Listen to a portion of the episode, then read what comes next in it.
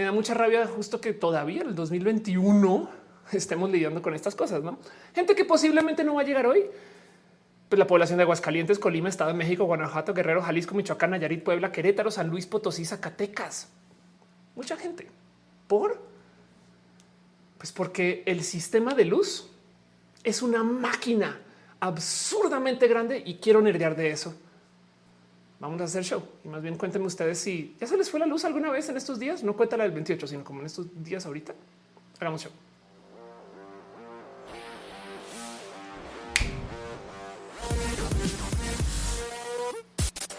Muy buenos días. Muy buenas noches, muy buenas tardes. Y saben que si es de día y no tienen luz, entonces muy buenas noches. Sean ustedes bienvenidos a Roja, el show que se hace desde mi casa, que yo edito, pongo, conecto, desconecto a veces o que trato de hacer que funcione y furule. Porque en últimas, este show existe gracias a que ustedes están acá y se produce con ayuda de muchas personas, pero estamos aquí en vivo en youtube.com diagonal of course, en facebook.com diagonal of course, en twitch.tv diagonal of course y en mixer.com diagonal of course, F por mixer y lo seguiré diciendo por mucho tiempo. Dice Fabián que han pasado unos días sin bañarse. Dice Sergio, off, así sin censura. Estamos sin censura. Hoy quiero hablar de un tema pesadón no sin antes primero irme con lo importante del por qué existe este show, que es ustedes y nomás darle las gracias. La verdad es que quiero arrancar paseándome por esto antes de que se me olvide o que los diga mal, pero este show existe gracias a que mucha gente me apoya con sus abrazos financieros. Hay gente en el Patreon, hay gente que se suscribe, em, eh, hay gente que eh, deja sus cariños y sus abrazos financieros aquí. Y muchas gracias. Nos damos las gracias con piñas en este show, por si no lo saben. Y en eso muchas gracias a la gente que ya ha dejado sus piñas, sus abrazos, perdón, que se merece sus piñas a Berpsy, a Riner Cruz, quien dejaron cariños. Eh, Raven MJ se suscribió con Prime en Twitch. Muchas gracias. Secota 10 también se suscribe. Muchas gracias. Em, y en el YouTube, perdón, en el Facebook veo que también hay gente que está dejando su amor. Muchas gracias de verdad. Nomás voy a eh, reorganizar mis cositas aquí en mi panel de control. Pero bueno, Lico Signo dice que está en San Luis y no se le ha ido la luz. Luz tampoco se ha ido. Renier Cruz dice qué cosas, qué, qué, qué cosas sucede con el apagón. Ay, qué ruda esa rola. Es verdad, acaba con ay, era mi papá. En fin, Roberto Hino dice de qué me perdí. Estamos comenzando y yo no puedo arrancar sin primero darle las gracias a la gente chida que apoya. Y es un abrazo súper, súper especial a la gente que está en el Patreon. Mucho cariño y mucho amor a Arturo Aleana Navarro, analógicamente, Simja, Jarajicheja, Javier Tapia, Chocuevas, Aflicta, Inis 13, Francisco Godínez, Trini P. La gente que está suscrita como member en YouTube la gente que es supporter en Facebook y la gente que está suscrita en el Twitch. Les voy a dar ahorita nomás las gracias eh, eh, y el amor y todo el cariño. Y al final del show me doy una gran pasada por sus nombres, nomás porque eh, quiero irme de una al tema. Va a ser un tema largo y pesado porque quiero hablar de un tema que ahorita está en las noticias y el tema y lo importante aquí es que quiero que ustedes sepan, quiero que tengan muy presente que yo comencé a trabajar esto hace dos semanas. Luego viajé la semana pasada y hoy lo estaba preparando y de repente fui a Twitter a ver qué onda y veo que Twitter está explotando con el tema. Así que, wow. a lo mejor hay alguien por ahí que quería fan de Roja, un fan de Roja que trabaja en la CFE que dijo pues para que tenga algo de qué hablar. Eso puede ser. Luisa de Monti dice por eso aprendí eh, un momento hago que aprendí a hacer fuego al estilo Neandertal solo por si se va la luz. Pues eh, dice cuando era niño un buen aguacero en Guadalajara, nos quedamos sin luz y eh, encendías velas, ¿no? Y ya ahí se va. Claro, Daniel Hope dice, pensé que no iba a ver roja, pero ya volvió la luz. Qué bueno saber. Eh, y sí, justo estoy viendo los números y veo que sí, definitivamente hay mucha gente que no pudo llegar. Motivo por el cual también este show será bueno para el recalentado. Pero si de puro chance ustedes tienen algún amigo, primo, abuelo que está ahorita escupiendo cualquier cosa relacionada con política, teorías de la conspiración, em, eh, o que esté dejando algún comentario así como que, pero ¿por qué se va la luz tanto? díganles que caigan porque quiero hablar justo de eso. He hablado mucho de energía hace unas que fue ya tres o cuatro semanas. Hablé acerca de la generación nuclear de energía de México. Y entonces ahora quiero hablar de esto y, me, va, a divertir un rato nerdeando porque esto es, nuestro futuro. si ustedes no saben en qué trabajar en los próximos 20 años, quédense para este show. Perdón, Marco Montoya está de cumpleaños. Un abrazo, un abrazo. José dice que se vaya la luz es mi peor pesadilla. Totalmente de acuerdo. Ahora imagínate que eh, estemos en un hospital no, por ejemplo.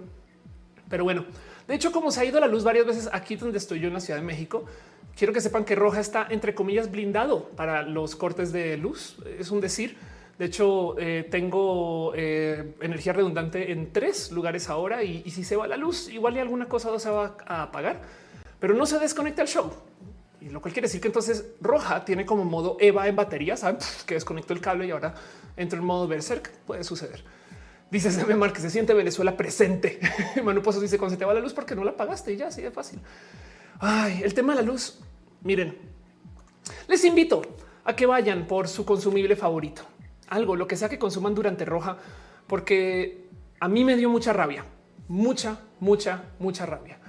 Y es porque este tema de la luz se pudo haber evitado. Ahora, antes de arrancar eso, de nuevo les quiero preguntar más acerca de sus experiencias con este tema. ¿Cuál es el apagón más largo en el que han estado? Yo viví en Miami un rato y me tocó pasar por huracanes y a veces se iba la luz por cuatro o cinco días. Eso me acuerdo que era complejo, pero luego me dicen que, por ejemplo, eh, hay lugares en Cuba, ¿no? Donde la gente literal pues, por las tardes no y o, a veces un día sí, un día no. Me imagino que en Venezuela puede funcionar similar. No sé si, en fin. Enrique dice consumo mi cerebro viendo roja. Alex García dice espero no se vaya de nuevo por el show completo. Vámonos a los temas. Arranquemos formalmente. Veo que están dejando piñas. Eh, eh, no más quiero dar las gracias a la gente chida que está en su cariño y su amor. Muchas gracias de verdad. Em, porque se suscribe, se suscribe Yo soy Villarreal al YouTube. Muchas gracias. Mucho amor. Alan dice roja es el Magic System de la información. Qué chido. Pues por lo menos para nerdear un poquito. en fin, veo que también Fernanda Reyes deja un abrazo financiero. Marilena Martínez deja un abrazo financiero. Piñas para ustedes, todas las piñas que hay para merecer y entregar y las que no. Pero bueno, arranquemos con este show eh, platicando acerca del tema de por qué se va la luz. Yo le puse título el ¿A dónde se va? ¿Cuándo se va? ¿Se han puesto a pensar en eso? Es un tema. Es un tema de ingeniería muy rudo. Y nerdimos de eso.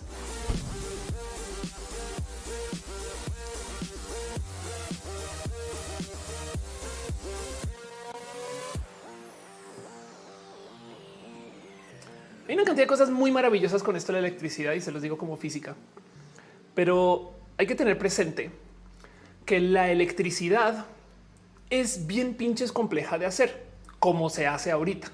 No tenemos otra opción. La verdad es que es, un logro de la humanidad. Pero por si no tienen presente, si no saben o, nunca lo han visto, em, la electricidad viene de estas cosas que se llaman generadores.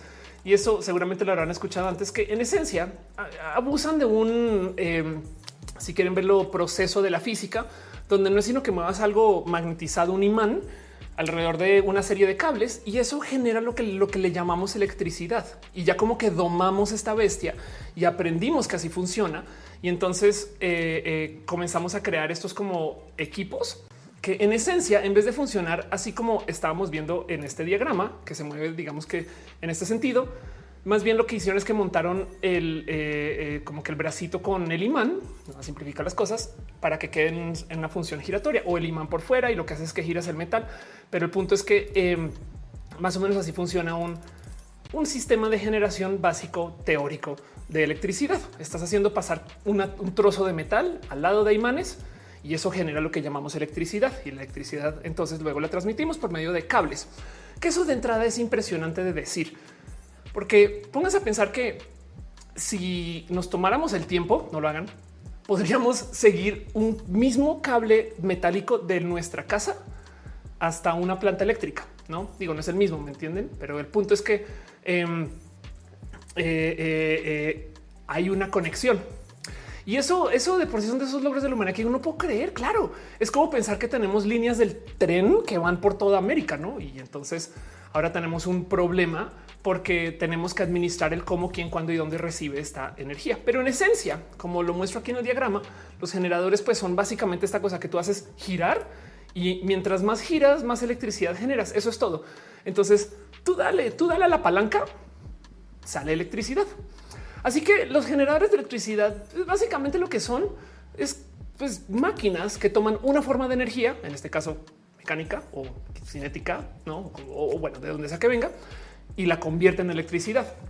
Para hacer girar la palanquita hay millones de trucos y mañas. Lo que más se usa son literal eh, turbinas. Em, eh, eh, son, son estas, a ver si encuentro un diagrama acá bonito. Acá hay em, son estos eh, objetos giratorios, que esto es una turbina vista por dentro, por si nunca se, ha tomado la labor de averiguar más o menos cómo funciona. Y en esencia lo que haces es que giras la palanquita aquí. Ahora esto estamos hablando de una cosa masiva y para girarla el método más efectivo de, eh, eh, o sea, la ingeniería más simple es hacerlo con vapor. Por consecuencia, la gran mayoría de la generación de electricidad, créanlo o no, básicamente consiste en vamos a tomar alguna forma de energía ya existente y vamos a hacer girar una turbina de vapor sea esto que se llama termal, o sea, lo que viene del eh, eh, carbón, el gas, no las hidroeléctricas también, por supuesto, todo lo que sea quema de petróleo, combustóleo y demás, em, y por supuesto la energía nuclear. La energía nuclear en esencia es conviertes la energía nuclear de un proceso atómico a que genere vapor y con ese vapor entonces mueres la turbina. Eh, y, por consecuencia el reto entonces es lidiar con estas máquinas que giran. Dice Caro que es posible que por las fallas técnicas unas redes estén saturadas. Ah, ok, bajen la resolución si se les traba estas cosas. Eso es verdad. Aquí yo no me da, no me está dando error alguno, entonces es muy probable que esto esté sucediendo. Y claro, hay cortes, se va y viene la gente. Dice, hola, estoy muerto. Y cerramos la palanquita y dominamos el mundo, pues es lo que hace mucha gente. Maneja su palanquita.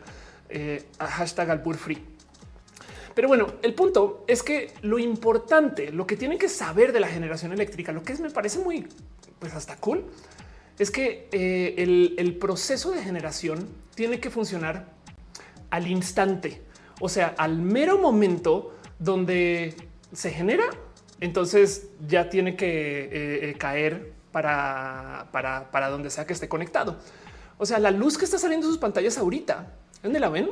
Esa luz así solita, pues hace unos segundos o menos era tantita de, no sé, eh, eh, eh, energía en carbón, no era el tantito de extra viento por allá en un aspa, era un rayito de sol que le cayó a un panel solar. O sea, hace tantitos milisegundos se generó la electricidad que acabamos de consumir. Cuando ustedes ponen su celular a cargar, automáticamente la generación de electricidad tiene que cumplir con esa demanda. O sea, no pueden generar de más porque pues nada, porque se satura el sistema y literal, no, y no pueden generar menos. Entonces tienen que generar exactamente lo que se consume, porque si no, entonces eh, tenemos un problema que comienza a generar, o, sea, hay movimiento de electricidad extra por una cantidad de gente. Y ahora tienes un problema de, pero entonces, ¿cómo sabemos cuántas, cuántas, cuántas se ha consumido en su momento? No es, es impresionante pensar que este sistema que esté tan lleno de complejidades, cables y demás, eh, saben como que estas cosas están llevando una cantidad ridícula de electricidad, pero tienen que de todos modos asomarse por tratar de adivinar el cuánto consumo se está generando. Y entonces el, cómo se conectan es también una cosa ridícula. Si pensamos que esto es Estados Unidos, hay, hay mapas, es más, debería tener un mapa por acá similar para México, hay mapas similares para México. Eh, pero el cómo se conectan, no, justo no tengo México. Eh, es nomás el considerar que estamos lidiando con una máquina que está llena de generadores mezclados en una cantidad de lugares y que tiene una cantidad de cables que llevan otra cantidad de lugares. Y por consecuencia hay gente que dice que esto, esta red, es la máquina más grande del mundo, porque es un diseño de industrial, de ingeniería, que funciona para conectar una cantidad de lugares, ¿no?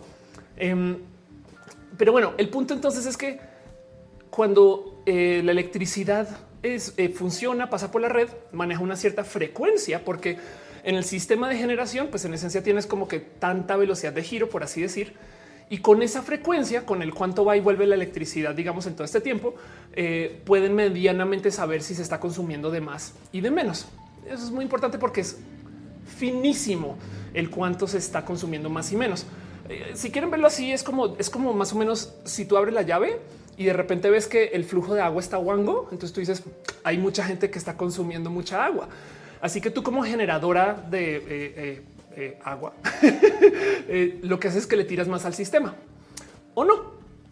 Como sea, el punto es que debido al cómo se genera y al cómo está conectado, entonces la generación de electricidad funciona de este modo que tú puedes con medianamente medir si se está consumiendo más o menos. Pero lo, lo importante es que cuando tú conectas a tantas generadoras con tantos procesos de transmisión, con tantos sistemas, tienes que comenzar a lidiar con este como Tetris para poder solucionar el quién va a consumir más, cuándo y dónde. Y quiero que tengan eso muy en radar, porque el problema es que, de nuevo, si generas demasiada electricidad que se puede, bueno, no, no quemas cosas, explotas cosas porque el sistema los, los sobrecargas. Y si generas muy poquito, apagón. Así que todo el día está todo el mundo jugando con el ok eh, eh, le añadimos más o le ponemos menos o vendemos, no? O sea, generamos de más, pero se lo vendemos al vecino que lo necesita, no? Eh, los sistemas de, generación se pueden compartir de millones de modos. Hay una cantidad de, espacios que están precableados, hay todo tipo de acuerdos, hay mercados de venta, mercados de compra em, y, y por consecuencia, entonces la gente que trabaja en generación de electricidad todo el día tiene que estar midiendo el ok, eh, resulta que en Monterrey están consumiendo más, entonces le abrimos la llave. Eh, eh, o en Guadalajara consumen menos, solo estoy muerto. Dice, entonces la electricidad no viene de Pokémones. Tristemente no. Javier Cruz dice, me vuelve a pensar en un sistema tan exacto, es súper exacto, justo. Y Min Min dice, es todo un desastre, exacto, es todo un desastre. ¿Alguna vez jugaron Bopit? ¿Conocen Bopit? ¿Les suena? Es, este, es este juego de, mi generación donde básicamente este señorito te dice qué hacer. ¿Lo, lo conocen? ¿Le suena? Es un Bopit por si nunca les tocó. Y el cuento es que les dice, perdón, si, te dice twisted lo tienes que girar. Si te dices bopit, le das un golpazo al centro. Si te dice pull it, este lo puedes jalar wick, no? Y tiene sonidos. De paso, este chamaco está jugando un super mega high score, eh, pero el punto es que tienes que reaccionar en chinga y todo el día estás como haciendo así como, como en las caricaturas cuando de repente tapas un hoyo, se abre otro, tapas un, se abre por acá, tapas por aquí, cinta, no explota además. Y todo el día juegan este malabar es bien complejo porque el tema del proceso de generación, pues en últimas, eh, pues lidia con toda esta maquinería. Ahora, ¿por qué hablo tanto de la maquinería y por qué me interesa tanto? Pues es porque los procesos de apagón, como estamos lidiando con una red súper compleja, con 10 mil millones de nodos, con un consumo que puede ser muy variable y con una cantidad de procesos que en últimas dependen de si la planta nuclear está prendida pues entonces tienes tú que comenzar a automatizar muchas cosas. Les voy a compartir un evento, por ejemplo, que sucedió en esto fue San Diego. Exacto. Este es un evento que sucedió en San Diego. Vamos a analizar esto un poquito porque quiero que entiendan lo bonito que es eh, este trabajo para la gente que lo tiene. Entonces, ¿qué estamos que ver? Vamos a ver en este video. Aquí a la derecha, esto es un mapa de esto es una zona, esto es, California, no? Esto es Estados Unidos. Y entonces pueden ver un poquito el eh, dónde están las ciudades y ¿Se acuerdan que les decía que hay cierta frecuencia específica de consumo? Pues la frecuencia es 60, lo que está como en verde. Si se sube la frecuencia, entiéndase, eh, eh, si, de repente eh, la electricidad está fluyendo de cierta, de cierta velocidad, por así decir, es como decir la, llave, pues está como medio ya wanga, la abriste y está wanga, entonces tienes que generar más. Y si se baja la frecuencia, em, tienes que generar menos, básicamente. El tema es que están, conectadas y están automatizados muchos de estos nodos. Y este es un evento donde San Diego se quedó sin luz. Entonces lo que sucedió es, primero que todo, vean cómo lo que está pasando es, eh, eh, tenemos un evento donde de repente, en algún momento, pum, se va a piso eh, el acceso a energía.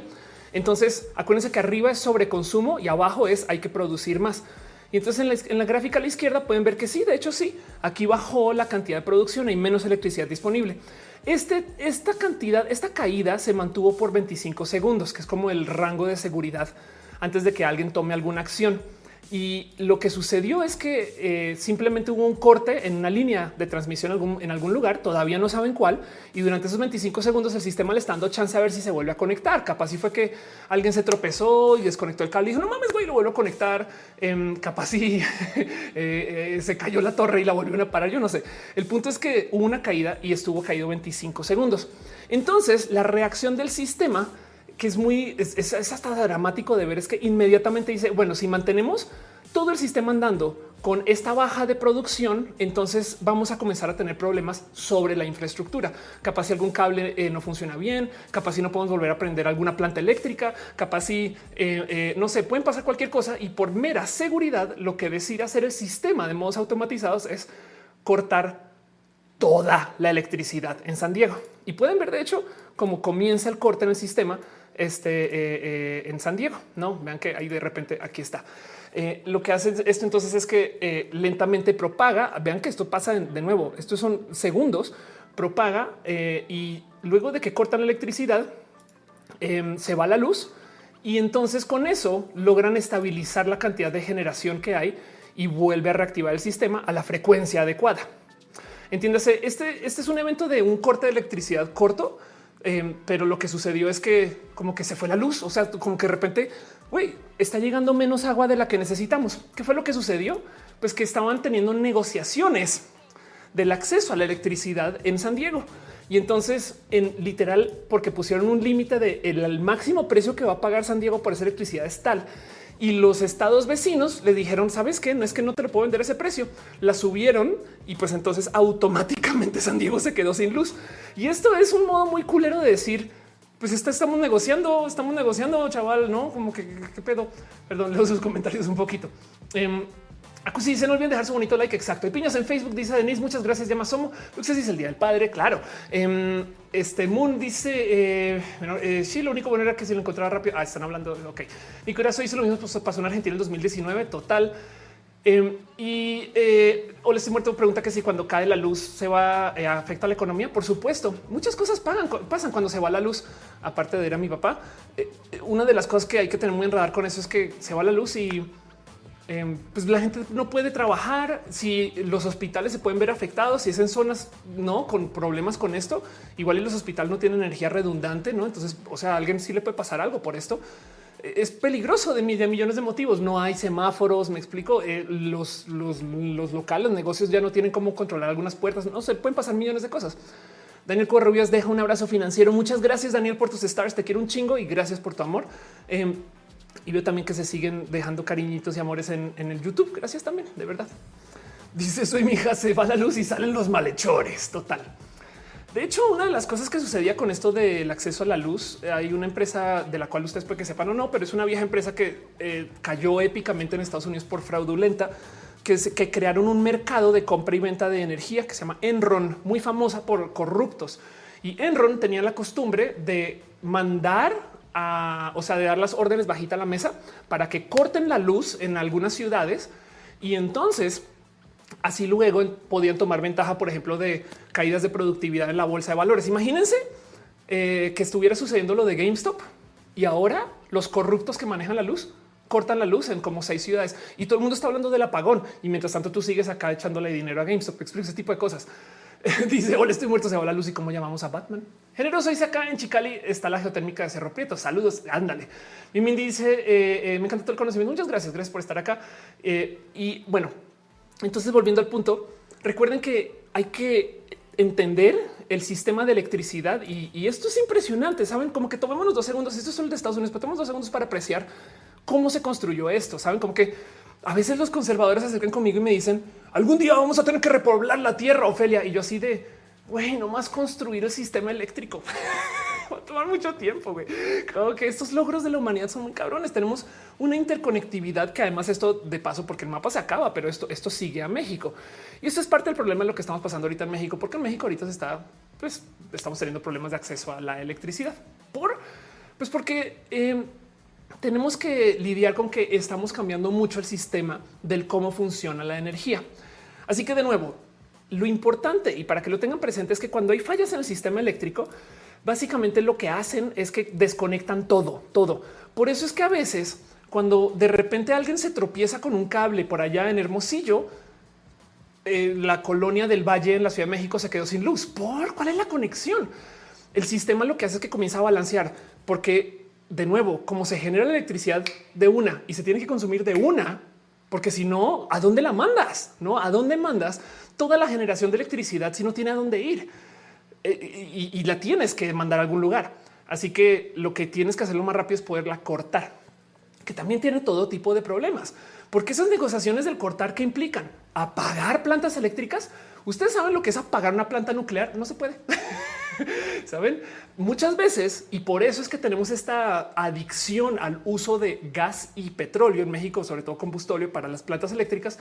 Se les da uso a estas energías porque las plantas de gas y las plantas de combustóleo, tú le puedes abrir la llave de modos graduales. O sea, esas sí las puedes apagar.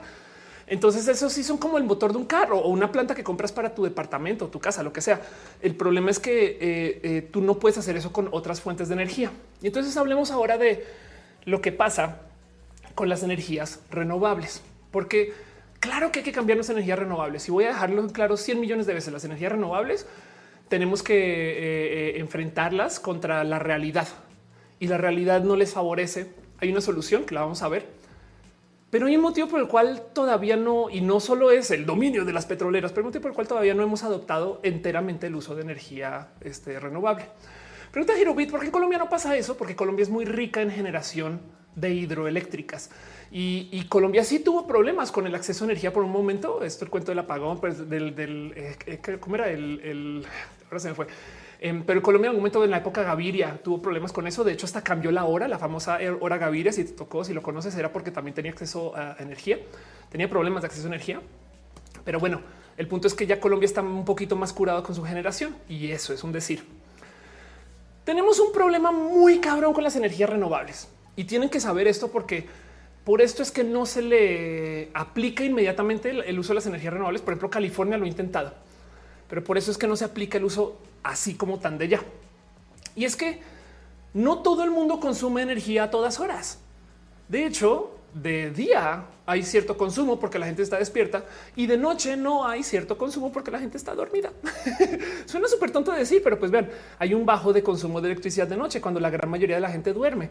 Entonces esta, esta curva varía según la ciudad, varía según em, eh, eh, cómo se genera, cómo se consume, no? Si es una ciudad que tiene eh, cierto tipo como de, por así decir, no sé, actividad mañanera, entonces pues tiene, a lo mejor se, se, acelera más por la mañana, si es una ciudad que toma siestas famosamente, saben como que esto varía, varía un buen.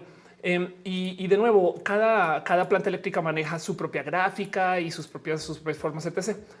El problema es que llegó la energía solar. La energía solar es una muy buena idea, pero tiene una cantidad de hoyos que son muy difíciles de poner a funcionar con el cómo generamos la electricidad ahorita. Y dice justo se acaba de ir la luz. Anuel Ríos dice tiene que haber un abaratamiento de las implementaciones de las energías renovables. Acá en Lima aún es caro los paneles solares. Eh, Daniel Hope dice la gráfica de Las Vegas está al revés. Ándale, muy probable. Y dice les han puesto a pensar en diablo saca energía los Pokémon eléctricos, el martillo de Thor. Anda. Eh, y dice eh, Luis Rivas, justo a mí se me fue hace una hora, los ciento millones. Pero bueno, el problema con la generación de, eh, electricidad usando paneles solares es que son solares. Esto es como de y en las noticias de la noche el agua moja, pero los paneles solares tienen un problema muy cabrón y es que solo generan energía durante el día. No, esto o sea, suena muy obvio. Pues claro, pero no pasa nada. Lo conectamos a la red y que funcione. No, pues acuérdense que la red tiene el fino problemita que tiene que funcionar exactamente a la cantidad de generación de lo que se consume. Porque si se genera tantito más, tenemos problemas. Si se genera tantito menos, tenemos problemas. Y de hecho, si se genera tantito menos, el sistema solo se apaga.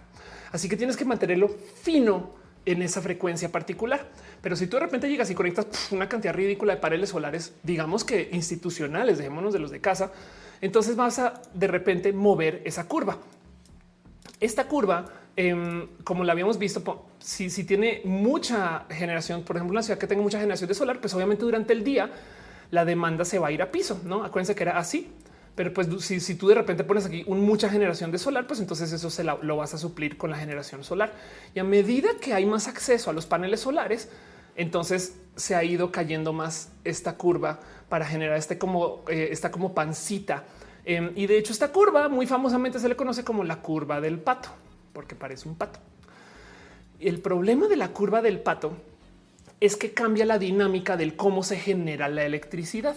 Porque entonces les había dicho que tenemos que eh, eh, millones de modos para cambiar el, acceso a aquí están millones de modos para cambiar el acceso a la energía. No, o sea, tenemos que de repente eh, cerramos una ciudad, matamos una planta, apagamos algo, desconectamos una o estamos generando aquí, estamos generando aquí en no sé, en Texas y mandamos la energía por la vía norte, mandamos la energía por la vía sur.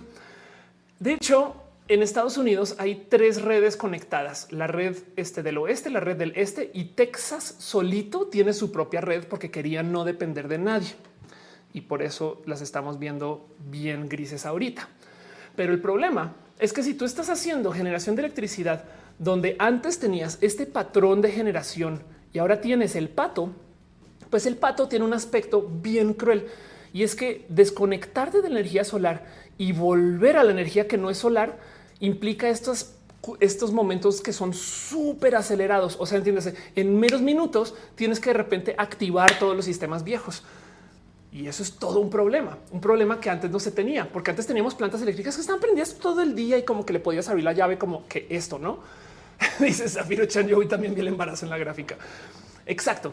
Tú antes tenías como que estas plantas que estaban diseñadas para como ah, bajarle un poquito, ah, abrirle un poquito, no como que conectar, desconectar.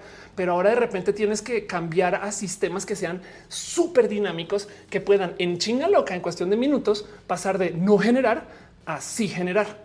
Y eso es un problemón porque no muchos sistemas, no muchas infraestructuras, no muchas instalaciones, etc., em, pues lo, la logran. Es un reto, es un súper, súper, súper reto. Y, y, por consecuencia, entonces lo más difícil de lidiar con las energías súper cool es que solo funcionan de día. Esto también pasa con las energías eólicas. Por esto es que los petroleros, la gente de vieja escuela le teme tanto este tipo de energía. Si entiende una por qué, porque dicen, güey, ¿por qué se meten en ese mierdero? Si tenemos algo que ya estaba diseñado, que funciona de los 50 y que todo puede conectar, entonces, pues, o sea, ya diseñamos una planta eléctrica que está puesta ahí desde el 64. No me hagas hacerle reingeniería a esa planta eléctrica para que ahora yo la pueda ralentizar a 10 mil de la noche a la mañana todos los días, no?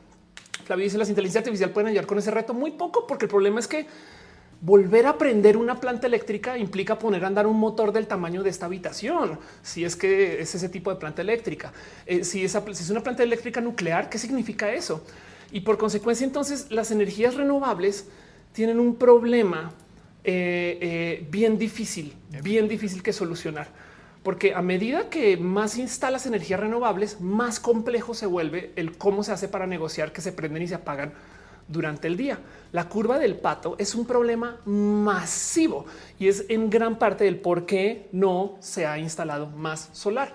Porque si yo le pongo toda esa generación solar a una red vieja que no está diseñada para prender y apagar así como de la noche a la, ni siquiera la noche a la mañana en cinco minutos, entonces lo que voy a hacer es que automáticamente voy a estar apagando la red cada nada por sistemas automatizados para protegerla. Christopher dice México siendo la más apagada.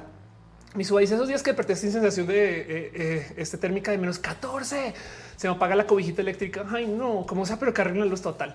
A los ríos dice lo mismo decía los que trabajan con carbón, pero es parte del cambio. Obvio de ser algo a largo plazo. Ahorita voy más para allá porque de nuevo yo estoy a, yo estoy a favor de las energías renovables, que quede eso en claro. Solamente que quiero eh, presentarles a ustedes el reto y de paso, justo lo que usa la gente que está en contra de esto, pues para argumentar el por qué no se debería de hacer, que es una lástima. Pero bueno, el punto de todo esto, y vamos a, vamos a pasar por la hora SAD unos 20 minutos. Por la hora SAD, vamos a pasar 20 minutos. Pero el tema es que, por ejemplo, uno de los modos por los cuales eh, eh, se usan estas, digo, esto, no es un, eh, un, equipo actual, pero muchas de las cosas que pasan con estos motorzotes inmensos es que, por ejemplo, mantienen inercia. Entonces, digamos que tú estás trabajando una planta eléctrica eh, y, por algún motivo se desconecta algo, se cayó alguien, tienes que hacer mantenimiento y apagas el pinche motor. Todavía puedes tener un volante reteniendo tantita de energía para poder ralentizar el prendido y el apagado. Y también por eso prefieren los motores, perdón, los sistemas que usan turbinas. Por eso también prefieren los sistemas mecánicos. Piensen que la otra cosa, la otra cosa que pasa con los paneles solares es que cuando no hay luz, no hay energía. Cuando sí hay luz, hay energía. No hay intermedios. Dice Jessica, no imaginé paneles solares con lámparas para seguir generando electricidad durante la noche. Pues las lámparas te la tienen que generar de un lugar, pero pues ponle en clic. Dice eh, em, cómo están las calculadoras solares. Pues lo que pasa es que las calculadoras solares requieren muy, muy, muy, muy, muy poquita energía, no? Pero bueno, la hora SAD y lo triste de el, que esto exista, no el, el entender que esto es una dificultad de las implementaciones de las nuevas energías, sobre todo las solares, es que pues obviamente por esto es que eh, eh, mucha gente tiene como esta como defensa, ¿no? De hecho, hasta, o sea, México lo sabe. Este comentario que se comentó hace eh, un rato, donde, donde la ministra lo que decía es, a ver si encuentro la cita, em, decía que para la generación de electricidad no se puede usar electricidad intermitente, ¿no? Inter, a ver si lo encuentro, intermitente, ¿ok? No podemos tener energías intermitentes. Claro, bienvenida a la participación privada. Esta es la ley de participación de la energía privada, pero la recta, o sea, eh, no, no podemos tener esas cosas que se prenden y se apagan de repente. El punto aquí, estoy de acuerdo con lo dicho, más no con el espíritu. O sea, sí con, o sea, sí, con lo que dijo, pero no con su intención. Sí es verdad. México no puede tener estos como sistemas que sean como tan drásticos o que le pidan tanto a los sistemas instalados si no se trabaja la infraestructura. Ahora, lo que se debería hacer, en mi opinión, en respuesta a esto es mejorar la infraestructura para que pueda aguantar los jaloneos de la nueva electricidad en vez de seguir apostando a lo viejo, no? Pero bueno, eh, hay también un tema ahí muy enredado y también para que entiendan qué es lo que está pasando. Y es que parte del problema es que si bien se está defendiendo la generación de electricidad con, además de paso, las plantas de México pueden manejarse usando generación con gas, eh, este gas natural que México puede generar mucho. Resulta que en México desde hace muy poquito se decidió que se iba a quemar combustóleo en muchas plantas y entonces ahora eh, eh, las plantas pues están nada tratando de hacer como extra uso de este petróleo mexicano. Y tienen que entender que el problema, ¿por qué nos estamos quedando sin luz? Em, es porque este, este enlace de paso lo compartió Fer eh, Ledudet. Eh, es porque México quiere medio o, está buscando deshacer los proyectos que ya tenía de energía eólica y solar y los proyectos privados para poder enfocar en que el monopolio de la energía lo tenga la CFE. Digo, eso es esto es un, esto es un punto ideológico. Me explico. Esto es, eso es algo que se está decidiendo porque esto es lo que busca el nuevo gobierno. Eh, y, en vez de abrirse a colaborar a que los espacios privados desarrollen la red eléctrica, lo quieren hacer desde el lado del gobierno. Bueno, si están ustedes a favor o en contra de eso, está bien, como sea que se lo quieran llevar, porque el tema es que la generación privada, pues digo, funciona bien hasta que no funciona. Lo que está sucediendo ahorita es que en Texas se están cruzando con una fría muy fuerte, muy, muy, muy fuerte. Y México, sobre todo el norte de México, le compra energía a Texas. ¿Por qué? Porque el único modo de mantener esa generación conectada de tal modo que acá podamos consumir e intercambiar con ella es haciendo intercambios privados. Hay un mercado de compra y venta. Pero acuérdense que Texas, porque también son pinches atascados, tiene su propio mercadito cerrado. Entonces ellos están, la están viendo muy gris porque debido a que llegó esta ola de frío que se avisó que iba a llegar, tienen extra consumo. Entonces tienen toda su generación de electricidad posible funcionando solamente para el consumo gringo. No tienen más para vender, no les sobra. Y México depende de esa sobra para poderla comprar y, ponerla a funcionar acá. Es bien triste de ver porque México no tendría por qué depender de eso. Y no estoy hablando de la independencia del petróleo, sino ya voy, es un tema que tiene que ver con el gas. El punto es que eh, eh, entre que esta negociación, los precios y demás y el intercambio con Estados Unidos no está funcionando bien, está pasando la helada, pues por consecuencia México tiene un hoyo de capacidad de generación. Y entonces ahora de dónde va a salir eso? Y la infraestructura no está hecho para eso, no? Perdón, veo que están dejando piñas. Em, no me asomo. Eh, María Elena Martínez deja un abrazote financiero. Muchas gracias de verdad, María Elena.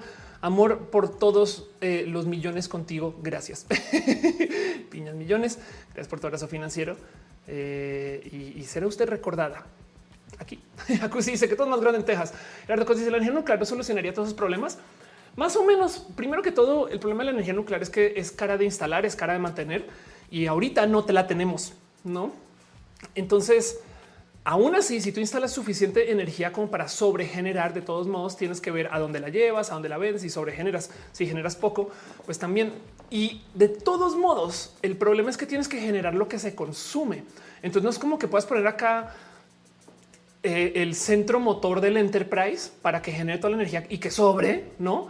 Sino que simplemente tienes que planear el más o menos cuánto se está consumiendo, cuánto es el crecimiento e instalar energía para eso.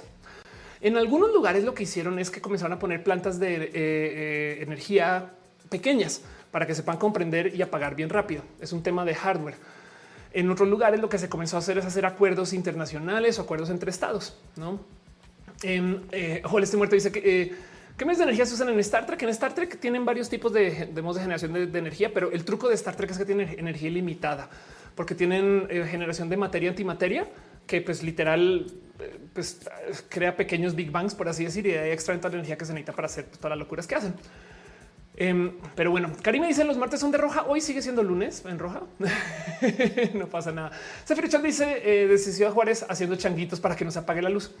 Ahorita les cuento cuál es la verdadera solución. Lico Signo dice para eso se complementa las energías renovables. La eólica no tiene bajadas tan bruscas y la maremotriz creo que es constante. Aún así, el problema es que la infraestructura, sobre todo la mexicana, no es lo suficientemente versátil como para aguantar jaloneos y las energías renovables dan jaloneos porque tú no puedes prender más el sol. Ahora, bien que podrías ir tapando gradualmente el panel solar, quizás, y entonces generas tantito menos y, con eso vas prendiendo la otra. Eso puede funcionar, pero de todos modos, como sea, el punto es que a la mitad del día tiras la demanda a piso porque está toda la solar andando y de repente ahora tienes que prender todas las plantas en cinco minutos.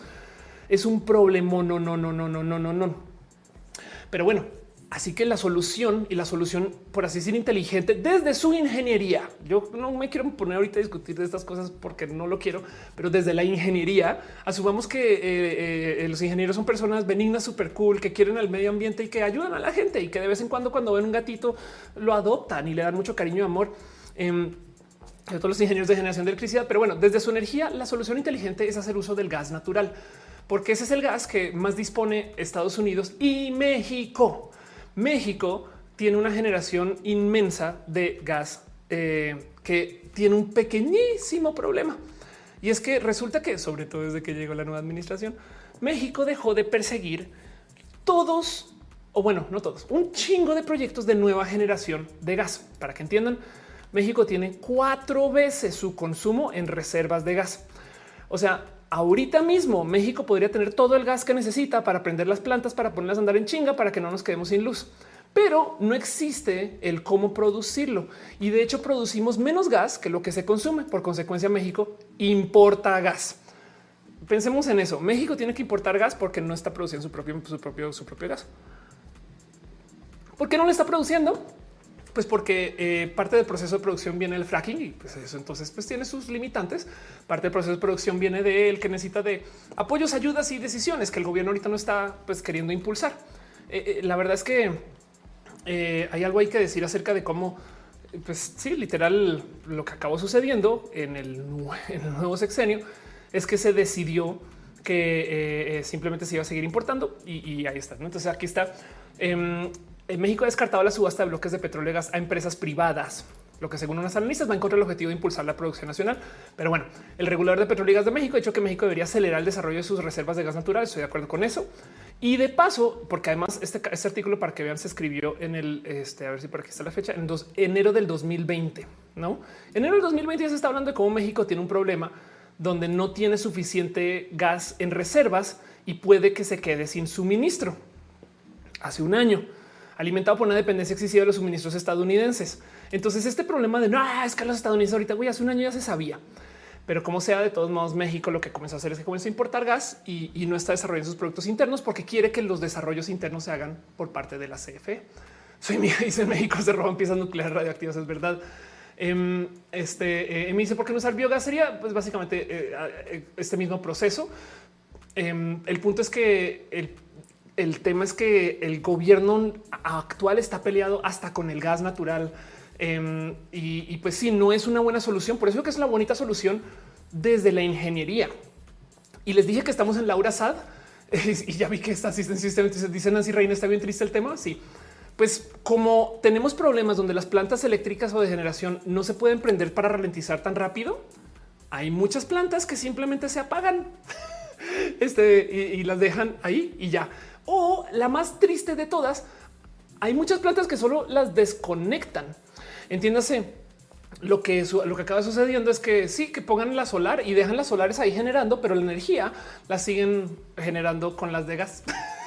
porque, porque es literal, no, no, no se puede permitir que se conecte y se desconecte. Y esa negociación es horrible de ver, es bien triste, porque luego te percatas que es que no nos hemos mudado a solar, aunque tengamos todas esas plantas solares ahí instaladas y tenemos un problema muy, muy, muy complejo.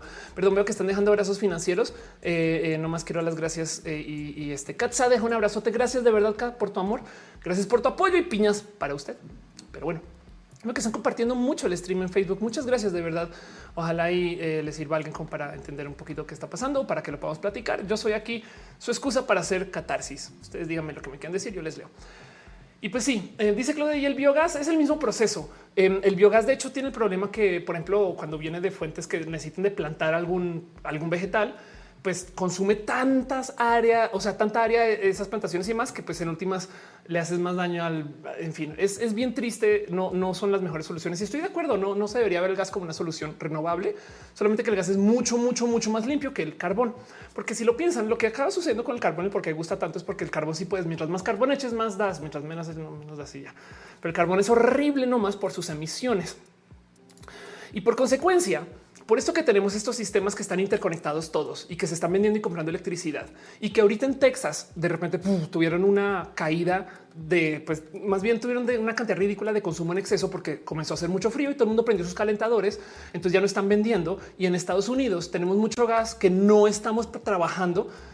Pues Estados Unidos, México, eh, la CFE y todo este desmadre, pues llegó a donde estamos ahorita donde de repente pues no hay, no hay cómo generar suficiente electricidad y lo único que se le puede decir a la gente es, ¿saben que les vamos a cortar la luz? No hay más, no podemos más. Aunque lo triste del caso es pensar que sí podríamos, ¿no? Eh, eh, de hecho, eh, esto, esto yo creo que lo pone mejor Gonzalo Monroy, quien si no lo conocen, síganlo. Una cosa, Susana, que es la planeación de largo plazo.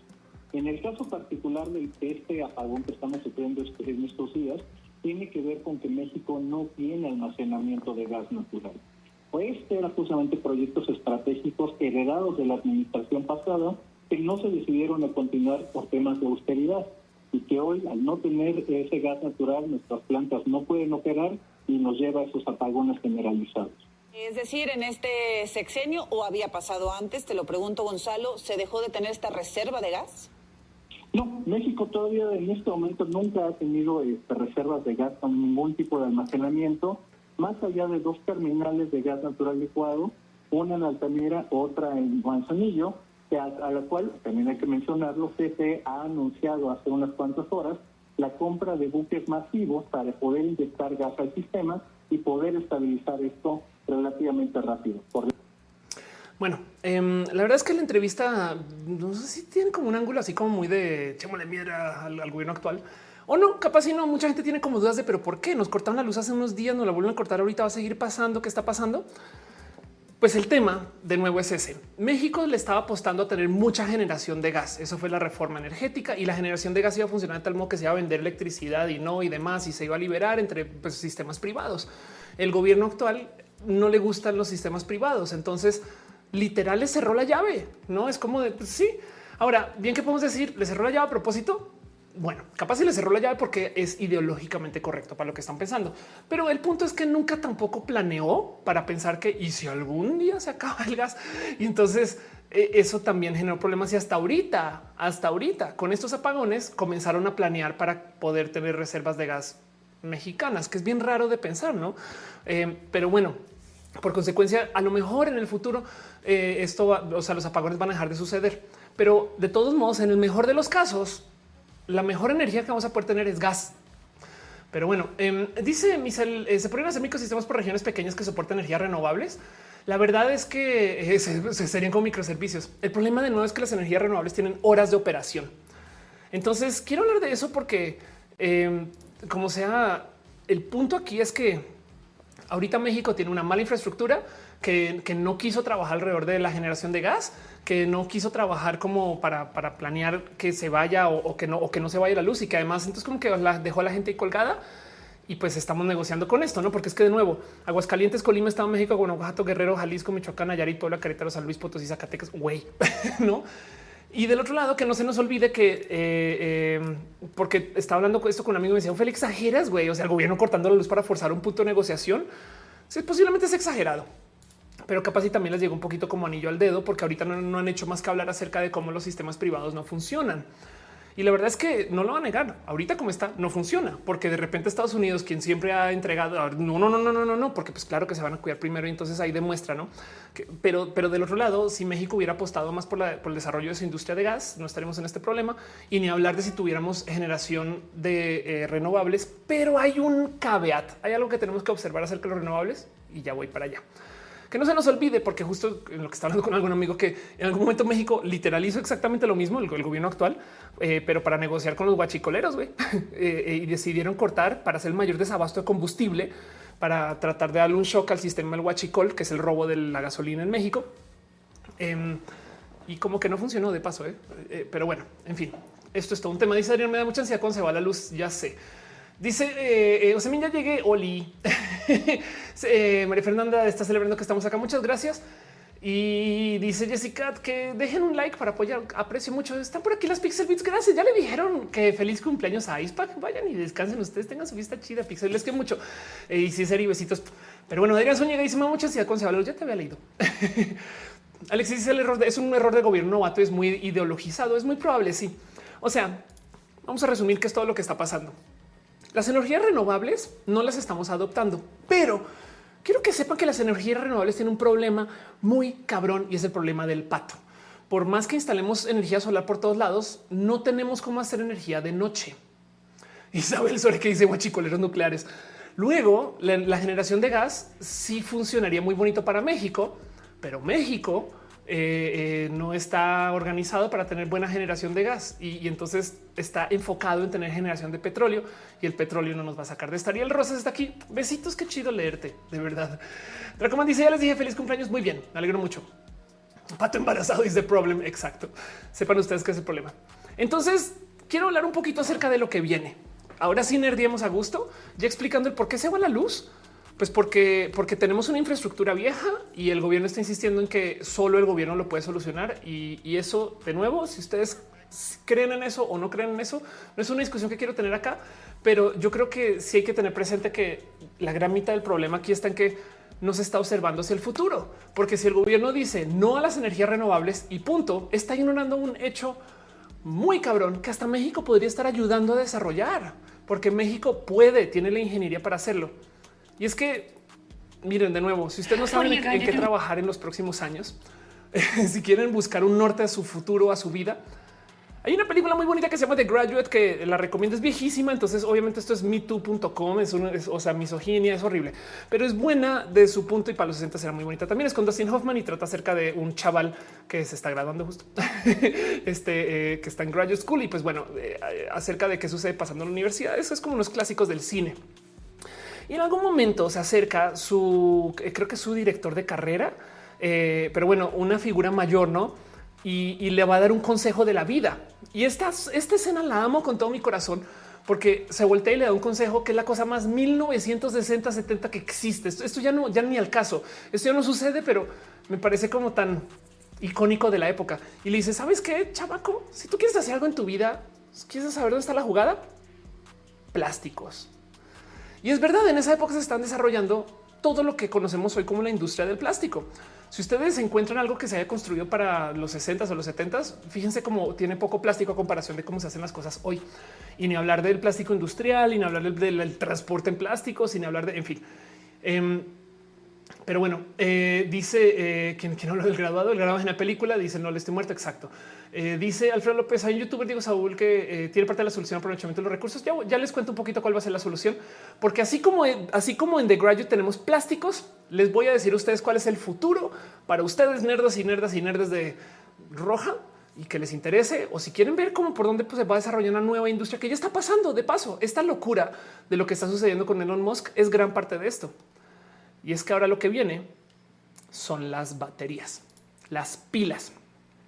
Porque entonces el problema de la curva del pato, del hígado de pato, es que tenemos que lidiar con que eh, por tener energía solar, pues entonces ahora tenemos que lidiar con estos como que arrancones para prender todas las plantas otra vez o para volverse a conectar al sistema o para volver a comprar. Y lo mismo para apagarlo, ¿eh? porque es que cómo haces tú para apagar una, una planta nuclear? Nada, la tienes que dejar prendida, solo que no genere. no me explico cómo haces tú para apagar este, una hidroeléctrica si el río sigue fluyendo, no? Entonces, en últimas son decisiones muy difíciles. Pues bueno, ¿qué pasaría si tuviéramos pilas? Entonces cargas las pilas durante el día y las consumes durante la noche. Y entonces nos enfrentamos con un problema que mucha gente no sabe que existe, pero es que las pilas que tenemos son horribles. Alfredo eh, López dice voto por huertos verticales, casas de contenedores. Ándale.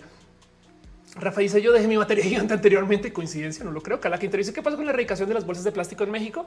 Pues no se erradicaron así per se, pero seguramente así se bajó el consumo un poco. Em, dice eh, este Javier, le gusta estar acá. Muchas gracias. Saludos desde Bolivia, dice Roger. Gracias. Eh, Miguel González dice que es una posibilidad que en el futuro la energía se almacene, así como los proyectos de Tesla. Exacto. Ahorita, en este momento, estamos enfrentando el reto de la humanidad de qué hacer para podernos migrar en paz a las nuevas energías. Y el camino es por medio del poder instalar baterías. pilas. Tenemos que aprender a almacenar las pilas. Bueno, eh, acá dice las pilas no retienen carga. Sí, es un tema de Colombia versus México, pero usemos baterías. Vámonos con baterías. Los bateristas siempre en la vanguardia. Exacto. pilas con papas. Em, este eh, Luz dice: Soy de Aguascalientes, estoy en ingeniería de energía hace cinco años. Hasta la fecha no he encontrado nada de trabajo en mi ramo, eh, solo enfocado en industria automotriz. Bueno, échale un ojo a este tema eh, o tenlo en corazón, porque si pudiéramos guardar energía, entonces podríamos hacer mucho uso inteligente de esa energía durante la noche y por consecuencia no tendríamos que estar prendiendo las plantas así en chinga o apagarlas, no, sino que ya podríamos de plano decir no, ya no te necesito planta porque yo ya con este, estas baterías pues puedo retener esta energía que ya generé. Y, y, tienen que entender que esto es lo que está pasando. ¿Por qué Tesla es tan importante? Pues sí, los coches, pero porque Tesla se tuvo que reinventar las baterías cuando comenzaron a trabajar, es más, hay unas entrevistas, a ver si tengo una por aquí, cuando comenzaron a trabajar en los diseños originales de Tesla, em, eh, eh, estas pobres personas eh, tuvieron que lidiar con una cantidad de retos de cómo se, cómo se conecta esta batería con aquello. Aquí está. Es una muy bonita entrevista por si la quieren ver algún día. Esos son los fundadores de Tesla. Em, este, aquí están los dos antes de que Elon comprara la empresa, que por si no sabían, Elon no se inventó Tesla, simplemente fue, fue compró una empresa y ahora es el CEO. Y ahora em, el tema es que cuentan en esa, entrevista cómo fue que comenzaron a desarrollar toda la tecnología para conectar las baterías y para que funcionen con la tecnología actual. Porque las baterías que tenemos AA, AAA, así como en The Matrix, están diseñadas para un uso en particular, dispositivos pequeños, em, este, eh, dispositivos que tienen eh, cierto proceso de carga y descarga, pero un coche, un coche no funciona así. Entonces necesitas que tengan otro proceso, pero, pero entonces quién las manufacturas y nadie. Entonces, pues sabes que compremos un chingo de baterías y las conectamos en paralelo, en serie, lo que sea, las ponemos a andar a ver aquí genera, aquí no genera, dónde se calienta más, dónde se calienta menos, todo eso. Renier dice: Me acuerdo de mi aquí dice pilas con tal cosa, como atento. Sí, pilas podría reemplazar agua. Em, Sebastián dice que es un excelente video. De acuerdo. Gerardo dice en México es un desmadre conseguir baterías. Claro. Eh, Claudia dice gracias por ese me hacen falta los conocimientos. Ahí están. Em, Nicolás Tesla no creo Tesla. no. Em, Gerardo Cos dice en México es un desmadre conseguir baterías de litio. Claro que también es irónico sabiendo que aquí hay producción de litio, pero bueno, el punto es que eh, eh, las novelas detrás de lo que está pasando con la generación de energía no son en lo más mínimo tan pequeñas, o sea, como que ya, ya viene desde hace rato, no como que la energía solar ya se está instalando, y se viene hablando, pero las que hay detrás de la generación de las nuevas pilas, aquí hay un frente de investigación o un nuevo hilo para seguir o un algo donde observar, donde poner, llámele como quieran. El problema es que esto es un tema que no se ha solucionado, porque además para rematar hay que entender que las baterías son pues muy malas para retener energía a comparación del petróleo. O sea, para que entiendan, em, eh, eh, la energía que se guarda eh, en, una gasolina, en un, galón de gasolina, por ejemplo, puede ser 100 veces lo que en un galón de, pues, un equivalente galón de, baterías de, litio. Es, es, absurdo. O sea, con un galón de gasolina, tú puedes poner a andar un coche para que vaya mucho más lo que lo mismo que se podría retener esa mismo en energía en una batería de litio es mucho más efectivo usar el petróleo. Y de hecho, si lo vas a transportar, pues eso tiene un costo. Si, los coches funcionaran sobre el litio, tendríamos que ponerle 100 veces más la cantidad de litio que lo que le ponemos gasolina. Evidentemente no funciona así. Usamos el litio para otro proceso, pero, pero para que entiendan el por qué, también mucha gente como que salta a decir, no, pues es que es que no hace sentido. Ahora, los motores eléctricos son mucho más eficientes que los motores de gasolina y por eso es que con un motor eléctrico más pequeño puedes hacer más uso de esa energía que genera y entonces los coches eléctricos por eso son tan rápidos y buenos a comparación de los de los coches de gasolina, ¿no? O sea, como que tú le vas y le muevas. Pero luego la otra cosa que pasa con las baterías de litio es que tienen procesos de carga y descarga y se degradan. Ya lo saben si tienen algún iPhone viejo, ¿no? Simplemente la batería no sirve.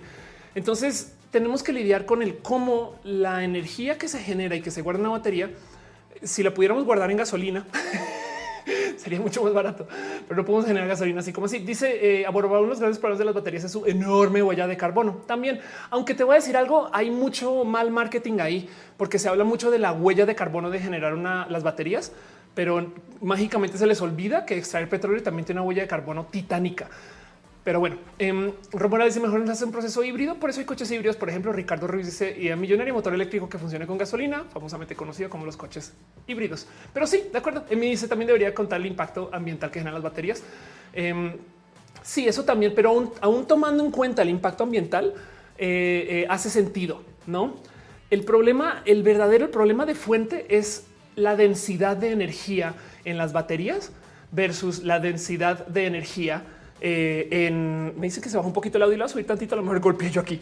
Eh, pero bueno, hay, hay, un tema ahí con la densidad de energía en las baterías versus la densidad de energía en el petróleo. Y es una cosa, es un problema tipo de eh, como lo conseguimos en un lightsaber. Lo mágico del lightsaber no es que son sables de luz, sino de que esta bestia se mueve toda con no más tantita pila que tienen aquí. Saben? O sea, lo impresionante del lightsaber es que requiere de una pila que cabe en el mango de la cosa y sí, tiene un, eh, eh, un enfocador de la fuerza y, obviamente supongo que esa batería se carga con la fuerza, pero el punto es que funciona con una pila que entra ahí en el mango. De hecho, hay gente, no sé si saben que hay gente que eh, intenta construir lightsabers. De hecho, este, este proyecto me parece que divertido un rato. Vean, esto es una persona que construyó un pequeño lightsaber. Funciona a base de plasma y básicamente lo que hizo fue que construyó un proto light, un proto lightsaber. Aquí, aquí, está un poquito más en acción. Es más, lo puede poner a andar eh, a colores y demás.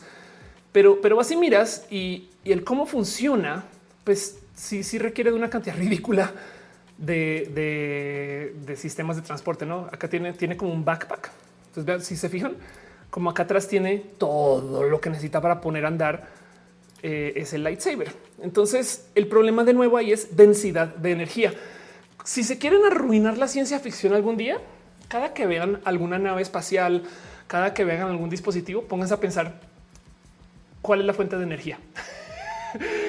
eh, dice Jessica, está muy interesante el lightsaber, pero no el modelo del mango. Eh, dice Lu, la temperatura del calor afecta el rendimiento de las baterías. Esa es otra cosa. Se calientan y afecta su rendimiento y por consecuencia tienes que en una planta de generación de electricidad tienes que enfriar las baterías de litio si las fueras a usar.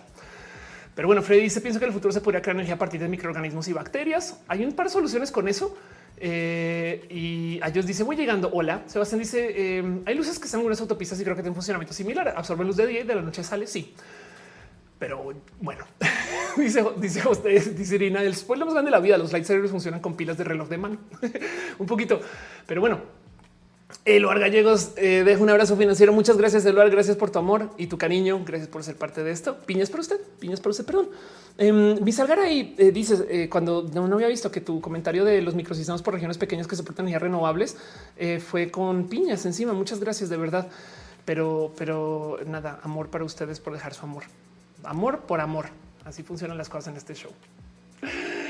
Eloar se despide. Gracias por pasar. Como sea, yo a veces veo la ciencia ficción pensando qué haría yo si tuviera acceso a esa energía. Saben como que de nuevo piensen ustedes si con un lightsaber podrían tener energía para la casa de un año. No sé por decir, saben, porque si estás moviendo toda esa, toda esa plasma, pues algo, algo puedes hacer con eso. y el punto es que eh, las, las baterías que tenemos ahorita encima de todo son viejas y le voy a añadir una arista más a las baterías de litio. Yo sé que no he hecho más que hablar en contra de lo chido, no baterías, no Ophelia, energía renovable está la chingada, el pato y usemos gas. Yo sé, ahorita, ahorita me, me, doy venganza con eso, porque por ejemplo, otra cosa que sucede eh, es que gran parte de los minerales que se usan para la producción de las baterías que estamos usando ahorita en los coches vienen, por ejemplo, de países africanos que hacen uso de fuerza laboral pues, con menores de edad, con trabajo infantil o que hacen uso de, eh, no sé, procesos industriales que requieren de violencia. Entonces hay un buen de personas que insisten que el problema de comprar Teslas es que estás fomentando la violencia en lugares donde pues ni modo, no? O sea, y tienen un punto válido, no? Así que hay algo que decir ahí acerca de la batería de litio. Eh, las baterías de litio, de nuevo, no se diseñaron para hacer, para usar en coches. Wey. O sea, esas baterías tienen una historia bien atropellada. Además, cuando se las inventó Sony, la industria de la generación de baterías o de la producción de baterías no quería hacer baterías de litio. Eh, de hecho, en ese entonces estaba usando otra forma de pila que capaz si recuerdan que eran pilas de níquel y, literal Sony produjo estas baterías fue y les dijo me las hacen y nadie las quiso hacer, así que tuvo que crear sus propias fábricas. Em, eh, dice Kevin, eh, en Matrix las funciona, les funciona usar los seres humanos, claro. Jessica dice, a cero grados no ayudan mucho. Eh, y dice, adiós, yo vivo en Las Vegas, eh, debo conectar mi Tesla debido al calor para que use el sistema de enfriamiento sin usar energía de mis baterías gracias a las baterías de litio, níquel y cadmio, dice Uriel Montes, ándale. Así que aún en eso, aún en eso hubo novela. Me explico el, pensar que las baterías de litio no iban a existir y, por ahí de los 90 Sony, Sony las puso a andar. Eh, a eso del 98 fue que fue que se comenzó a creer en estas baterías y fue cuando, cuando entramos como en esta nueva época de la humanidad y su acceso a la tecnología que comenzamos a investigar el bueno, pues si sirven en los celulares, ¿por qué será que sirven en los laptops, por ejemplo?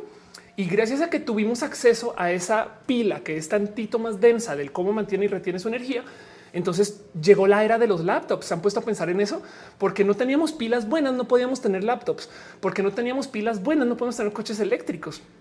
Y para rematar las épocas, o sea, la investigación que hubo alrededor de esto, em, pues también fue una época divertida. No sé si se acuerdan de esto que pasaba con las baterías, porque estaban experimentando. Era como de y si lo hacemos más grande, saben?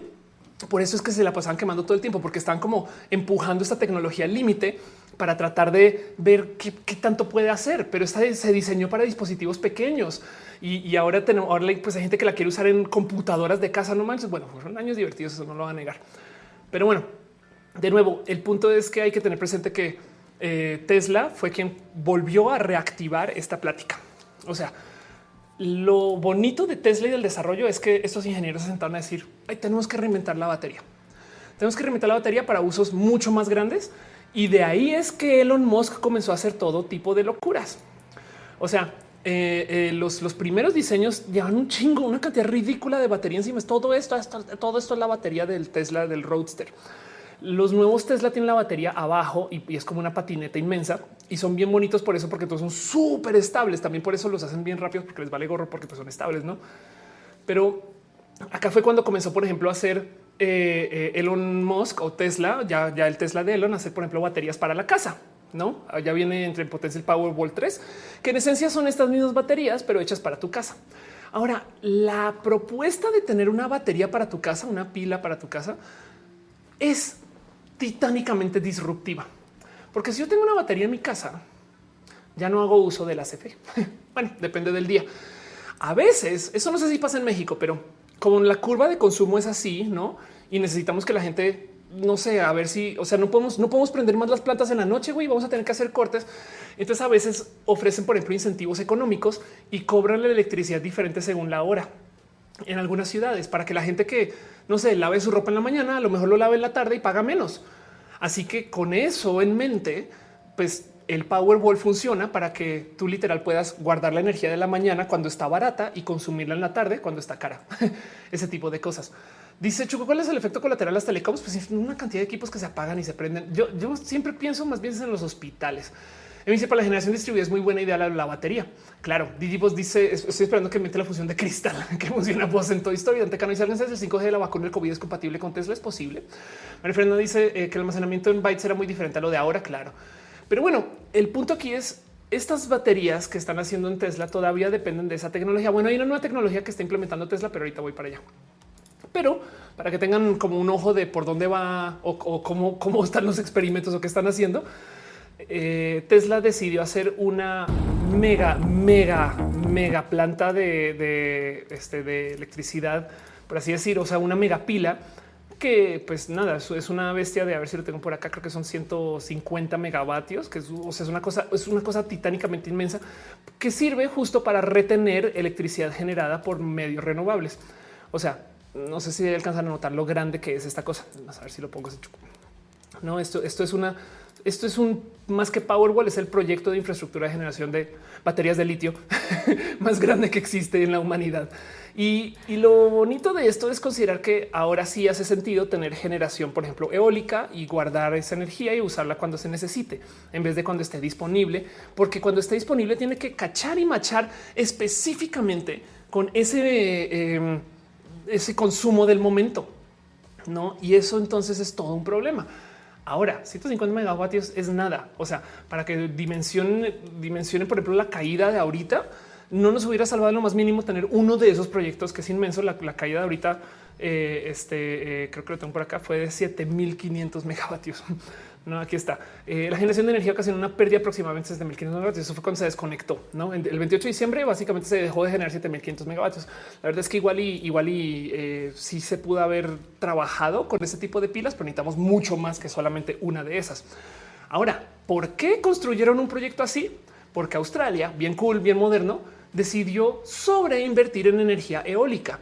Y entonces, pues como la energía eólica funciona cuando funciona, en algún momento tuvieron una caída en generación y el sistema automáticamente apagó algo así como el 40 o 50 por ciento del país. ¿Por qué? Porque hubo una caída y el sistema se iba sobre lo apagamos todo y, ya, no igual que acá, cuando de repente nos dicen así es que eh, se quemó un que fue eh, unos campesinos quemaron algo ahí al lado de la planta. Pues es que la verdad es que sí, eso fue lo que pasó en Australia, no? Pero, pero el punto es que esto no es lo que genera la caída. Esto hace que el sistema esté inestable o que el sistema tenga una pequeña falta de acceso, pero el sistema para proteger el resto de la infraestructura apaga todo. Es como si tú estás comiendo en la cocina y tienes ahí al lado tu, no sé, tu laptop y sin querer le tiras un poquito de agua encima y entonces ahora, güey, en chinga la apagas. no, el agua le cayó al teclado. Bien que pudiste haber nomás tilteado el teclado un poquito y no, no, güey, la apagas toda y desconectas todo ya porque nunca sabes qué puede pasar.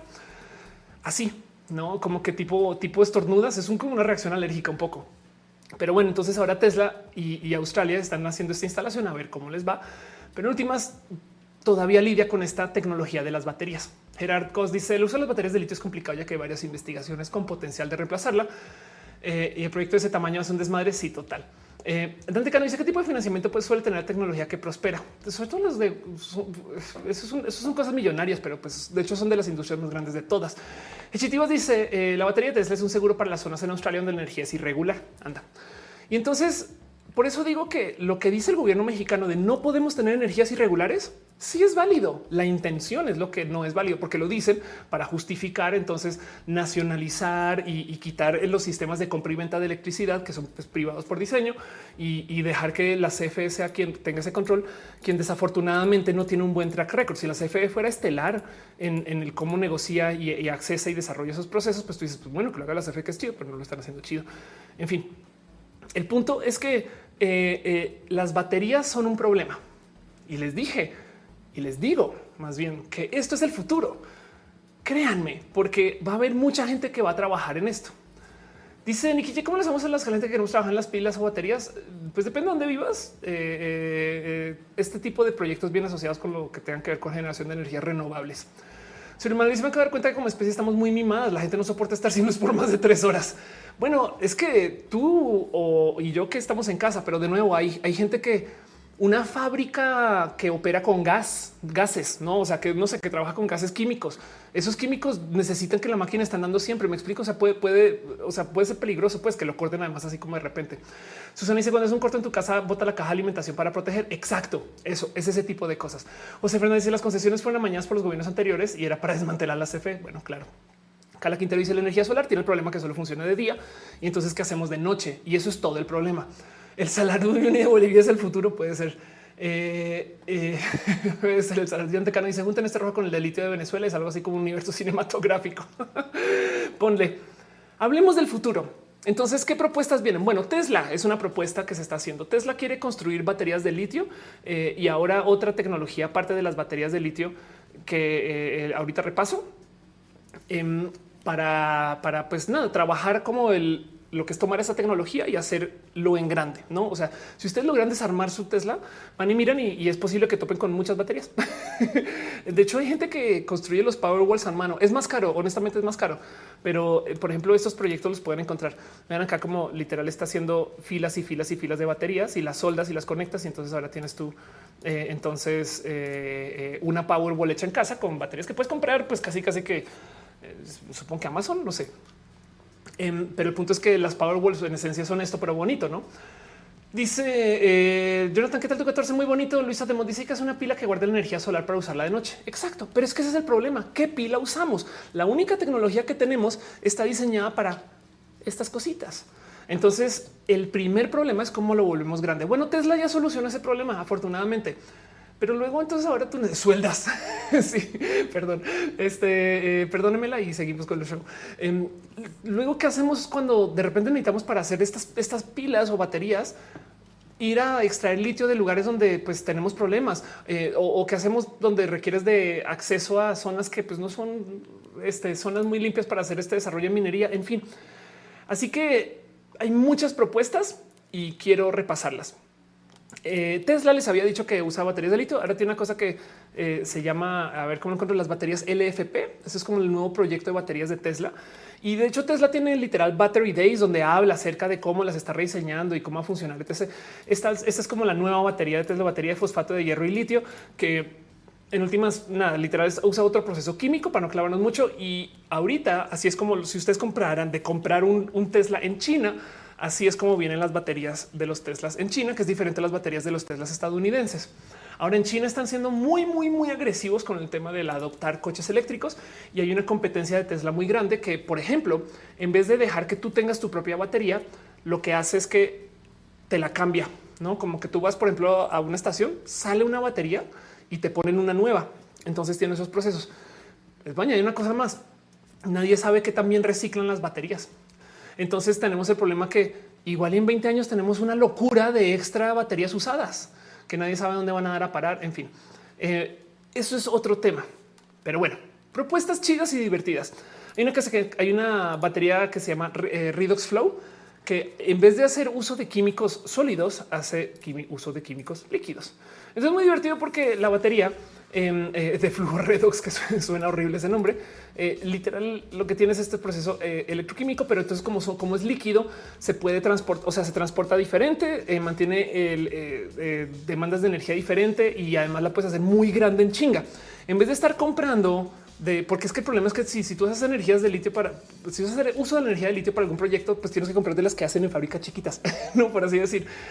Eh, eh, o, simplemente tienen que tener cierta dimensión particular. En este caso, el líquido, entonces puedes de repente hacer una muy grande, una muy pequeña y las construyes a la medida según lo que genere tu planta eléctrica, no? Pero bueno, hay mucho que pueden ver alrededor de esto. Dice mi China puesta por el hidrógeno, Chile puesta todo. Ahorita están llegando a Marte. Moon dice qué hacer si las baterías de litio hacen daño al ser humano y al ambiente. Pues sí, es que es que estas son preguntas que tenemos que responder. Pero bueno, em, otra propuesta que también eh, me parece muy divertida de ver. Eh, hay gente que hay un nombre para esto, pero, pero por ahora usa el nombre eh, de volante.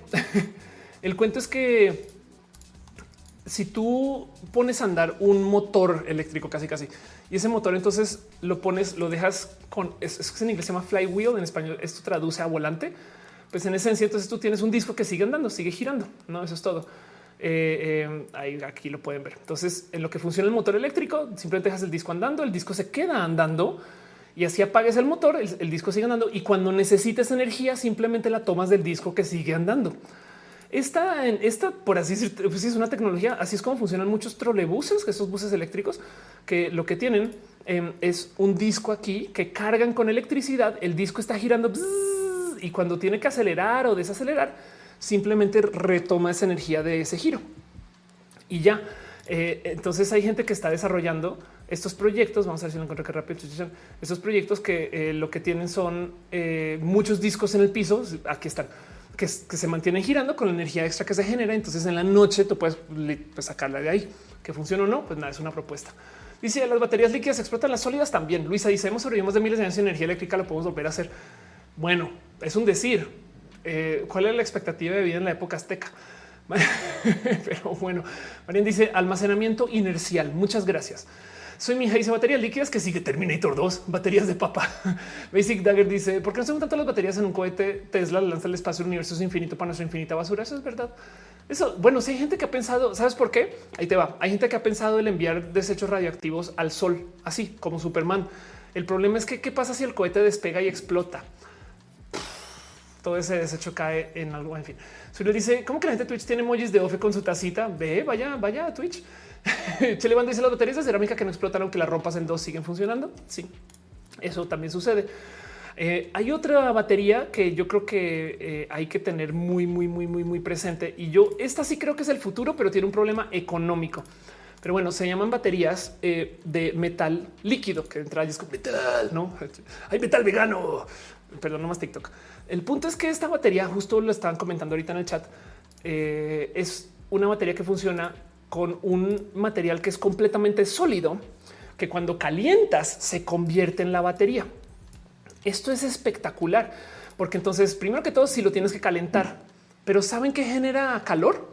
Celdas solares, este, hidroeléctricas, turbinas, vapor, todas estas cosas que están alrededor de la generación de electricidad. Y entonces, cuando generas electricidad, también generas de paso lo que se necesita para que esta batería comience a andar. Y entonces tienes, y bueno, nos da acceso como que a un nuevo, a un nuevo producto que es espectacular. Porque además la otra cosa que sucede es cuando las apagas se vuelven a solidificar y además los materiales que usa, tengo entendido que son materiales muy baratos, son materiales, este, esto es calcio. Entonces son materiales que vienen casi casi que de la tierra, o sea, no son materiales minerales carísimos. Como se apaga, se enfría, se solidifica, entonces no tiene procesos de carga y descarga como las del litio y funcionan por mucho, mucho, mucho, mucho más tiempo. El problema es que este tipo de baterías, por consecuencia, pues como son nuevas, no tienen pues, producción en escala, no tienen eh, estas industrias inmensas que las están fabricando y entonces las baterías son más caras de hacer que las de litio.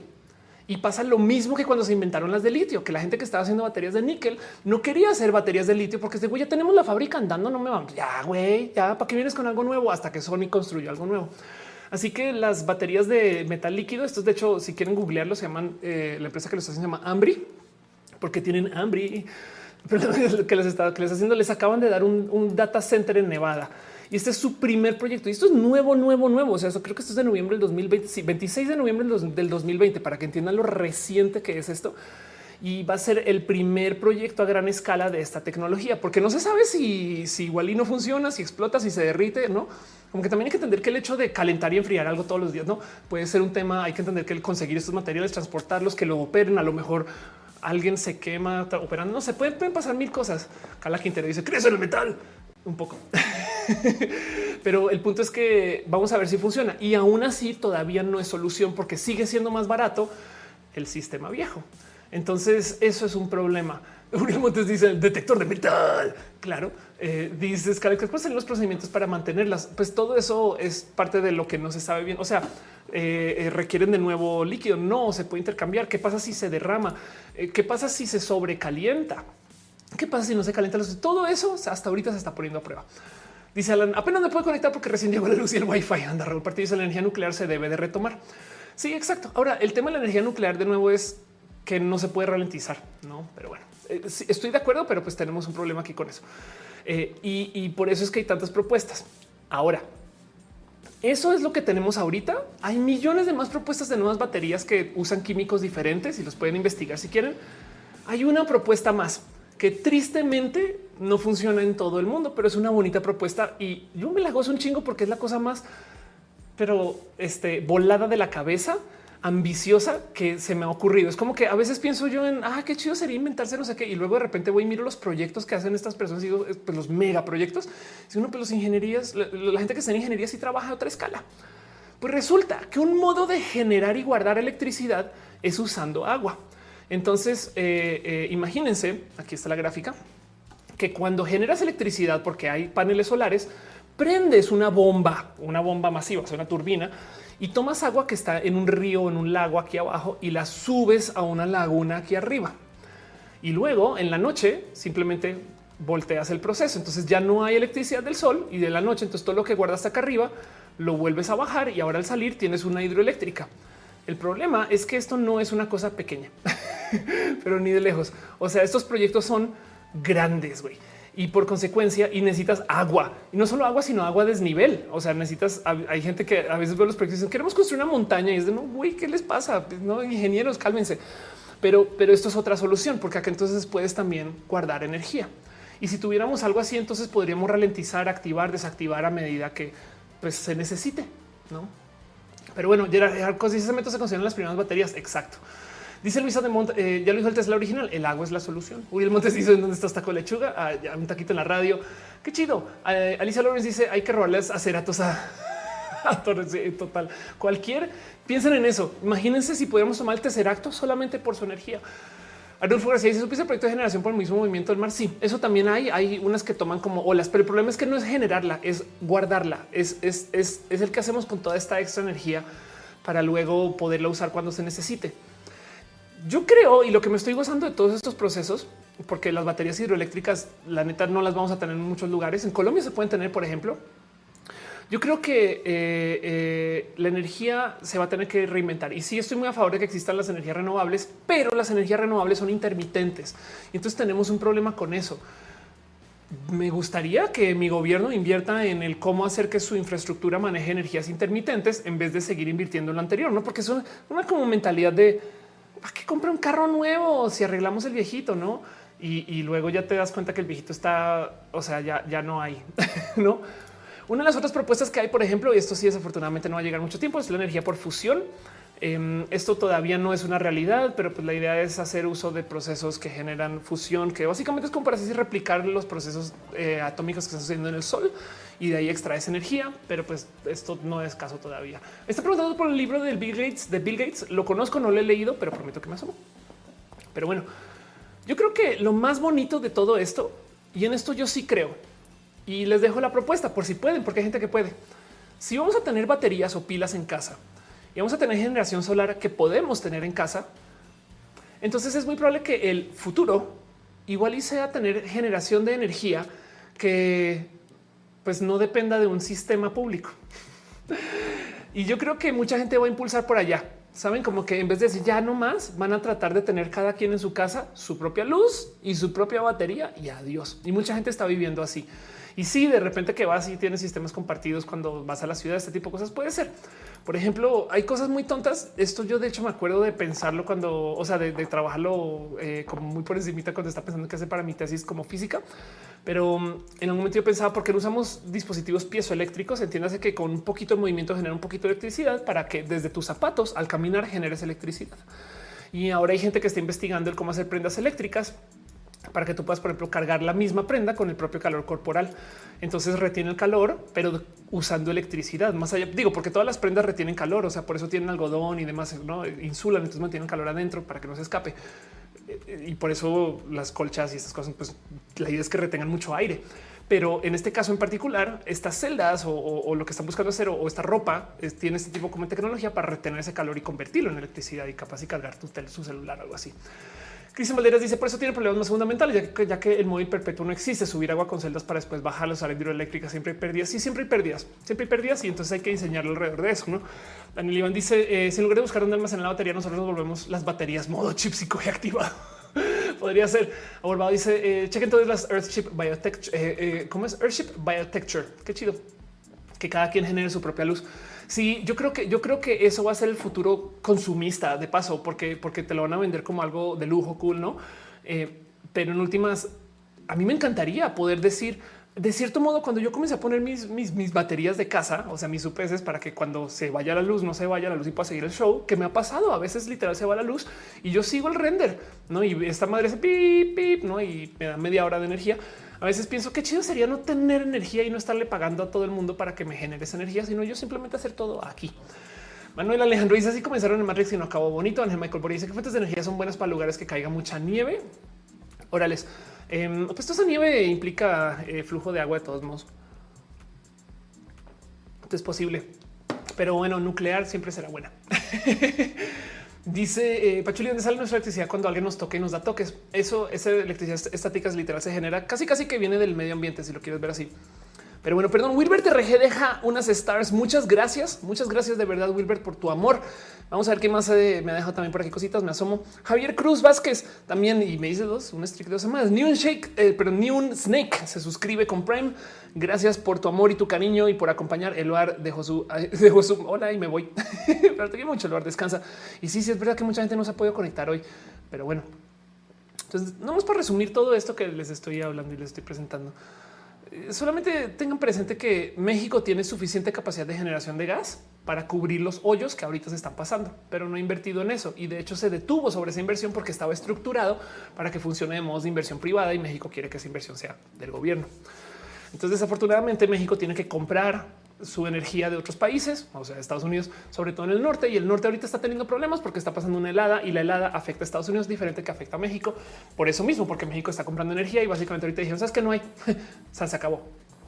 Y ahora, como vimos una red interconectada, lo que decidieron hacer es balancear la generación que sí tenemos, quitándole electricidad a gente aquí en el estado de México. El problema es allá, pero aquí en el estado de México les quitan la luz para que pues, los del norte puedan tener tantito.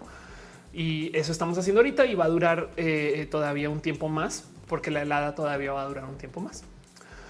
Pero bueno, eh, Juan dice eh, agradezco que Roja está en Facebook. Gracias, Nadia. John Top dice sería interesante aprender llevando sistemas de energía individual a lugares donde la ineficacia del gobierno no llega. Exacto. En eso estoy totalmente de acuerdo. Y pues sí, las soluciones a esto es jugársela por la energía renovable, pero pedir paneles solares no es sola una solución, porque los paneles solares tienen el problema de que no generan electricidad de noche. Y entonces ahora tenemos un problema. Dice ellos está pesado los widespread blackouts en Luciana y en Texas. Sí, es que también allá le están viendo negra. dice los de Norte y Luz eh, y yo caminando Bitcoin. Eh, Chile dice se fue la luz y a sugerir que la antena roja, pero llega a tiempo. Que muy bien, muy bien. Eh, entonces eso va a suceder. Sí, sí, sí siento que tenemos que cambiar nuestros sistemas de generación, pero también tienen que tener presente algo. No sé si se han dado cuenta que el problema no es que las plantas funcionen sobre carbón sino es que el carbón genere emisiones. Y saben que les voy a decir algo, a mí me da mucha rabia, genuina rabia, que exista tan poquito trabajo en el cómo detener esas emisiones. Saben, porque si ya tenemos las plantas funcionando, entonces ¿por qué no se desarrolla alguna tecnología para extraer todo eso y no tirarlo al medio ambiente? Si el gas no dejara el aire sucio, entonces, bien que podríamos trabajar algo diferente y quien quita que todo eso que se extraiga de sus emisiones pueda funcionar para algún otro proceso. No sé, podríamos tener, no sé, y no es lo que sí se investiga mucho en esto, pero, pero la verdad es que tenemos una infraestructura que dejando de lado cómo ensucia es cool. Saben como que eh, como, como física lo digo, saben como que luego voy, vas y miras y pues sí, güey, es que también hay algo de chido ahí en el hecho de que podamos manejar un coche tomando energía que se generó debido a eh, los depósitos minerales que salieron de dinosaurios que viven hace millones de años, ¿no? Eh, dice Arnulfo, existen, existen filtros, sí, pero igual ensucian tanto que les vale gorro. Y muchos no tienen la imposición de hacerlo. Entonces les vale, van y no es como esto cuando de repente te topas que están tirando agua al río súper sucia y les vale gorro porque pues no es mi agua. En fin, dice por si volviera la luz aquí en Juárez, ya descargué varios rojas y mini rojas. Muchas gracias. Gerardo Cos dice esas emisiones provocan esta nevada típica en un ciclo vicioso también. De paso, eso está pasando. Eso parte del motivo por el estamos en problemas es por el calentamiento global o más bien el cambio climático. En este caso, me y dice paneles solares con baterías en casas eh, y lo extra que se genera y se manda a la CFE. Sí, si es que la CFE te sigue comprando, porque parte de lo que se está planeando es que, es que no suceda así. Pero sí, aún así, si tú puedes vivir sin pagar electricidad, yo creo que sería bonito. Eric Javier dice un conjunto de energías eh, para que sea suficiente. La idea es que un alto porcentaje no sea de combustibles fósiles. Sí, el problema es que los combustibles fósiles son de los pocos que se pueden ralentizar, prender, apagar según la medida. ¿no? Y entonces eso es todo el problema. Porque la verdad, verdad de todo el cuento es que ahora sí ya es un hecho que la energía más barata de generar es la solar. No hay mucho que medirle a este enunciado. La energía solar es la forma de energía más barata, porque esto está tomando en cuenta, eh, si mal no estoy, eh, subsidios gubernamentales. Así que pues no está tan barata, pero sigue siendo, sigue siendo las más baratas. El punto es que ahorita instalar energía solar es lo mejor que se puede hacer hasta un momento. Si tú instalas energía solar que cubra toda la demanda actual, ya te jodes, porque si generas más, ¿qué vas a hacer con eso? No puedes hacer nada. Y entonces ahora la otra mitad del reto es solucionar las baterías. Y si existe un negocio en los próximos 20 años chido, es ese Tesla no solo está haciendo coches eléctricos, está desarrollando nuevos, nuevas baterías que vamos a tener en nuestras casas, en nuestros dispositivos y que a lo mejor eh, van a hacer que muchos otros, no sé, eh, medios de transporte sean autosostenibles, no un tren que tenga generación solar y esas baterías puede ser, no sé, por así decir. Cristian dice: no pueden comprimir esos gases a tal punto que se convierte en líquido y se puede extraer carbono. Sí, pero es caro. Y luego el carbono, ¿qué haces con él?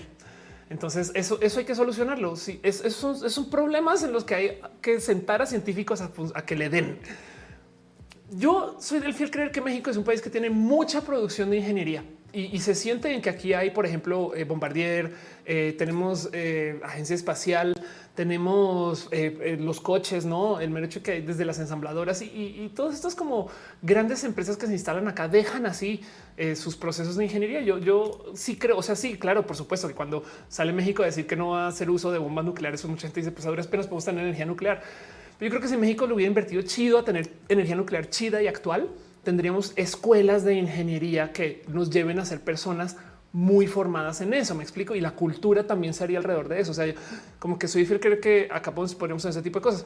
El resto de Latinoamérica, por ejemplo, eh, en Colombia, de nuevo, hay mucha generación hidroeléctrica y Colombia tiene una buena eh, cultura de ingeniería de, energía, aunque eh, lo que pasa en Colombia es que los proyectos pues, son muy pequeños porque pues, el país en sí pues, tiene una economía diferente, no? Pero eso es un decir, como sea. El punto es que eh, siento que, no sé, este problema de las baterías podría ser un problema de mexicano, ¿saben? Pero no es donde se está apostando y me rompe el corazón un poquito. Y ojalá y, en el futuro esto se solucione más o se adopte más. Pero bueno, les leo sus comentarios, el cómo se sienten y cómo se sienten con esto. Cierro el tema, una hora con 44 minutos hablando y esperemos que vuelva la luz. Ahorita la luz se fue por la nevada. Cuando la gente deje de querer calentar sus casas porque está haciendo frío, entonces se los prometo que vuelve la luz y ya, eso es todo. Y México, pues ojalá y mejore su generación de gas o mejore sus reservas de gas para que no esté tan dependiente. Pero esa gente que está diciendo cuando México llegue a su independencia energética, ahí sí, y es de no, a ver, ya tenemos un chingo de gas, solo que no se está extrayendo, no está produciendo.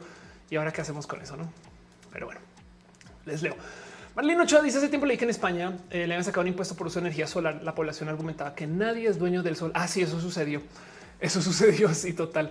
Y entonces hay un meme bien divertido. Es más, lo voy a buscar. Está en cagado. Eh, eh, calentador solar techo.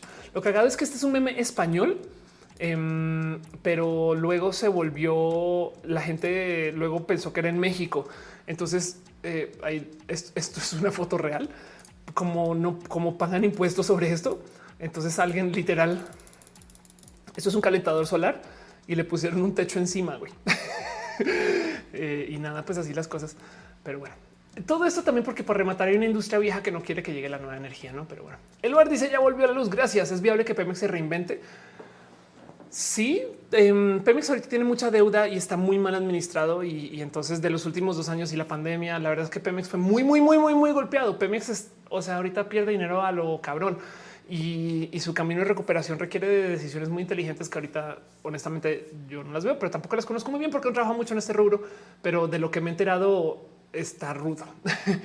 la verdad es que en últimas el apostársela por el petróleo es una propuesta cruel, como que a la larga saben como que capaz sí eh, funciona bien, pero pues ahorita lo que viene es una bomba en desarrollos de, energía verde. Pero bueno, eh, dice en una rama mencionaste una plataforma documentales. Eh, eh, eh, ya te digo cómo se llama. Sí, lo peor es que a cada rato la veo sus anuncios y ahorita se me olvida. Ah, aquí está, perdón. Curiosity Stream es que la dejé de usar por un rato porque ahora, ahora tengo otro, otro lugar pero lo recomiendo. Esto es un Netflix de solo documentales. Curiosity Stream es muy chido, es muy bonito.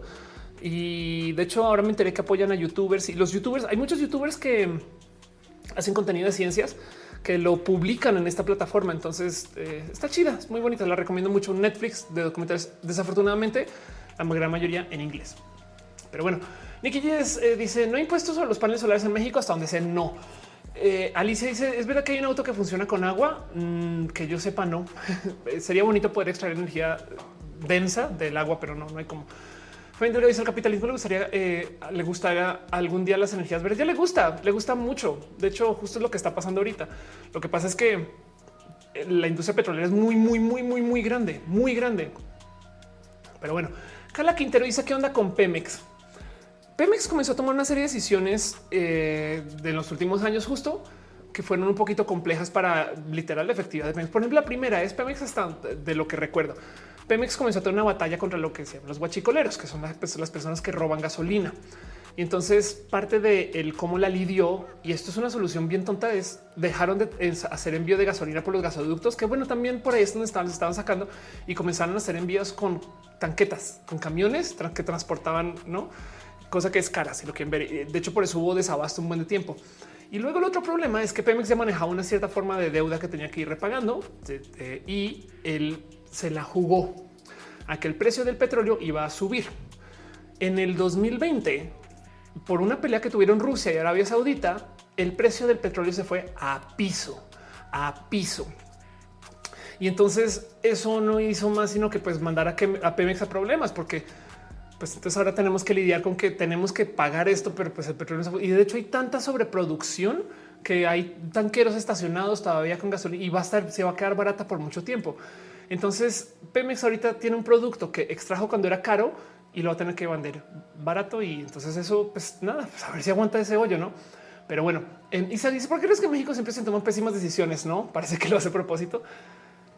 Es un problema que es compuesto. Eh, no siempre son pésimas decisiones. Las, las pésimas son de las que nos enteramos y son horribles. Por ejemplo, ahorita lo del tema del acceso al gas y la energía y demás. Lo que no hubo fue planeación, porque ahorita están tomando decisiones correctas. Ok. Ah, no mames, hace falta gas. No tenemos dónde guardarlo. La CFE no construyó dónde hacerlo. No hay industria privada porque la, mandamos al gorro, porque es que la industria privada iba a solucionar esto, saben? Pero luego, eh, eh, eh, los últimos dos años, básicamente no dejaron que den esos proyectos y adiós.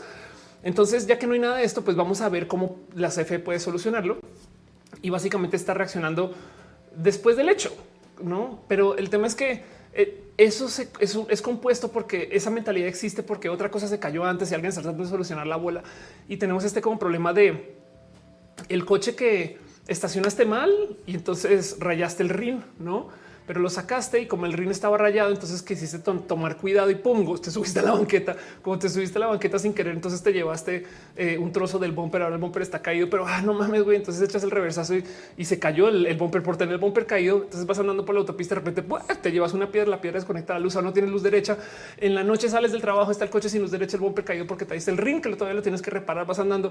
Y entonces como no tienes luz derecha, no es que pasa un perro, como está el perro y entonces el perro cae encima de, sabes, como del coche, es todo un accidente horrible, tienes que hablar con tu mamá, como hablas con tu mamá, entonces viene, ve que el coche está ahí y se pone muy, muy, muy, muy, muy furiosa, motivo por el cual entonces tú decides no volver a sacar el coche, lo dejas guardado en la casa de un amigo, en la casa de un amigo llega alguien, se roba el espejo, entonces tu coche no tiene espejo, no tiene bumper, está golpeado, el perro muerto, tu mamá te odia y básicamente no tienes cómo reparar tu coche porque por estar haciendo todo esto te corrieron del trabajo. Es lo que pasa en México, que ya después de muchos años de tener tantas cosas que una se cae sobre la otra, em, eh, es difícil, ¿no? Como que retomar y organizar, ¿no? Pero bueno, y luego entonces te topas que hay corrupción en el camino y te topas con que hay malas comunicaciones y, por ejemplo a todos los países en, vías de desarrollo le da durísimo. A Estados Unidos le acaba de dar los pendulazos eh, de ideologías de gobierno, porque de repente ahorita Biden está deshaciendo todo lo que hizo Trump y eso tiene un costo. Eso tiene un costo de desarrollo. Por eso es que hay gente que insiste, y yo no creo en esto, pero bueno, o sea, hay gente que insiste que, por ejemplo, los países muy autocráticos o que China, no, o sea, es como de güey, un partido y ya entonces no, no pasan estos pendulazos, pero a cambio pues pierdes tu, privacidad. Pero bueno, eh, me dice, yo siento que sí es correcto que no todo lo que consume el país sea privado, pero si está mal que México no haga las cosas en orden. Ándale. Ándale, dice un México mágico. Em, este Rox le gusta la impro. Ángel Michael dice: Acabas de descubrir casi mi vida. Acabas de escribir mi vida con un carro. Ándale. Eh, Pasiflorino dice: Mi papá trabaja en una refinería de Pemex y ve sus problemáticas. Eh, se han requerido despedir algunos de sus empleados. Mi papá está de planta y no es tan sencillo eh, eh, de que se ha despedido. Exacto. Cosas que pasan con Pemex. Bueno, hay una deuda inmensa. hay mala administración, hay malos intereses. Hubo un, problema muy cabrón con Pemex. De paso, saben que pongamos nuestro cerebro, perdón, pongamos nuestro sombrerito de la conspiranoia y recordemos este momento cuando Pemex, por literal desorden, eh, dejó sus computadoras porque no le hicieron update a, su literal, yo creo que antivirus. Entonces los hackearon, los hackearon y se adueñaron de toda la informática de Pemex y básicamente cobraron 5 millones de dólares para pues quitar, o sea, si deja tanto en Bitcoin y listo. Aquí está. El hackeo que Pemex dijo haber detectado el domingo obligó a la compañía a pagar computadoras en todo México, congelando sistemas como los pagos, eh, según cinco empleados correos electrónicos internos. Los correos también no este, eh, quedaron llevados. Existen 565 Bitcoin, que es 5 millones de dólares. Y entonces esto sucedió. Ahora, mucha gente me ha dicho cuando comencé a hablar acerca de los cortes de eh, luz y demás, que no solo fue hackeado Pemex, sino también la CFE. Entonces tenemos nuestro, nuestro sombrerito de la conspiranoia puesta Ahora hablemos acerca de cómo es posible que este cuento que de que de repente se apagó una torre eléctrica por ahí no sé qué es porque alguien ah, de este hackeo tiene acceso a algo y nadie, nadie sabe nada y no se dice nada. Pero bueno, eso bueno, tenemos el sombrero de la conspiración y eso puede no estar pasando. Pero, pero esto pasó. hay algo que yo escuché eh, que lo dijo, eh, o sea, lo escuché como una reunión de gente analista de energía, no? O sea, estas cosas ya cae porque la vida me llevó a eso. Y no se me olvida cuando dicen es que el problema es que la gente que está administrando Pemex ahorita son muy amateur. Yo no soy nadie para dar ese, para validar ese comentario. No, o sea, honestamente, yo no sé si sí son amateur o no, si fue un comentario con mala hazaña o, es verídico, pero, pero pues en últimas, la verdad es que las decisiones que, nos dejan ver que se toman eh, sí demuestran un poquito esto. Entonces se puede opinar que es un amateur. Sí, pero, pero el punto es que así están actuando. Pemex ahorita está muy en deuda, tiene problemas Em, de acceso a, de hecho, a, nuevas fuentes de petróleo, tiene problemas de que, sobre todo con el hecho de que el petróleo está baratísimo y se va a mantener barato por mucho tiempo. Es impresionante porque esto fue lo que quebró a Venezuela. No sé si lo sabían. Venezuela se la jugó a que iba a vivir enteramente del petróleo, mayoritariamente. O sea, ya no vamos a recibir dinero de nada más, no se preocupen, el petróleo nos va a cubrir de por siempre. Y de repente, de la noche a la mañana, Estados Unidos encontró como mover su demanda o necesidad de petróleo para que puedan generarlo todo desde allá. Por consecuencia, no tenían que comprarle petróleo al resto del mundo. Esto generó todo tipo de problemas en el Medio Oriente, porque pues allá dependían de que Estados Unidos comprara un chingo, pero como hay consumo europeo, el Medio Oriente no está tan grave. Y Venezuela se quedó así como de y entonces qué hacemos con esto y se fue al carajo porque todos sus programas sociales dependían de eso. Esto, esto era entre Chávez y Maduro y desde entonces han estado pasando por una espiral horrible porque entonces ya no hay dinero para esto y Maduro decidió consolidar el gobierno, entiéndase, tomárselo por su propia cuenta y volverlo una pues, pues, muy autocrático. Em, y entonces ahora están lidiando con problemas sobre problemas sobre problema que depende de que, de que se podrían solucionar si Venezuela volviera a tener mucho dinero porque el petróleo vuelve a subir de precio, pero no va a volver a subir en mucho tiempo si es que vuelve a subir y sobre todo si ahorita que viene la ola de energías verdes, quién sabe ¿no? qué vaya a pasar con eso. O sea, si, si de verdad reemplazamos muchos procesos de consumo de generación de electricidad que ya no haga uso de energías fósiles, pues entonces se va a volver un producto ahí de lado, ¿no? Y eso va a hacer que muchas cosas dejen de funcionar como funcionan ahorita. Entonces es complejo, es difícil, sobre todo porque Pemex representa una gran parte de México. Para que entiendan el problema de México, México depende de tres actividades. Petróleo, que ya ven cómo está. Turismo, que ya ven cómo está. y pues ahí tienen que la otra cosa que queda es lo que se llama remesas, que por si ustedes no saben cómo funciona, la remesa es el dinero que la gente envía cuando pues, se van de México y pues no y viven en otro país y mandan dinero de vuelta. Y el problema de las remesas que si bien han sido muy estables y, ahorita todavía están, y de hecho las remesas es lo que mantiene el país, ¿no? Em, eh, también hay inversión eh, foránea y demás, y hay una cantidad de, no, o sea, no, no son solo esos tres, pero, pero el, tema de las remesas es que nadie sabe cuántas generaciones va a durar eso. Por ejemplo, hay muchas dudas ahí, ¿no? Eh, y eso entonces ha sido difícil durante el COVID. O sea, no por nada México está quebrado durante el COVID, ¿no? No por nada México no tiene cómo ayudar a la gente para que se queden en casa y no tengan que salir a trabajar. Y entonces eso hace que México tenga problemas. Saben también que tiene Pemex, por ejemplo, una cantidad ridícula de empleados con COVID que no puede cuidar. En fin, eh, Yuri Maldonado dice la revista Lancet dice que México está volviendo Venezuela del norte. En todos lados, sí, todos los países que se van al carajo siempre los van a culpar de ser Venezuela, que digo que es una lástima con la pobre gente venezolana, pero, pero pues sí, lo que, lo que Venezuela es un país que quebró básicamente. Entonces, eh, find and replace Venezuela con país quebrado. y, y en últimas, Venezuela técnicamente es el país que tiene las reservas de petróleo más grandes del mundo. Entonces, de tener cómo extraer dinero de esas reservas, bien que podría salir de ese problema, no? Pero es que solucionar ese tipo de problemas es complejo, no? O sea, a ver, quitémonos la política, guardémonos el corazón este partidista y pensemos como desde la lógica de cómo vamos a enfrentar estas cosas para que se solucionen los problemas y, las soluciones requieren de que muchas piezas encajen perfecto y que la gente no comience a robar por izquierda. Pero como las cosas no están chidas, la gente roba más. Saben? O sea, entonces cómo controlas por eso y entonces es una batalla, es una batalla por, eso, por eso se le llaman países en vías de desarrollo. Ahora Estados Unidos también está lleno de problemas, no? En fin. Chao Castellanos dice apenas regresó a luz en mi colonia. Qué chido. Muy bien. Eh, Jen Urdaneta dice las iguanas que descomponen torres de electricidad se mudan a México desde Venezuela. un poco. Y perdón, no sé un poquito porque veo que están dejando piñas y de nuevo estoy cerrando tema. Ya llevamos oficialmente dos horas hablando de esto. Qué chido. Muchas gracias por acompañar y ser parte de Julián Galo. Se suscribe. Muchas gracias, Julián, por estar aquí. Wilbert RG, primera fila, deja unas stars. Gracias por tu amor, Wilbert, y gracias por apoyar. Pero bueno, en fin, em, el punto es por qué no tenemos electricidad ahorita eh, por una falta de planeación Pero si quieren culpar a alguien, adelante. Si quieren no culpar a alguien, adelante. Si quieren volverlo partidista, eh, adelante. Si no, solamente sepan que esto está pasando por esta negociación que tenemos de, bandazo ideológico de pasar de un sistema que se diseñó para que fuera privado y que tuviera acceso a ciertos mercados a un sistema que no quiere que nada sea hecho por fuera del gobierno. Y entonces, pues básicamente secó ¿no? el desarrollo privado y ahora le estamos pagando. Porque la otra cosa que sucedió es pues, porque México no invirtió para prevenirse contra estas cosas. Austeridad. En fin, ya ven cómo, estamos resolviendo un problema de como de nueve dimensiones, pero solamente podemos verlo en tres. No, o sea, y, y, súmenle que a eso hay corrupción de nuevo, y súmenle que a eso hay robos y, malas comunicaciones, malas intenciones. En fin. Que la noticia cuando hay un problema en una torre, una parte de la red, ¿cómo le hacen para saber dónde está el problema? Pues lo que hacen es que literal las torres se apagan automáticamente si lo quieres ver.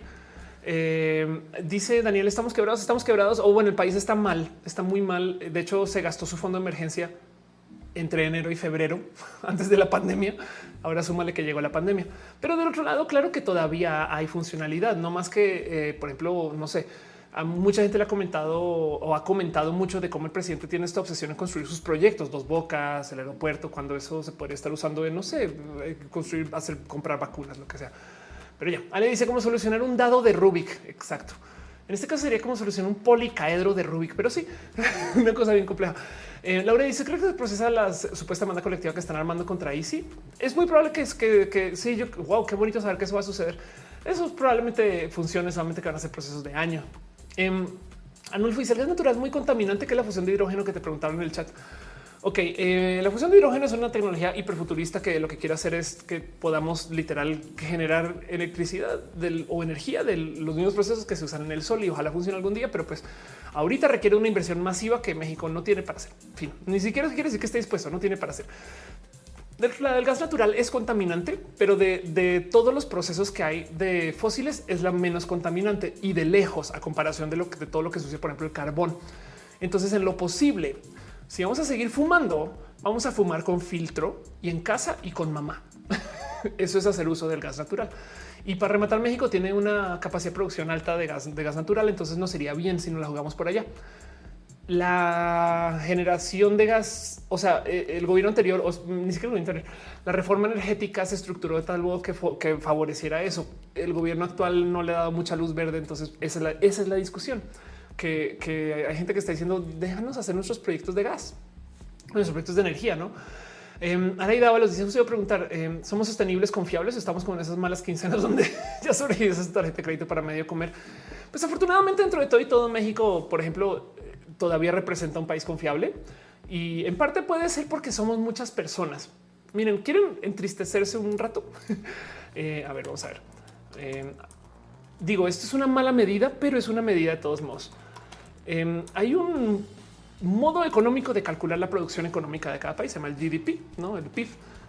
es la cantidad. Si sumas la venta y la compra y las transacciones económicas de un país entero, entonces te da toda su producción económica. Esto es como el cómo se mide cuánto dinero genera cada país. La cifra más cercana para entender qué tan rica más o menos, o sea, cuál es como el estándar de vida. Y eso es un decir, porque esos son promedios, no eso es todo el país. Es una cosa que es PIB per cápita, no? Esos son 1397 eh, eh, mil millones de dólares, o sea, trillones, son trillones estadounidenses, pues está en inglés. Pero bueno, esta es la producción económica de Australia. O sea, en Australia, básicamente como país, esto es toda la producción económica, 1397. Para ponerlo en contexto, eh, Rusia, por ejemplo, em, hace 1.7 trillones y si quieren irse de culo, pues Estados Unidos este, hace 21 trillones. Ok, China 23 o depende cómo se mira, pero bueno, el caso. Entonces, si quieren entristecerse un rato, eh, sepan que México hace más o menos esa misma cantidad de producción económica. ¿Por qué nos entristece esto o por qué me entristece a mí, Ofelia? Porque México tiene 115 millones de personas y Australia tiene 20. O sea, Australia es cada persona australiana en promedio es cinco veces más productiva que cada persona mexicana en promedio. no? Entonces, el tema es que somos una cantidad de gente y toda esa gente sumada eh, pues damos en Australia, que está chido. Australia es un país, no? Además, México, entre todo y todo, es un país nuclear y tiene representación internacional. O sea, México es un país importante y es confiable. Sí. Y, tenemos actividad económica. Sí. El problema es que la, actividad económica por persona es muy poquito a comparación del mundo desarrollado, pero eso no solo eso no, no se lo podemos culpar solamente a la gente en México, porque también hay que ver, claro, pues es que Australia es un país que fue invadido por Europa y que luego por cómo se solucionó su invasión se quedó con toda la infraestructura. O sea, ¿por qué es Australia un país chido? Porque llegó a Inglaterra y instaló toda la infraestructura del mundo y se fue. no, básicamente algo así.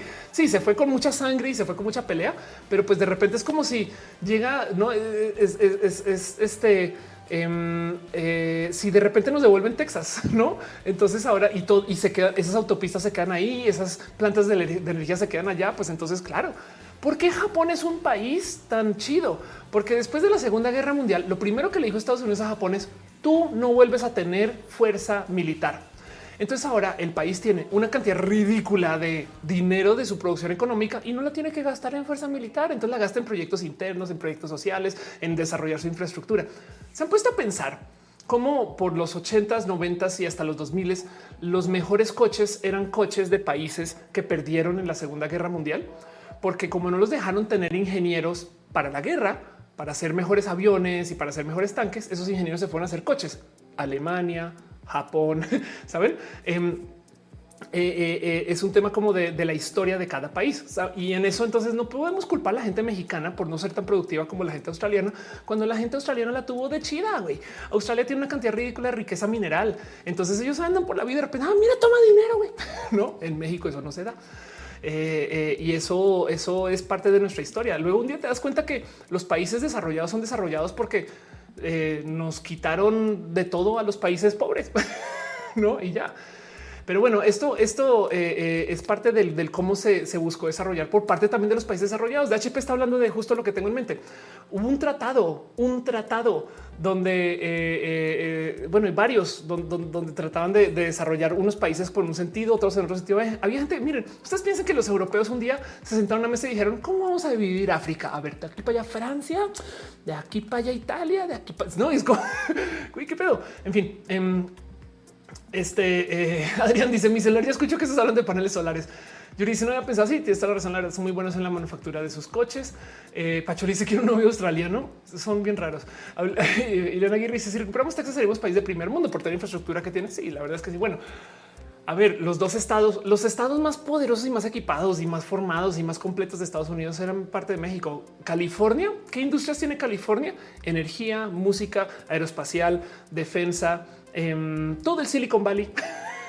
Eh, eh, Saben, eso es California, Texas, eh, petróleo, energía, música también, aeroespacial también de paso, porque también se desarrolla. Saben como que vean, la cantidad de cosas que se dan solo en estos dos estados y, y, eran México. Pero bueno, em, en fin, ya me desvié mucho porque estaba hablando acerca de la energía y la generación.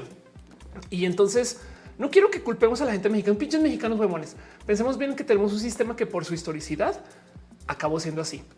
Y ahorita estamos pasando por cortes porque eh, la verdad es que no se planeó. Entonces, si ustedes quieren echarle culpa a eso, adelante.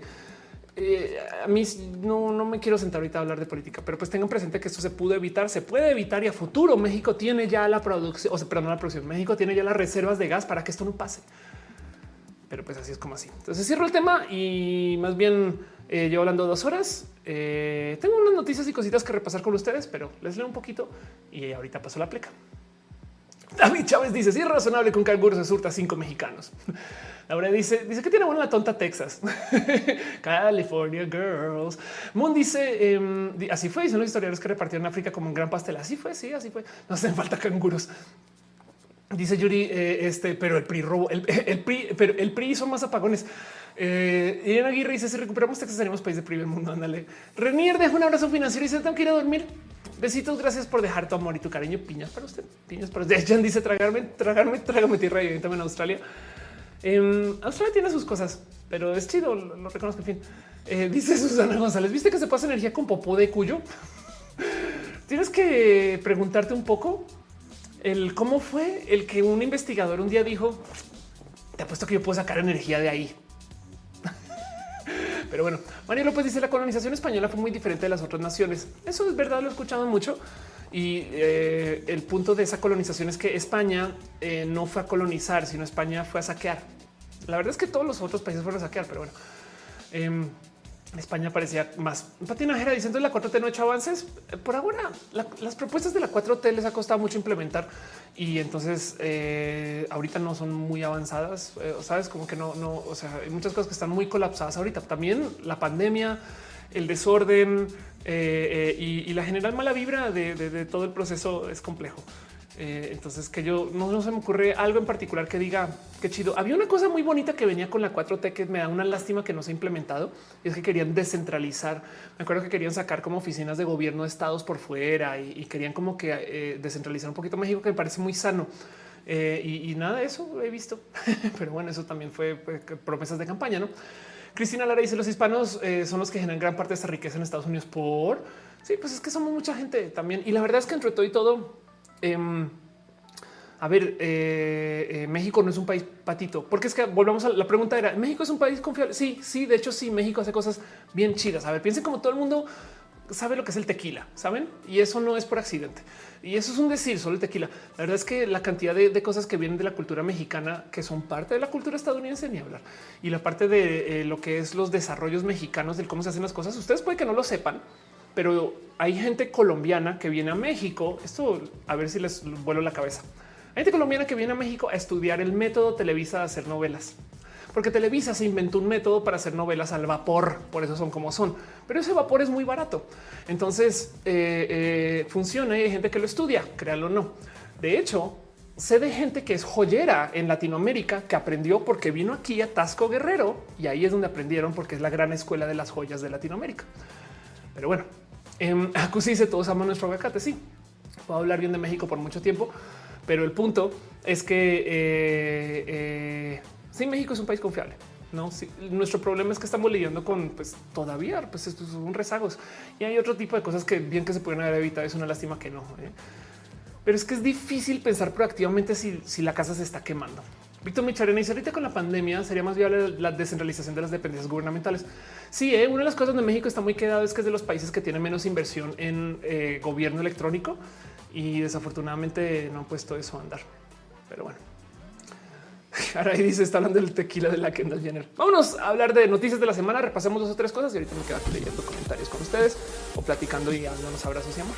Gracias por escuchar.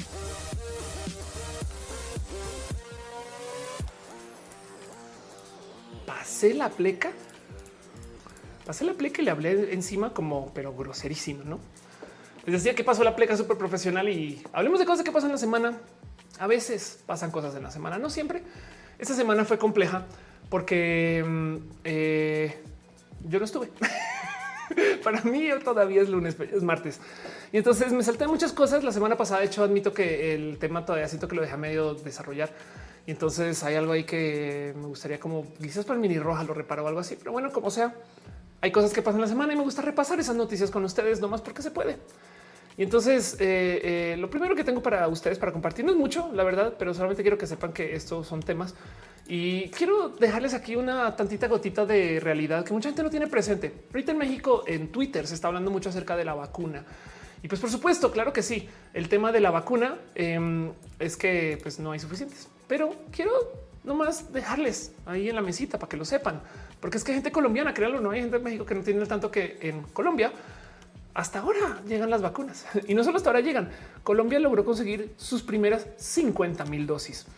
Em, no es que les quiera decir agradezcan, saben? Solamente dentro de todo y todo, en Latinoamérica todavía sigue negociando sus vacunas. Dice María, no es mucho, pero es honesto. Exacto. ¿Qué pasó en Latinoamérica, excepto Chile y Brasil? Em, hicieron una como buscaron eh, una como unión para comprar las vacunas que se llama COVAX y la negociación fue torpe, no dijeron nada, compraron mal. Eh, resulta que luego no compraron em, eh, y entonces, en fin el tema es que, Colombia hasta ahorita está viendo sus primeras 50 mil vacunas y es que hay que hablar un poquito acerca de cómo el proceso de cómo se ha ido vacunando el mundo, porque saben que lo que va a pasar a medida que el mundo esté más ensimismado en su, en su proceso, o sea, había que, que se vaya vacunando más. Eh, pues van a ir saliendo gradualmente de la pandemia, lo cual quiere decir que van a haber países que van a salir antes de la pandemia y van a entonces en potencia mover industrias, empresas, quién sabe qué pase, no es por ejemplo Israel ya vacunó al 46% de su población. Em, aunque esto creo que sí, solo que recibieron una dosis. Entonces em, estos números pueden variar un poquito, pero pues por ejemplo el, Reino Unido metió 54%. Y no sé si ustedes recuerdan o, me han escuchado hablarlo, pero yo siempre he dicho que yo le tengo puesto el ojo a que el número, por así decirlo, entre comillas, mágico para que eh, la gente ya vuelva a la actividad es ese que se usa para la influenza, que es el del 40% de la gente vacunada. Esto es un invento de Ofelia. Yo me lo creí porque lo que la comunicación oficial es, cuando se vacune todo el mundo. Pero la verdad es que la vacuna de la influenza no se la toma todo el mundo y justo el promedio, excepto el año pasado, es del 40%. Y con eso ya tenemos un sistema de medicina que funciona y entonces permite que la gente esté trabajando y viviendo y que no sea pandémico. Digamos que en este caso es del 50 60%. Em, entonces tengan eso presente. Eh, y de nuevo es un invento de Ofelia, capaz si tiene que ser el 100 y yo aquí pues, de qué estoy hablando. Pero como sea, con eso en mente, piensen ustedes que Israel ya lleva 46%, el Reino Unido 22%, Bahrein 14%, Estados Unidos el 11%. Pero aquí está México con 0.51 y Chile, este, eh, que se fueron supervolando hasta aquí, 10% de Chile ya recibió vacunas. En Chile compraron vacunas para tirar por la ventana. Vayamos a Chile porque allá sí se puede vacunar, quizás no. Eh, entonces, esto importa mucho. Y, lo digo porque es que mucha gente solo en México estamos teniendo esos dramas. No, el drama de este año se lo súper prometo que va a ser el castigo moralino de quién sí se puede vacunar y quién no. Em, esto pasó en Perú, cientos de personas fueron vacunadas en secreto en Perú antes del lanzamiento oficial. Y entonces, pues sí, la verdad es que sí está la chingada porque pues debería haber prioridad para esto. Pero como lo decía en Roja, creo que en el anterior, prefiero un mundo donde la gente se esté peleando por vacunarse primero a que un mundo donde la gente no se quiera vacunar. Saben como que me gusta que exista perreo, ¿no? Pero, pero la verdad es que Latinoamérica va a salir tarde de, este proceso lo cual quiere decir que vamos a tener restricciones de vuelo, restricciones de eh, intercambio económico. Eh, vamos a tener, eh, dice Peter, la mañana dijeron que tiene que ser el 70 de la población. La mañana no lo, considero un medio preciso, pero vamos a irnos con el 70 Ve, no es el 100, pues. Y pues vamos a ver qué pasa, ¿no? Porque si, por ejemplo, Chile sí se vacuna, entonces capaz si, no sé, capaz si Chile despega, ¿no? O sea, tiene unos meses de ventajita con el ¿no? En fin, eh, quiere dice, en Chile hay menos gente, exacto, pero también compraron de más, o sea, es como en Canadá, en Canadá, en Canadá compraron para vacunar más del 100% de la población, ¿por qué? Porque pueden. Y de paso, por eso es que Colombia está negociando, ¿saben? Es que es que somos personas horribles y así somos, ¿no? Pero bueno, eso, está sucediendo. Sepan que está sucediendo, se los dejo. Eh, eh, y este, este, este drama latinoamericano nos va a perseguir por un rato. En Argentina vamos a ver también qué pasa. Pero bueno, otra cosa que sucedió esta semana, no es para que lo tengan presente mientras está pasando todo este desmadre. A mí me sorprendió un chingo porque a qué horas? Pues resulta casi casual. China ya está aterrizando una sonda o bueno, una nave espacial eh, en Marte. es de qué? ¿A qué hora, güey? Em, y pues sí, evidentemente, la verdad es que sí, por ejemplo, piensan en esto, parte del éxito chino reciente, aunque no es reciente, pero porque China ahorita está aún más movido es porque manejaron su pandemia también, que es un decir, que pues que tienen ya acceso a, o sea, ya, no están pensando en la pandemia, ¿no? Ahora esto viene desde hace mucho tiempo, no, quiere decir absolutamente nada. Eh, solamente sepan que ya China está llegando a Marte y me da, me da bonito de ver. Ayer dice la influenza no me dejó tener eh, eh, este paz, eh, salida, permisos del tercero de Kinder, ándale. Em, Eduardo Permac dice: ¿Viste el docu Framing Britney? No lo he visto, pero ahorita hablamos un poquito de eso si quieres, en, preguntas y respuestas. yo nomás me gusta mucho que se le está aplicando la cultura del feminismo actual a los medios viejos, pero bueno, porque también sabes a quién castigaron mucho a Lindsay Lohan. Jonathan Tepex dice en Ecuador, el ministro de Salud vacunó a toda su familia, que nadie solo han llegado 8 mil dosis. Chale. El mundo dice tiene que ser el 70% porque el factor de transmisión del COVID es mucho más alto que el de la, eh, influenza. Este eh, sí. Eh, Nikki dice que mi labio está bien divertido. Ya está así después de hablar mucho tiempo. Em, pero bueno, eh, Adrián Romero dice tengo muchos sentimientos encontrados con China. Yo también. Y dice Alejandra eh, saludos desde Guatemala. Roberto Dino dice yo super Emiratos Árabes ya tenían imágenes de Marte en su sonda. Qué locura. Pero bueno, otras cosas que pasaron esta semana para que tengan presente. Eh, y esto es algo que son de las cosas que son muy poquito como y el agua moja, pero em, resulta que se toparon con un pequeño estudio, o bueno, generó un estudio que comprueba algo que ya sabíamos, evidentemente. Y es que eh, si tú crías un niño con violencia, el niño o la niña va a ser violento o violenta. Esto lo sabíamos. Hay mucha gente que tristemente todavía defiende que a los niños hay que pegarles. Eso es exactamente lo que hace que los niños sean violentos, porque lo aprenden de sus papás. Lo bonito del estudio es que eh, también considera violencia verbal, porque entonces está este como nuevo posicionamiento, si quieren verlo millennial, de decirle a los niños por qué hiciste las cosas mal. Pero entonces ahora sí está bien, ya no estamos dando, ya no, están dando nalgadas porque no tengo hijas. Em, pero resulta que si esa habla también es violenta o se procesa violenta, tiene el mismo efecto. Entonces, para la gente que cree que la generación de cristal es el fin de la humanidad, lo siento por ustedes, esto va a seguir pasando. Para la gente que le gusta ser parte de la generación de cristal como yo, sepan que no solo es hablarle a los niños para explicarles por qué lo que hicieron está mal, sino que hay que hablarles bien porque si no, también están siendo personas violentas. Em, y, resulta que resulta que esa violencia la, se la apropian. O sea, si, tú igual te sientas y dices, es que hiciste eso, Martita, porque es que no, aunque no le hayas pegado, le pegaste. Eh, solo que fue con tus palabras. Entonces, pues bueno, ese estudio nada me parece muy interesante y justo dice las acciones a largo plazo de los padres, aunque así sean hacerles saber a los niños que son amados, eh, eh, van a seguir siendo em, mejor que la disciplina no este, si esa disciplina este, sigue siendo violenta. Mejor dicho, es un bonito encuentro, pues ahí se los dejo. Es un pequeño estudio, algo que me topé por ahí viendo cosas para la semana. Pero bueno, acusación no le pegan a sus hijos. Anda, eh, Pasi Florin dice: Como estudiante de criminología, hay mucho de que hablar de la conducta agresiva. Eh, sí, eso es verdad. y cómo puedes encadenar a una persona antisocial. Wow. Em, dice Domínguez, ¿qué opinas acerca de la serie de Cristina la Veneno? No la he visto porque me cuesta mucho ver el pornodrama pero, pero sé que es buena y la recomiendo en general, pero, pero no la he visto, me confieso. Nicky dice: eh, Me sentí vendiendo cuando sacaron la ley de no violencia a los niños. Ándale. Hola Mundo dice: Somos las hemos de cristal, el mundo hay que salvar. Darwinismo dice: Le dan un golpe eh, psicológico y bien duro los niños. Sí, de acuerdo. Yo tengo recuerdos bien complejos y rudos de lidiar con temas de familia mal llevados porque alguien se comunicó mal y no es culpa de, mis padres y mis madres, sino es que más bien eran como su caja operativa, no en lo que sabían. Eh, pero luego pensándolo es como de hoy, ¿por qué dijiste eso? en fin, Susana González dice el jueves llega el rover de la NASA a Marte. Qué chido.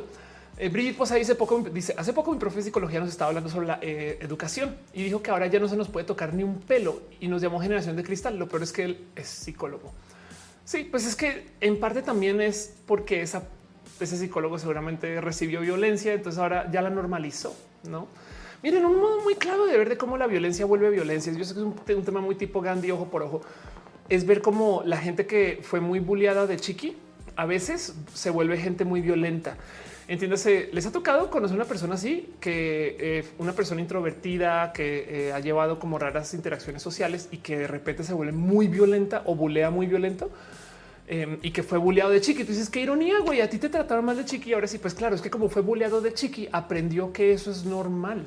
Es más, capaz se aprendió que eso es aguantable y se voltea y lo replica, no? Pero bueno, dice Mariana, en fin, la hipotenusa, exacto. Pues dice la serie veneno es buena, muy cruda para personas sensibles. Em, Irina dice: Si tengo secuelas por cosas así, yo también. Alicia López dice: Pero entonces, ¿por qué pues, aumentó la delincuencia juvenil? Eh, pues justo porque, porque es que la violencia no tiene que ser física. Pero bueno, Jorge Rivera dice: Bueno, y también no tiene que venir de los padres. ¿eh? O sea, hay millones de modos también. O sea, si, si, si, tu mundo alrededor es violento, en fin. Mm. Y Rivera dice un día te vengo a Guadalajara y no te salude. ¿Por qué? ¿Qué te pasa? no, después nos saludamos. Ángel eh, eh, Michael dice ahora mi familia, mis primos y yo recordamos con risa las veces que nos corrigieron a chanclas. Pues sí, hoy en día sí. Pero bueno, violencia genera violencia. Sí, estoy totalmente de acuerdo. Ahora, del otro lado, yo no tengo hijos, entonces también estoy hablando sin saber, no? no sé. Entonces, si ustedes vienen una familia, familia, este vayan más con su consenso que con el mío. Pero bueno, la última cosa que tengo para ustedes se los quiero compartir también un poquito como a modo de pescando a ver si les interesa el tema. Creo que yo había hablado un poquito de esto, eh, eh, pero no si sabían que los camiones, o sea, los tractores, perdón, y los coches de hoy, como son eléctricos y tienen sistemas eléctricos, tienen CPUs y funcionan base de CPUs, pues todas ahora tienen controles antipiratería. Entonces, tú no puedes hacer un reparo, por ejemplo, un tractor sin autorizarlo primero, por ejemplo, con John Deere y entonces ahora resulta que los mismos agricultores están aprendiendo a hackear y a piratear sus propios tractores solamente para poder, por ejemplo, cambiarle este, eh, no sé, alguna pieza eléctrica o reparar algo sin tener que llevarlo a John Deere, donde a veces no hay, no? O sea, lo compraste, vives muy lejos, estás aquí al sur de México, vienes del norte. lo que sea, en, vez de dejarlo tirado, tienes que hackearlo. Y entonces es como este cuento de cómo eso está pasando más. Ah, y aquí, este, porque tengo este, monas chinas ahí, no sé, pero bueno. Y entonces es esto, el derecho a reparar. Ya lo había mencionado por encima, pero se los quiero dejar. No sé si les interesa el tema, pero pues se los comparto nomás para que sepa que eso está pasando. Y es la última nota que tengo para ustedes hoy. Pero bueno, en fin. Em, dice Elvia Contreras, ¿has leído el verbo de las culturas? Eh, el verbo de México es aguantar según el libro Órales. Yo buleo violento, dice Freddy. Uriel dice, la Uriel dice la chancla no educa. No, em, la violencia por lo general te enseña cosas que no son lo que los padres creen que están enseñando. Perdón, hablando de violencia, este literal. Mire, como tengo mi zapatito aquí, se tropezó, encajo ahí. Em, por ejemplo, si tú vives con una persona violenta en casa, eh, o una persona que te quiera educar, lo que te está enseñando es cómo escuchar pasos, cómo mentir, eh, cómo decir cosas para que no sean violentos en vez de lo que no. En fin, Cristina Lara dice: em, comete el error de repetir nuestros errores de crianza, es el peor de todos. Total. Le digo: si no dice agricultores hackers, el doctor no puede aprender a usar el cañón. total. Em, dice: eh, Hola, estoy muerto. Hackeo con monas chinas y Selina la vaca de Ofelia. Piñas. Así, ándale. Pero bueno, me voy a ir a la sección, a nuestra última sección, y nomás leamos preguntas y respuestas. Lo que me quieren decir, Vamos al aire dos horas 24 minutos. Ha sido bonito. Espero que le hayan estado pasando bien. Chacoteamos.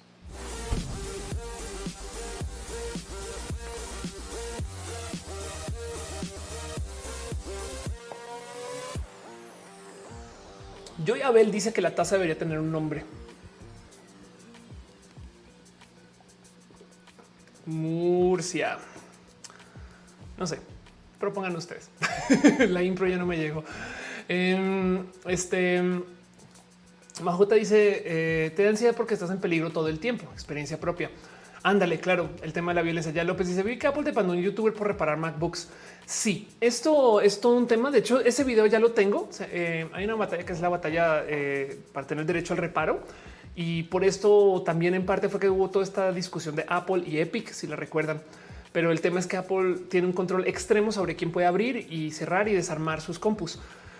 Y entre eso, pero mega limita que tú puedas reparar la compu si no es pasando por un proceso de Apple. Ahora Apple ya no repara tanto sus compus, las recibe y te las intercambia y recicla. Y el problema, pues para nosotros, es que ese reciclaje es a bajo costo pero para Apple es una joya porque toda, eh, todo lo que recibe de la compu son materiales, metales eh, eh, y una cantidad de piezas que puede reusar para volverte a venderla otra vez. no me explico, pero bueno, en fin, em, como que es un negocio un poquito más redondo para Apple que para nosotros.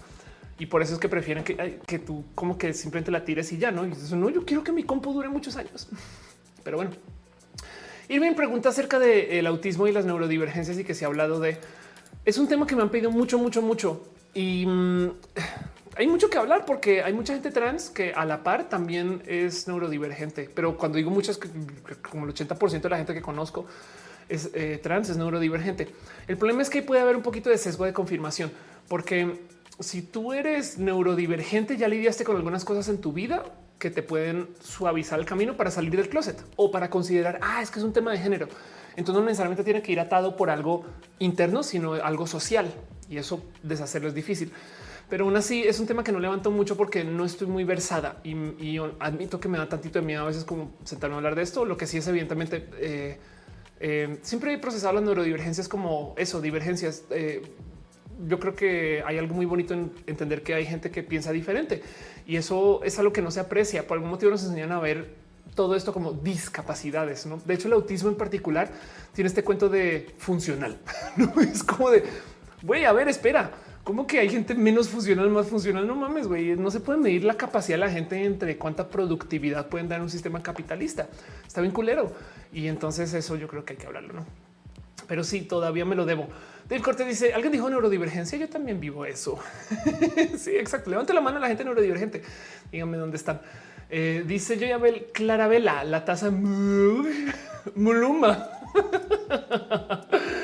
Gibran dice un roja de la depresión. Ok, de ese tema sí lo puedo hablar, la depresión. Eh, ¿Qué podríamos hablar acerca de cómo? Bueno, la verdad es que eh, Sí, es un tema con el cual he convivido mucho. Lo voy a pensar. Déjame de vueltas. Eh, Gibran dice la productividad es un concepto basura. No entiendo total.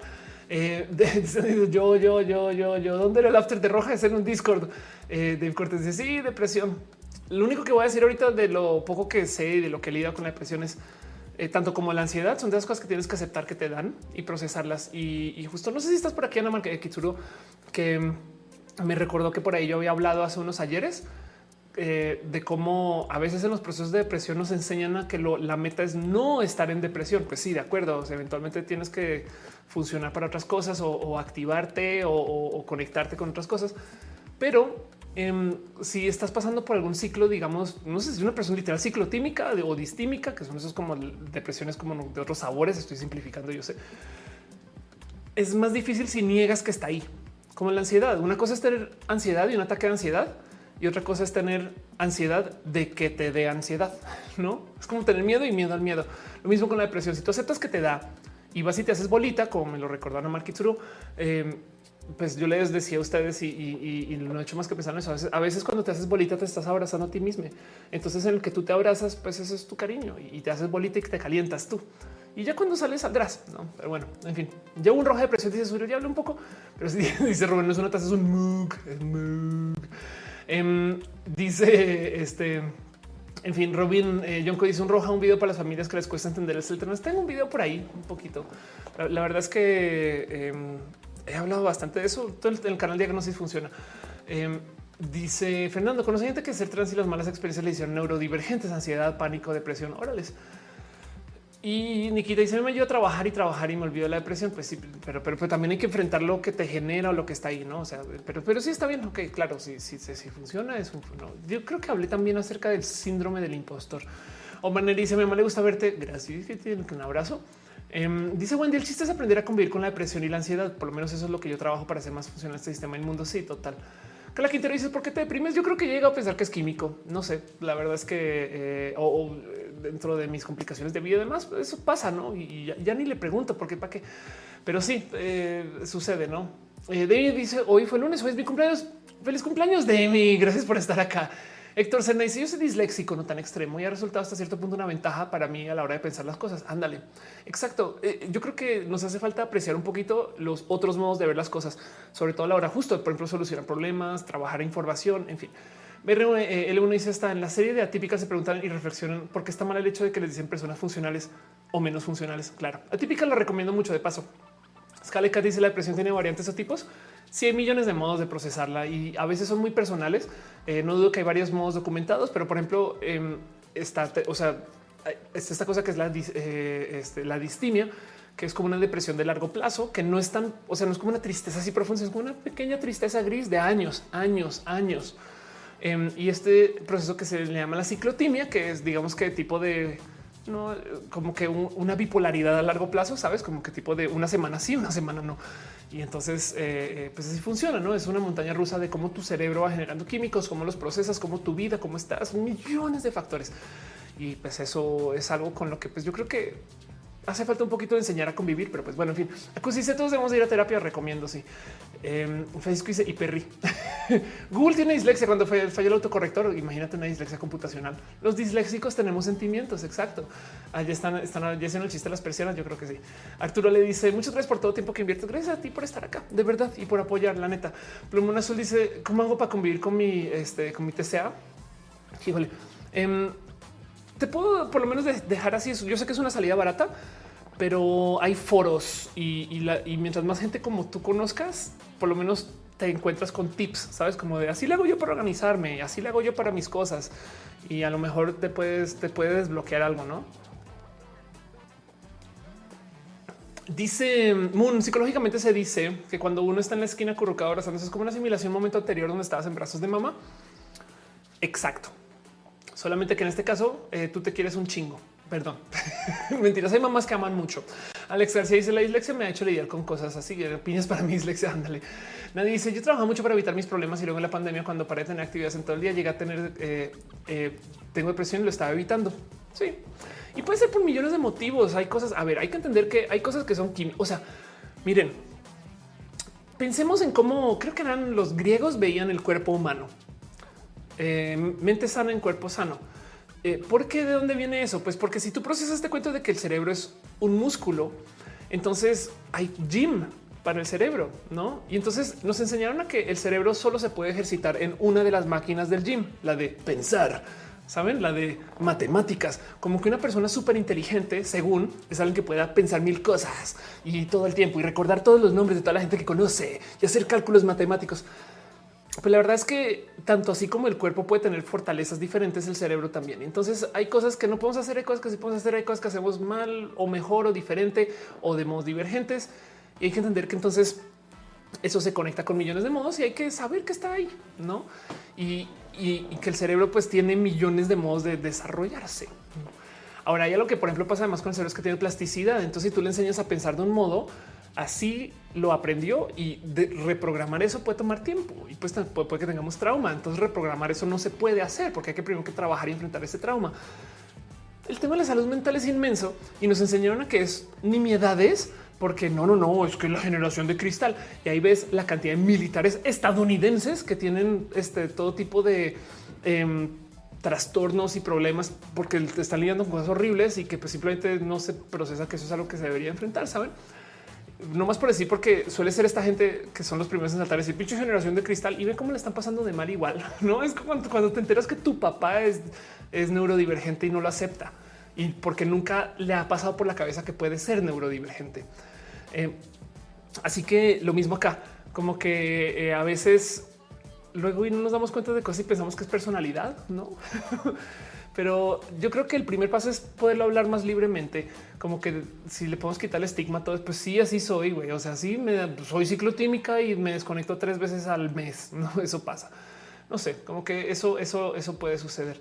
Dice Sebastián, eh, no se te olvidó traer independiente. Tengo, tengo comentarios eh, en WhatsApp. Prometo que me asomo. Uriel dice: Yo opino que no hay que subestimar ningún proceso de tristeza. También de acuerdo. Eh, Acusi dice desde que supe la generación de concreto desarmado, muchos que me llaman generación de cristal. Ándale. Yuri Maldonado dice: Yo tengo una muy buena memoria fotográfica por numérica, es decir, puedo recordar un número por, eh, por recordar su forma y no en sí recordar el valor numérico. No sé si lo explico. Sí, por supuesto. Es que de nuevo, el cerebro es, es, milagroso el hecho que podamos hablar de modos como constantes. O sea, piensen en lo complejo que es para que tantas personas tengamos cerebros lo suficientemente cercanos para que podamos hablar. Nada más. Roxy dice: Tenemos que dejar de normalizar sentirnos mal. Anda. Em, pero aceptar qué pasa, no es más. Si, si le quitáramos el mal y lo volviéramos una divergencia, es otra emoción, no solamente que eh, tenemos como este como deseo constante de no estar ahí. Y, seguramente es algo que tiene que ver con la supervivencia. Eh, perdón, se me marques, dejo un abrazote financiero. Muchas gracias y piñas para ustedes, unas piñotas inmensas, este, llenas de cariño. Eh, gracias por apoyar. Gracias de verdad por apoyar y ser parte de esto y por tu amor. Pero bueno, el juego Gutiérrez dice: Me impresiona cómo les cuesta a algunas personas aceptar la diversidad en sus diferentes formas, neurodivergencias, cuerpos, actitudes, emociones, sigue y sigue. Sí, sabes qué es lo que pasa? Eso es una pequeña teoría personal. Me, sigo golpeando con la mesa. Es, que vean la mesita aquí. Ok, pequeña teoría personal. Em, hay gente que no se le enseña a apreciar el pensar. No, yo creo, Jaco, que parte del problema es que de chiquis la educación es tan fea que la gente no le tiene gozo al aprender cosas, ¿no? Entonces, si tú de repente te enteras que alguien en tu familia es neurodivergente, pero tú tienes una, una lección de lo que es la neurodivergencia, sentarte a pensar el y es bueno o es malo que alguien sea así, cuesta energía. Nuestro cerebro piensa para no pensar. O sea, tomamos decisiones, así se usa la puerta. Y ya que lo aprendimos, no lo tenemos que pensar cada vez que la operamos. Ya lo aprendimos, y listo, ya no estamos pensando. Por eso hasta manejamos en automático. Cuando comencé a andar en moto por la ciudad, eh, en mis clases me acuerdo que me decían, te vas a dar cuenta que cuando manejas en coche, la gente no está pensando en manejar porque hay mucha gente que se le olvida la ruta que tomó para llegar a donde llega. En moto no puedes cometer ese error, tienes que estar siempre presente, que consume mucha más energía. Entonces parte del proceso es que así como hay gente que se les invita a ir al gym para que se suban a la caminadora, no se les acostumbra a hacer uso de su músculo cerebral porque consume energía. Entonces hay un poquito ahí de pereza, pero el problema es que eso se les viene enseñando desde hace 20 años. Así que que de repente desarrollen el deseo de quererlo pensar todo es complejo para alguien que ya no lo trae. Y es bien difícil porque, porque hay casos donde pues, hay gente que es muy culera por eso. y es una lástima. Pero bueno, mi teoría justo es que parte del motivo por el cual eh, la gente le cuesta procesar la diversidad es porque tuvo un sistema escolar traumático y entonces no les gusta aprender, no tienen curiosidad, no se sientan a ver, ah, güey, qué chido como, es ese cuerpo, como no mames, güey, qué cool. No, en vez de, en vez de, no, tú no entras en lo que yo ya aprendí, entonces no puede ser, no, pero bueno, eso estoy acá está hablando sin saber. Suriel dice, por eso tenemos que creer que por eso tendemos acá en los estereotipos. Exacto. ¿Se han dado cuenta que las familias se ponen tristes cuando sus hijos o hijas salen del closet? Por la neta, por eh, es porque todas quieren tener nietos. Yo creo que no. Em, o sea, eso en algún momento afecta, pero es porque en la tele, en la radio, en el cine, en todos lados se le enseña y sobre todo a la generación anterior que ser LGBT o ser una persona diversa es triste. Saben? Entonces es lo único con lo que asocian la diversidad. Automáticamente piensan que te va a ir mal. Automáticamente piensas que es lo que primero que hizo una mamá, cómo te la van a tratar en el colegio, no porque porque vio la Rosa de Guadalupe donde le dijeron es que así los tratan, no o porque lo que sea. Así que eh, ese es parte del problema. Y luego entonces tú le dices, no, yo soy una persona muy feliz y en Pride, no sé qué, bla, y es de no entienden, no entienden porque no, no se van a sentar a pensar en eso. Y pues por supuesto que em, eh, eso sucede. Y además, Uriel dices, eh, por eso que le agarramos coraje a un tipo de personas, porque pensamos que toda la gente es así. Exacto, porque tenemos que pensar menos si podemos empaquetar a toda la gente en un lugar. Hay un dicho que lo agarré ahorita para una presentación que di en una presentación corporativa, pero bueno, donde hablaba acerca del odio, el hate en redes y, les decía, porque esto es como un análisis de cómo lidiar con el hate en redes. Y me percaté que parte del problema del hate es que no estamos lidiando contra personas, ah, es que llegó pinche terfa, todas las terfas son así. La verdad es que cuesta mucho tenerle sensibilidad a la gente que nos agrede. No, la neta sí es muy fácil. Es que sí, güey, ya entraste al cajón y listo. Y debe de haber 16 millones, o sea, not all terfas. Saben, debe haber 16 millones, millones de modos de ser terf. Pero el punto es que al meterlas ahí, las deshumanizamos un poco. Entonces ya no entendemos sus motivos. Porque, porque, y esta es la, esta es la frase, y no me acuerdo quién la escribió, lo tengo por ahí en la presentación pero que aquel persona que se convierte en bestia se libera del dolor de ser humana. Y, funciona así. Es, decir, si tú ya eres horrible, entonces ya no tienes que responder con sentimientos. No, si tú vuelves a tu enemigo o a la persona a quien le agarraste coraje, una bestia, entonces ya no, no te tienes que sentar a pensar, pero por qué será así? No, y ya no puedes dialogar con esa gente. Em, y, a veces no queremos, no, pero bueno, eh, dice ya López, todo esto que es neurodivergente, todo eso que la gente considera trastornos eh, eh, mentales, que es horrible decir, ¿no? O desórdenes, o esto, todo esto que encuentras en el manual de diagnósticos de trastornos del DSM. En fin. Pero bueno, eh, y que ya dice, me ha convertido en gatito, gatito, miau. Dice eh, Adrián Zúñiga, se escucha muy moderno el nombre. Alia dice, cuando salió el closet de mi mamá, a mí nos pintaron el peor futuro, soledad, angustia, enfermedad. Exacto, porque es que eso fue lo que se les enseñó, ¿no? La mismo se quiere ir al Pride. Ojalá este año no más probable que el próximo. Nico Signo dice: em, No se olvida que lo primero que me preguntó mi mamá cuando le dije que soy gay es entonces ya voy a tener, ya no voy a tener nietos orales. Pablo te dice: Justo acaba de ver un video en el que decían que preferimos comprar un paquete de ideas que se defiende por sí mismo. Wow. Carlos Verde dice: Pienso que lo y la furia viene el miedo al no conocer. Exacto. Em, el modo más fácil de deshacer la discriminación, pero es un problema. El modo más fácil de deshacer la discriminación eh, es por medio de la educación, no? Pero la gente no se quiere educar. Y por eso es que digo que parte del problema es que la educación primaria ha de ser muy traumática para muchas personas. Saben lo que a veces pienso en eso, que si, si, la gente la criaran un poquito más, perdón el término, pero teta, no más, más como nerd, con gusto a las cosas nuevas, curiosos y curiosas y ese tipo de cosas, este eh, eh, capaz y em, pues a lo mejor eh, eh, buscan educarse por su propia cuenta. Dios del pop dice no les llames TERS porque son femeninos, porque no, no hay por qué llamarles feministas. Bueno, te voy a decir algo. Yo sí les sigo diciendo feministas por motivo, este, me confieso contigo, porque si les digo o transodiantes, esto va a sonar culerísimo, pero he aprendido que si les digo transodiantes, muchas feministas ya no les importa el problema.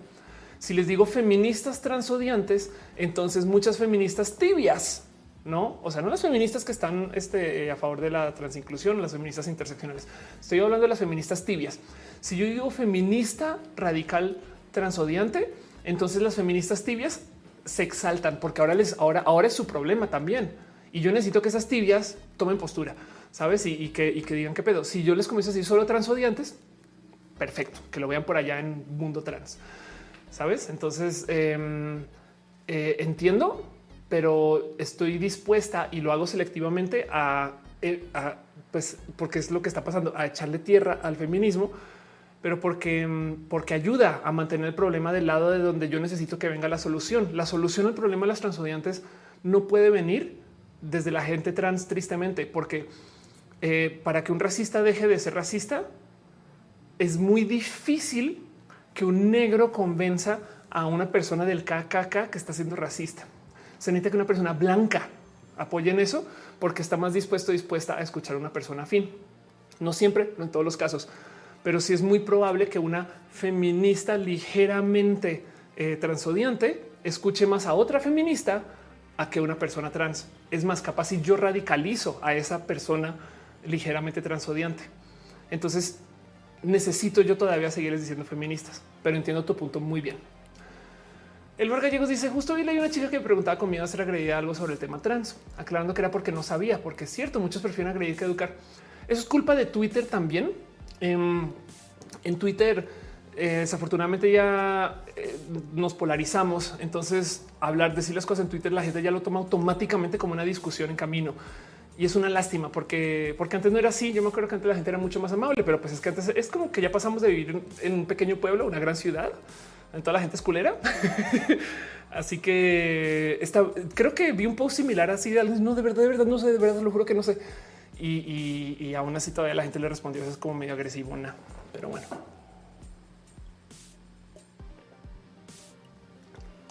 De Dermer videos dice tener relaciones sexuales privadas y consentidas con personas del mismo sexo. A menos los estados no alcanzan a proteger debidamente a las personas LGBT contra el trato discriminatorio en la esfera oral. Um, este BRB dice creo que entonces seguiré usando TERFs. De hecho, de hecho, TERFs todavía no conecta con el, o sea, TERF, TERF no implica. Yo sé que TERF es el abreviado, pero he aprendido que eh, las, feministas transodiantes o las transodiantes, las radicales transodiantes, em, ya procesan TERF como una palabra nueva. No, o sea, para ese chiste les puedes decir BART. Me explico, es, una, no, lo leen como el acrónimo, lo leen como una palabra nueva que significa otra cosa. Pero bueno, dice, eh, estás hablando, ok. Eh, ya él dice, convirtiendo nuestras casas en selvas, ¿revertiría el cambio climático? Uf, no. El otro día había alguien decir, bueno, yo no tengo niños, entonces pues puedo ensuciar por ahí algo porque pues todavía soy una persona más ecológica que las otras personas. Um, Damon dice esa taza no tiene fondo. Es que es que pues la vaca produce más leche. Pero bueno, eh, la verdad, verdad es que ya pasamos el, ya pasamos esa línea donde, bueno, estamos cerca, donde, donde solo reforestando ya no vamos a solucionar el problema del cambio climático.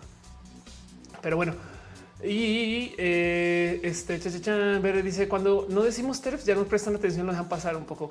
Em, dice Feloga, hay personas que dicen que las mujeres no podemos participar en deportes de alto rendimiento de categoría femenina con motivo que biológicamente un hombre es más fuerte que una mujer.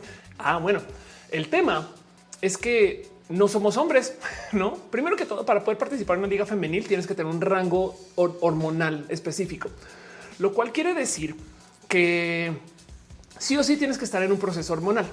Lo que la gente no sabe o no quiere aceptar y ya es que al tomar hormonas, lo primero que haces como mujer trans es bloquear testosterona, lo cual quiere decir que vas a perder masa muscular. Por eso la gente que hace ejercicio y quiere ser muy musculosa toma testosterona. Para la mujer trans, la testosterona es el enemigo. Entonces es lo imposible para no tener testosterona en tu sangre.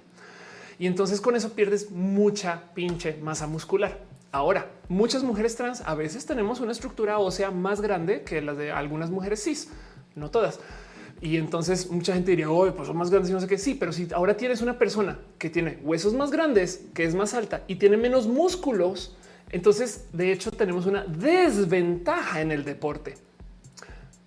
El mejor modo de entender el por qué las mujeres trans no son la amenaza del deporte es tomando en cuenta que no hay ninguna campeona trans. Si somos tan buenas, si dominamos tanto, ¿por qué no somos top 10 en todos los deportes? A duras penas podemos estar y las que están nunca son top 25, ninguna. De hecho, ninguna mujer trans ha logrado llegar a las Olimpiadas. Así que claramente no dominamos, no somos mejores. Lo que pasa es que nos usan como excusa para argumentar que las mujeres son inferiores que los hombres y que pobrecitas hay que protegerlas. Vean como lo que quieren decir. Y es que el problema es que yo veo a muchas mujeres que no son trans sostener esto. Lo que quieren decir es si somos mujeres inferiores, más débiles. Y es de perdón. Imagínense que un hombre se quiera hacer pasar por mujer para ganar, no asumir que solo por ser hombre automáticamente le gana a una mujer en cualquier liga, en cualquier categoría, en cualquier cosa. Es la cosa más misógina que hay. Pero la gente lo tiene tan internalizado que piensa que es nuestra culpa que queremos hacer trampa, más que no se sienta dos segundos a ver el cómo. No, espera un momento. Es que el problema es que no se le está dando piso parejo a las mujeres. Y la prueba fehaciente de esto que les estoy diciendo es una realidad. Es la historia de Caster Semenya, que es una mujer que no es trans, que tenía la testosterona más alta del rango olímpico y además era muy buena. Y para poder competir en la liga femenil la obligaron a tomar bloqueadores de testosterona. Pensemos en eso. Es como si le dijeras a Shaquille O'Neal, no, güey, estás muy alto y eso es desventajoso. Es más, ¿cómo es posible que Leonel Messi le hayan dejado tomar hormonas y la gente lo vea con, ay, es que iba a ser chaparrito, no iba a sufrir mucho y ahora tomó sus hormonas y es top de atleta del mundo. Güey, qué bueno que tomó hormonas y a una mujer que tiene hormonas naturales más altas de lo normal, a ella la obliguen a bloquear su, testosterona porque tiene trampa. Eso es misoginia pura y dura, pero le echan la culpa a la gente trans porque, porque pues es que no, pobrecitas personas. Entonces luego entonces dicen, no, que vayan y tengan sus propias olimpiadas por allá, no sé qué. Em, es, impresionante que, nos llevemos aquí la bola de la misoginia cuando, cuando no es un problema trans. Pero bueno, en fin. En fin, la hipopótamo, dice Alia. Bueno, dice, por discurso de odio lo visto los ratos de mi excluir un grupo de personas que no les hace revolucionarias. Exacto. Bueno, si se quieren ir de triste, es más, voy a ver si lo encuentro rápido para rematar esta paranoia de que las mujeres trans eh, estemos em, dominando el deporte y no sé qué hola. Eh, desafortunadamente llevó a que estén buscando hacer leyes, leyes para sacar a las mujeres trans, a las niñas, sobre todo eh, del deporte. Y chequen como tristemente eh, en Georgia ya se hizo una propuesta de ley para que existan, no es broma, paneles de género que van a evaluar a las niñas atletas para checar sus genitales. Y esto es en Georgia, en este eh, en Mississippi. Ya esto, esto, esta ley ya, ya pasó el Senado. Y entonces lo que van a hacer, el proyecto de ley del deporte es antitrans. Lo que van a hacer es que van a crear paneles para poder inspeccionar los genitales a niñas chiquitas. No vaya a ser que una es trans y esté haciendo trampa. ¿Me pueden explicar en qué momento esto se normalizó? Y no, no, no, es que las trans y nos echan la culpa a las mujeres trans, güey. ¿Saben? Está de la chingada, güey porque, porque volver a la mujer solamente sus genitales hace este tipo de cosas. Y yo no he visto ninguna porque no he buscado, pero no dudo que si le rasco 10 minutos voy a encontrar a mujeres este, transodiantes eh, que bajo el feminismo van a decir que esto está chido porque va en contra de la gente trans. Saben? No lo dudo. O sea, la verdad es que no lo sé. Capaz si no lo hay, sería chido que no lo hubiera porque es muy culero. Pero, pero en últimas, eso es lo que está pasando, que para poder em, este para poder evitar la trampa, la trampa de las trans que dominan, que dominan porque son muy buenas. Van a ser panel de tres médicos para volar los genitales de las niñas para los deportes escolares. Hágame el favor. Saben como que esto me da mucha rabia. Me da mucha rabia que la gente piense que esto es lo que es el ser mujer y en fin, pero bueno, perdón. Este dice Jorge Almanza: eh, las mujeres son más elásticas que los hombres.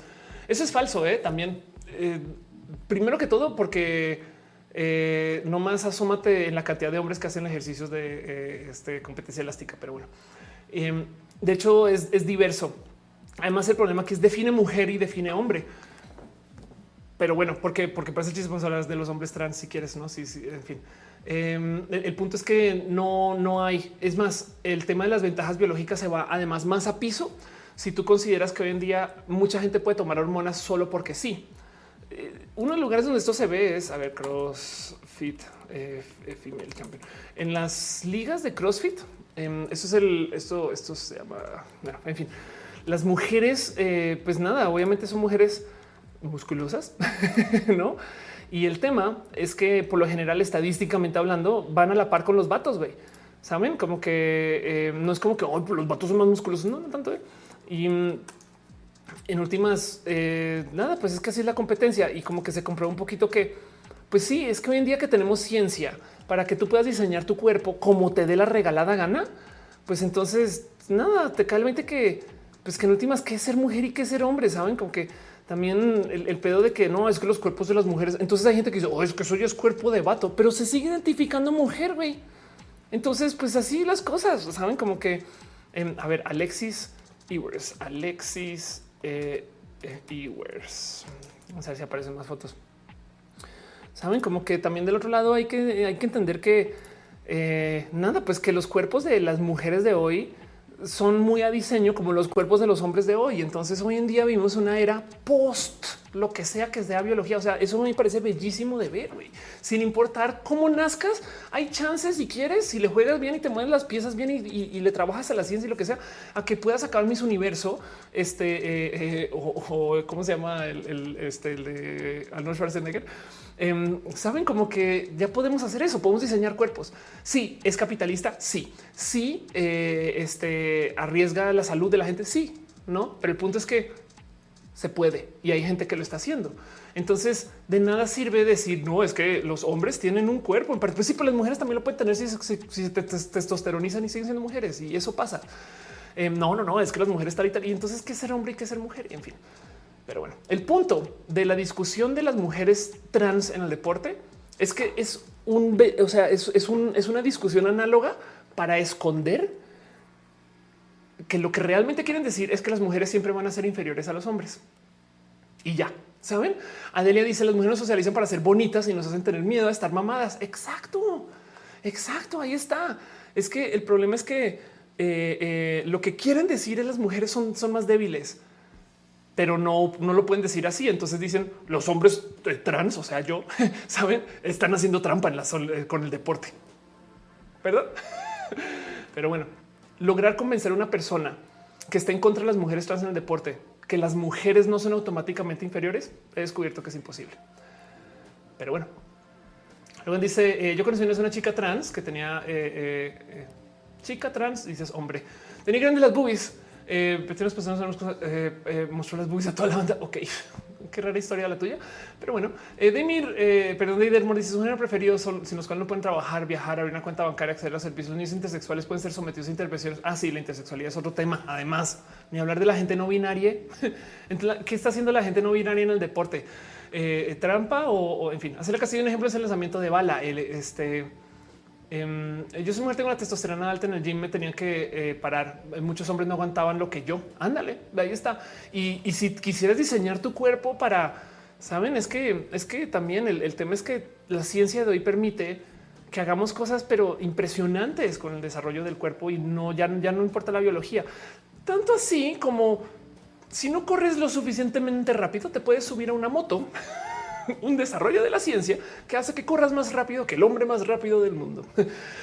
Didemor dice tipos sin su consentimiento formal de sus padres como adultos también son vulnerables. Así es, sigues hablando de la gente intersexual. En la gran bruja dice me encantan las mujeres fuertes. Hay mujeres fuertes muy chidas. Arnulfo dice yo aprendí muchísimo la diversidad. Este eh, desde que pasa el tema el muchacho del gastar box anda. ¿Sabías que hablo todavía con él de vez en cuando? Chitivas dice me acordé del video donde un tipo intenta impresionar a una chica con sus brazos y luego la chica se saca la chamarra y tiene los brazos más trabajados. Ever anda.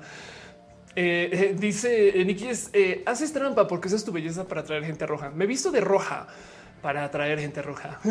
Moon dice conozco un chico que su cuerpo excreta estrógenos naturalmente. la psicología le hizo que por eso él era trans. No mames. Primero que todo, todos los hombres tienen estrógeno en su cuerpo y se genera y ya. eso es todo. Y, también todas las mujeres tienen testosterona en su cuerpo, pero sí, igual y igual y tiene un tema como de desbalance. Bueno, por ejemplo, eh, todas las medicinas para eh, la piel, para cuidarte la piel y para taparte la calvicie son bloqueadores de testosterona. Roacutan, em, eh, ahora se me olvidó cómo se llaman los de los cabello, pero bueno, en el caso, todas estas, todas las, medicinas pesadas, las que son de receta, son bloqueadores de testo.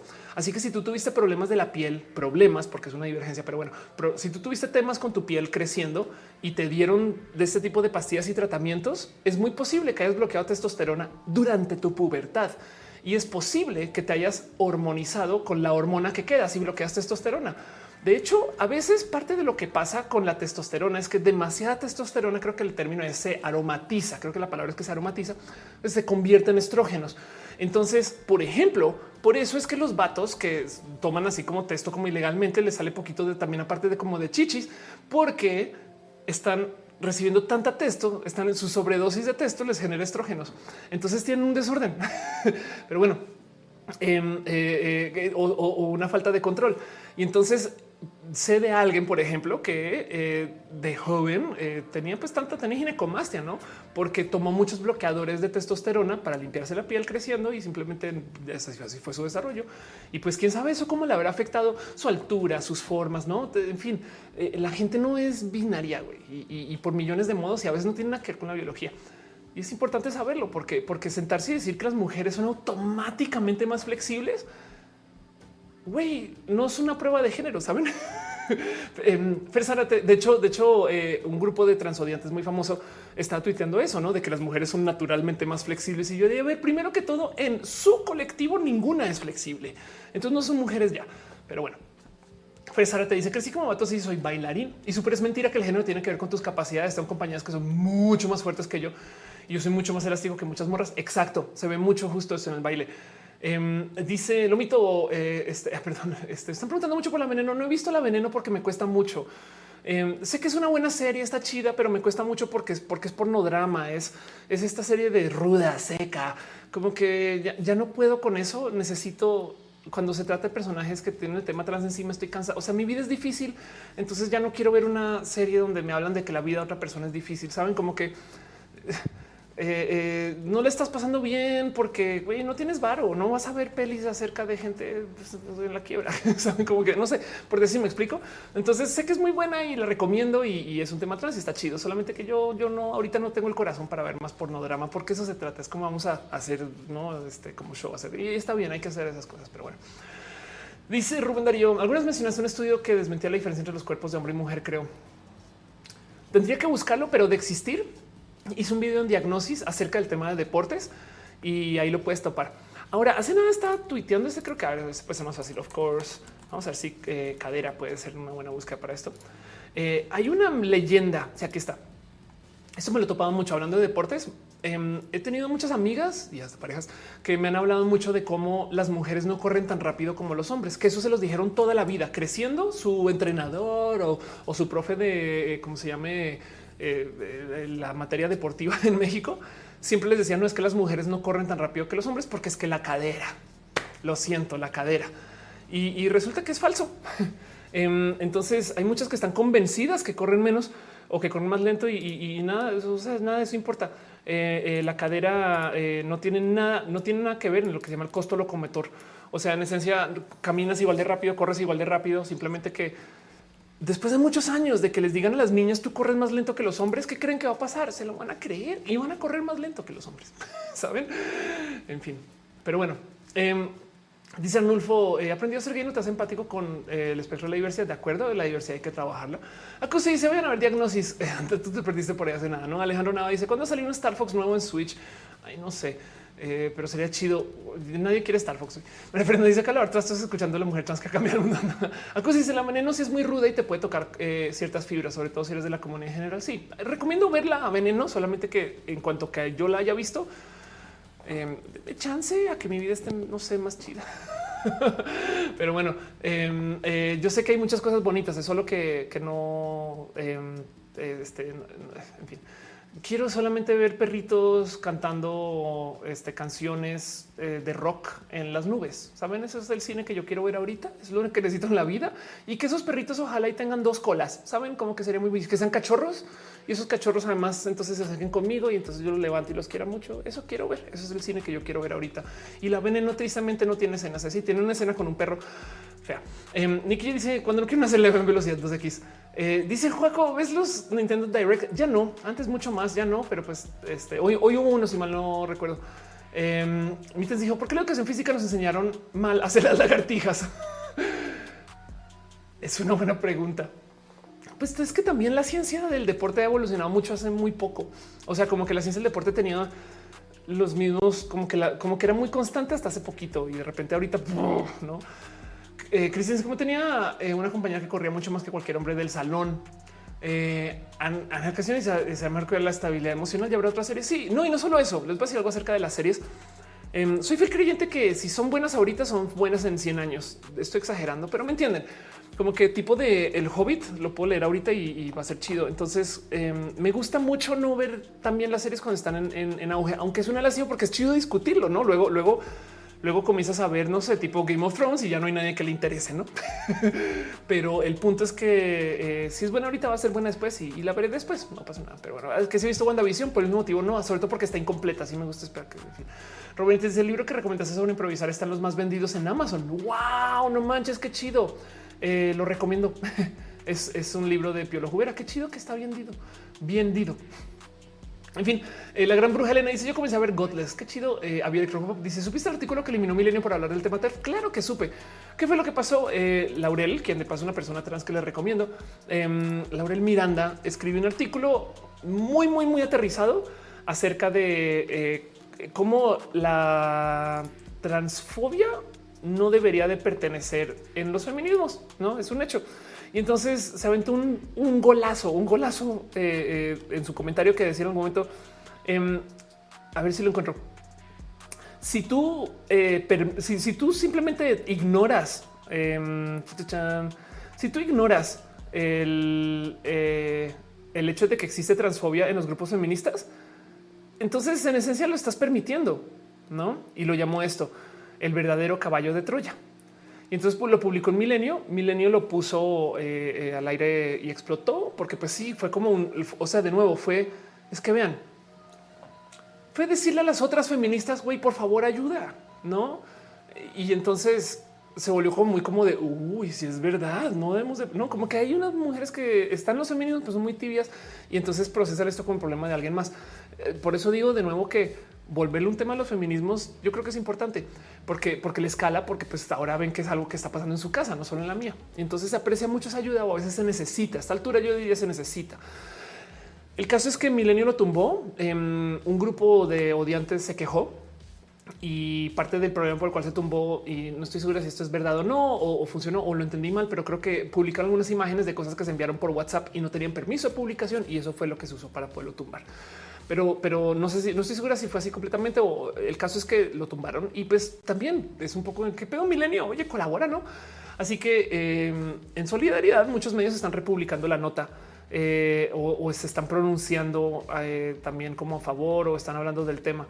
Y ha sido muy bonito. Pobrecita Laurel, denle cariño y amor. Si, si la conocen, si no conocen, escríbanle, porque está en el ojo del huracán, o sea, sí, de la tormenta de todas las transodiantes. La, la verdad es que em, eso eh, se, llevó encima a todo el odio TERF. Y pues ahorita, pues es una persona chida, Laurel. De hecho, le tengo mucho cariño. Hace nada hice justo un video en este canal en colaboración con Laurel para Milenio. Pero bueno, em, dice dice Rex, me sorprende que no vengan a atacar cuando vienen. Por eso está la gente chida del team de moderación, que son cool. Yanko dice: Solo entendí, solo borrar una parte del artículo. Ándale. Eh, este te apuesto que ninguno de esos estudiantes leía Milenio. un poquito así total. Gus dice tu capítulo favorito de Star Trek original, original. Em, wow, este, uf, em, sabes que yo creo que definitivamente tiene que ser. Hay mucho donde elegir. Está muy difícil. ok, porque toda la Star Trek original tiene todo tipo de eh, raras cosas para compartir. Entonces, si podemos, si nos queremos burlar, hay un episodio que tiene la mejor batalla de acción de la existencia, pero no es mi, no, es mi capítulo favorito. Es solo que me gustaría por eso mostrar, pero esto demuestra lo que los 60 em, eh, era para la tele. Va a ponerlo por pedacitos. Star Trek eh. Vamos a ver si aquí está. Ok, esto es una pelea que está teniendo contra esto. Eh, es otro alien. O sea, hay que, hay que procesar que en el, en el universo de Star Trek, esto es otra persona con sentimientos, con necesidades, con gustos y disgustos. Em, y, a la vez también es un monstruo. Y entonces tienen la pelea de acción, este más pelea de acción del mundo. A ver si encuentro una por acá. Tiene una que le lanza un puño que dices qué pedo con eso. Bien, a esa es la velocidad a la que oh no te persigo, soy muy malote. yo creo que yo creo que el santo es la, o sea, es, es, acción a velocidad a comparación de estas cosas. Em, hay un puño por aquí que es ridículo. Creo que el primer puño vamos a ver si lo puedo encontrar porque es en fin. Em, este da, mucha risa. No es mi. Pues, ahí está, ahí está. Aquí está. Vamos a repetir ese momento dos segundos. En fin, estas cosas pasan Star De paso, para los fans de Star Trek, los fans acérrimos y claros de Star Trek, esto que está haciendo el Capitán Kirk acá lo replican en todas las series. Es el, puño de, este, de dos manos. Em, de hecho, hasta el Capitán Picard lo hace. Es un easter egg muy bonito y nada, ahí se los dejo. Pero bueno, no es mi episodio favorito, pero, pero se los quería compartir. Es imposible de, negar la existencia cuando se habla una lista acerca de episodios favoritos. Yo creo que mi episodio favorito em, de Star Trek de la serie original em, es este, esta cosa que se llama la ciudad en el filo del mañana. Vamos a ver eh, City on the Edge este, of tomorrow, eh, perdón, of Forever en Star Trek. Eh, que además de paso lo acaban de volver a revisitar en la nueva Star Trek en Discovery. Es una, es una tristísima historia acerca de eh, viajar al pasado y entonces lidiar con las cosas que te toca lidiar y, las, difíciles decisiones que hay que tomar. Una de las constantes que suceden en Star Trek es de cómo, sobre todo la gente que está en posiciones de decisión, tiene que tomar decisiones que son a su propio detrimento, sobre todo el detrimento de sus emociones. Entiéndase, eh, el buen capitán es el que puede mandar a su mejor amigo a la muerte y entonces ese tipo de decisiones son complejas y difíciles y las sufres mucho porque son cosas que tú dices, no, el buen capitán es el que salva a todo el mundo. No, el buen capitán es el que sacrifica dos para salvar a los demás. No, ese tipo de cosas. Y este episodio lo explora muy bien. Entonces eh, le tengo mucho cariño, pero bueno, en fin, eso con Star Trek. Dice Nadia, top 10 de las escenas de acción más épicas del anime. las peleas de los Power Rangers se veían más movidas. Exacto. Krieger dice lo que pasa es que está visto en cámara lenta para que la podamos apreciar. Exacto. Bueno, veo que están dejando piñas. Hay gente que se está despidiendo. También llevamos mucho tiempo hablando. Em, eh, Carlos Narváez dejó un abrazo financiero. Muchas gracias, Carlos, por tu amor y tu cariño. Y muchas gracias por tu apoyo. Paula BT dejó también stars. Muchas gracias. Em, eh, eh, y justo ya, perdón, había visto que también comentaste ahí que te lo había leído, pero con stars acabo de ver un video en el que decían que preferimos comprar un paquete de ideas que se defiende por sí mismo. Ándale, qué chido. Muchas gracias. Se nos dice: ¿Te gusta Buffy la casa vampiros? Sí. ¿Qué opinas de las acusaciones del caso sobre el abuso de ser por parte del director? Que lo, que falta. De hecho, en Star Trek, Star Trek está bien pendiente de que le llegue un momento Me Too bien rudo. Em, hay un productor que es un pendejo idiota de primera, que es muy famoso por haber sexualizado básicamente a todo el mundo y por haber maltratado este, a, mujeres, este, sobre todo en cómo se acercó con ellas. Eh, y que no, no lo han evidenciado todavía, pero además el tema es que el güey produjo este Voyager. El güey produjo este casi que, o sea, estuvo desde Star Trek la nueva generación y todas las nuevas desde ahí casi. Entonces va a ser grande cuando pase, no? Pero bueno, Ophelia juega Dungeons and Dragons cuando encuentro con quién, pero sí, en fin, nos estamos despidiendo y veo que ya es hora. Em, este Irina dice: Te regalo un camión con piñas, pero no te vayas aún. Ok, me quedo un ratito más. Eh, un ratito más. Arnulfo dice: ¿Supiste del sensible fallecimiento del fundador de, la de Spartacus de la ciudad Nesa? Ningún medio gay cubrió la nota. Wow, no, no sabía. ¿Y por qué es sensible? ¿Tiene que ver con COVID o algo así? Chale. Nicky dice: ¿No pudieron acelerar la escena? La verdad es que un poco no, eh. O sea, también en Star Trek, yo no sé por qué son así. Eh, a veces pienso que son así solamente porque, porque pueden o porque quieren. En fin, no sé. Pero bueno, eh, Rubén Darío dice: Eres un rojo de inteligencia artificial y la singularidad, por favor. Eh, hace rato le dediqué como un buen de tiempo a hablar acerca de inteligencias artificiales, pero bien que puedo. Eh, yo haré tu tito escuchando tu voz. Muy bien. Eh, Eli Juárez dice: Acabo de llegar, no me avisó. Vamos a seguir acá un ratito más. Eh, vamos a seguir dos segundos más. Tendré que el refrito. El refrito. Eli Juárez dice: el recalentado siempre es mejor. Irina dice: Ahorra para comprar eso con piñas. Ándale. Eh, dice Mónica Gavilanes, ¿es Ornarov con café? Sirve. Sí, claro que sí, por supuesto. Mónica dice tu gatito. Me gustaría mostrarte fotos. Mi gatito está en manos de alguien más ahorita. Ok, hablemos de Matú un rato. Hablemos de Matú un segundo y les voy a contar una bonita historia. Matú es un gato que me acompañó eh, por mucho tiempo y que todavía eh, escucho mucho y veo muchas veces más posible que Matú esté viendo ahorita porque la persona que está cuidando a ahorita eh, es fan de Roja. Entonces, para la gente que no sabe qué está pasando, porque me conocen desde hace muy, muy poquito, pues Matú es este gato que de hecho lo tengo tatuado dos veces. Em, y nada, es un gato idiota, lo quiero mucho, eh, sigue vivo porque hay gente que piensa que no. Em, y nomás comencé a tener problemas con temas de alergia y con temas de mi movilidad. ¿A qué me refiero con esto? De repente comencé a viajar mucho por mi trabajo, porque eh, iba a ver a René, por millones de motivos. Y el tema es que eh, en lo que me iba y volvía, a veces Matú se quedaba sin casa tres, cuatro, cinco días, una semana, una semana y media. Venía alguien, le ponía comida y ya no. Matú es un gato muy, muy, muy encimoso em, y que se crió muy encima mío y está bien. O sea, de hecho, de chiquito yo no lo dejaba caminar. Así que con mucha tristeza, como que comencé a buscar como alternativas. Antes, cuando viajaba, yo lo dejaba en casa de alguien, pero entonces ahora Matú veía la casa de alguien cada fin de semana. Para un gato, esto es horrible y lo sufría mucho. Y luego cuando volví, entonces Matú era extra dependiente de estar conmigo. Y, eh, eh, porque pues estuve por fuera una semana y como que decía ya no te vuelvo a soltar, no muy tierno, la verdad. Em, eh, la verdad es que tengo una cantidad de historias con Matú muy bonitas. por ejemplo, en el sismo, de repente Matú se me queda mirando y se me sube encima, no? Y entonces, como que yo, ¿qué pasó? ¿Por qué, ¿Por qué quiere estar encima?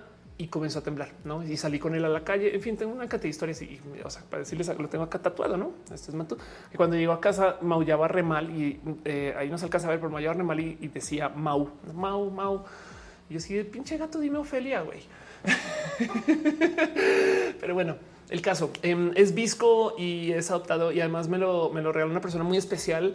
Eh, eh y entonces el tema de qué hacer con Matú, encontré a alguien que lo quiso cuidar y el tema es que es una persona eh, cercana que tuvo y ha tenido muchos gatos y, pues nada, pues está muy mayor y, lo está cuidando, que es fan de roja de paso. Em, y mm, necesitaba un gatito para, para no tener espacio en una casa que además tiene otros gatos. Entonces yo pensaba, ok, Matú ya no solo no va a estar solo por varios días, sino que tiene otros gatos, cosa que nunca había sucedido, aunque él se lleva muy bien, es, extremadamente sociable. Como yo lo llevo a tantas casas y lo lleva, no, como que Matú tiene cero problemas, es un gato muy chill. Em, entonces eh, aceptó su mudanza muy feliz y hasta ahí vamos medianamente bien. Es muy triste porque pues es despedirse de un gato y, tener que tomar esa decisión de y ahora no es como de yo le prometí a ese gato que le iba a cuidar toda la vida, no? Y entonces ahora bueno, también la verdad es que afortunadamente, como él es un gato rockstar, todavía le llega comida de patrocinio. o sea, a veces digo, che gato, güey, yo no tengo que comer y el gato todavía le llegan croquetas y ya no vive en la casa. Entonces esas croquetas se las hago llegar a la otra persona, a veces ayudo con otras cosas, etc. Em, y a veces me mandan fotos de Matú viendo roja, ¿no? Ahí les dejo, que me gozo mucho. Pero lo divertido comenzó a suceder hace muy poquito. Me contaron que Matú como que se alejó de la casa un poquito, fue a otro, como en el mismo, tengo entendido que es como el mismo complejo y eh, se acercó con un niño que es neurodivergente. Y, y, entonces está en el espectro y es de estas personas que como que tienen temas con esto del contacto, que pasa mucho cuando estás en el espectro autista.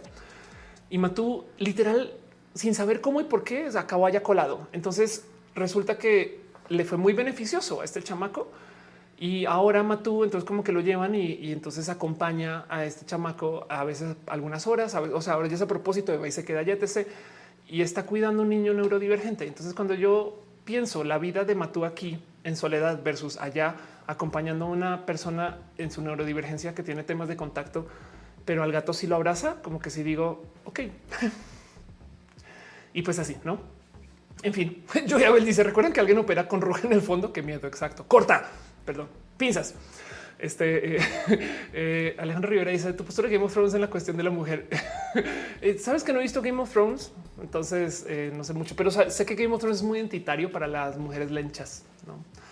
Claro, Cotaya dice acabo de mudarme y me traje mis dos gatos. Es un proceso de adaptación difícil. llevo una semana sin dormir, pero sé que en algún momento se acostumbrarán. Anda. Eh, eh, Matú es amor. Sí, exacto. La historia de Matú me parece bien, bien como que de ay, es que saben como que cuando me contaron eso, yo, yo tuve un momento de, de ok, pues entonces en eso sí valió mucho el sand como mamá despedirse del gato. Como que me dio un pecero, tenía un motivo, no? Y entonces ojalá es un mimado, la verdad, no? Luego y me mandan fotos de pinche gato durmiendo todo el día y en fin, este eso pasó. Esa es la historia de Matú ahorita. Em, eh, debería ir a visitarlo. Sí, no, y podría estar un ratito. Y, tengo esta chaquetazo mental de que sí me va a recordar. Capaz y no, capaz y sí, no sé, pero, pero dejando eso, la verdad es que eh, fue un gato muy bonito para mí y también dentro de su vida ahorita con esta persona neurodivergente. eh, eh, y en casa mimado. eh, Matú conmigo también me ayudó mucho porque me acompañó en mis inicios de transición. Entonces, saben, tiene algo ahí. Hechitivas dice los gatos y recuerdan. Yo creo que sí. Eh, Acusi dice lo que hace tú. Seguramente el gato va a ser una nave espacial con sus garras súper inteligente. Amar es saber cuándo dejar ir. Anda. Excaleca dice experiencia eh, eh, que va genial para el día de San Valentín. Igual y sí. ¿eh? Michael Boria dice eh, Cristina Hayward, trans de los disturbios de Stonewall, falleció unas semanas atrás. Chale. Junior Maldonado dice qué bonita experiencia, qué difícil dejarlo ir. Sí, de acuerdo. Eh, Hola, estoy muerto. Dice recomienda alguna saga literaria. Ahorita no se me ocurriría que, o sea, no, no sé si alguien en el chat recomiende. Eh, Irina dice una entrevista con Matu. Debería. Tengo un video en diagnosis que se llama Mi gato. Es viejito, pero pues ahí está. Matu tiene su misión dar amor y dormir. Como es buen gato, no? Um, Robin Yonko dice: Tú tira rayos láser por sus ojitos. Wendy dice: Tuve que dejar que mi gato con mi mamá porque mudé con mi novia. Era cruel traerlos a un departamento. Lo muy fue muy triste tener que elegir, pero lo lindo es que él es eh, feliz. Está cuidado. Exacto. Flores en el ático dice México, Austria, Argelia. Eso es tu username. México, Austria, Argelia. ¿Qué edad tiene Matú? Pregunta Mónica. Es una buena pregunta. Eh, ya ha de tener más de 10 años. 11 le pongo. No me estoy imaginando, no recuerdo bien, pero por ahí. Eh, en fin, eh, Angélica Flores dice gracias por este mundo mejor de eso digo yo de ti. Aquí se vayan a ver diagnosis en YouTube, que es una joya de canal, es un bonito canal. Debería alimentarlo más, pero a duras penas me doy abasto con lo que tengo. Entonces pronto algún día cuando hay más equipo, no sé, Carla Díaz le gusta mi producción. Muchas gracias. Eh, y que dice por dónde recomiendas empezar con Star Trek? Depende de cuánto quieras de Star Trek. Ahí te va. Eh, si quieres Star Trek por encimita para ver qué es Star Trek, ve las pelis nuevas, la del 2009 y las otras, no? Eh, el 2009 si quieres. Si quieres vivir Star Trek desde lo intelectual y tienes tiempo y paciencia, ve Star Trek The Next Generation, la nueva generación. Ten paciencia porque es una serie de los ochentas. Si quieres nerdear, eres súper hipster y quieres de verdad conocer lo que era la música y el mundo y la vida de los 60 después durante la Guerra Fría, ve Star Trek la serie original. Si tienes tiempo, pero no quieres este, eh, dedicarle el proceso filosófico a, vivir Star Trek para gozarte sus filosofías, pero te gustaría, o sea, no quieres, quieres más que las pelis, entonces ve Star Trek este, eh, eh, Discovery, la que está en Netflix, que es como yo creo es bien, es bien movida, pero representa muchas cosas y te puede ingresar al universo Star Trek. Pero bueno, no es por repetir. La simple, ve la peli del 2009 o sea, el empapadón, meter las patitas ahí a la, alberca. Eh, la chida, la que yo te recomiendo es ver la nueva generación, pero te pido que veas dos temporadas.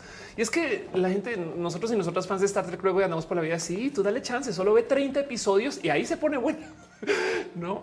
Pero eh, si tienes tiempo, no? Y si quieres eh, nerdear durísimo y hipsterear, ve la serie original. Si quieres nomás pasarla bien y tener más que solo la primera peli, ve Discovery. En fin, me repetí porque siento que está complejo eso. Mónica dice saludos a Matus y está viendo roja. Miau. Eh, Tignem dice además del artículo las caras de las mujeres, el correcto tendrás algún otro sobre eso. Sabes que buscan diagnosis mi, video del deporte, porque ahí está todo y ahí puedes ver las fuentes. Digo, no las pongo en la descripción, pero puedes ver los websites que checo. Yo siempre trato, de dejar las capturas que se vea el website o que por lo menos tenga suficiente texto para poderlo googlear para que lo puedas encontrar. Um, pero, pero ahí está todo eso. Ya un tiempo. Um, Wendy, así ah, exacto. Dice Ignis 13 de DS9 si quieres un reto. Si yo a mí me cuesta DS9, pero es buena. Wendy dice: ¿Por qué es difícil encontrar información con fuente científica en Google? ¿Tiene sentido que sea tan complicado encontrar papers? No, pues es un tema de capitalismo. Eh, eh, uy, debería ser un roja de eso. Bueno, primero que todo, que no se te olvide que hay este Google Scholar, no? O sea, hay un buscador de Google solo de papers. Entonces, a lo mejor si lo estás buscando en Google normal, pues problemas. Scholar.google.com. Por ejemplo, mi, eh, mi, señor padre, Octavio este, Francisco eh, Pastrana, hace nada eh, encontramos que encontramos publicaciones de él eh, de hace rato.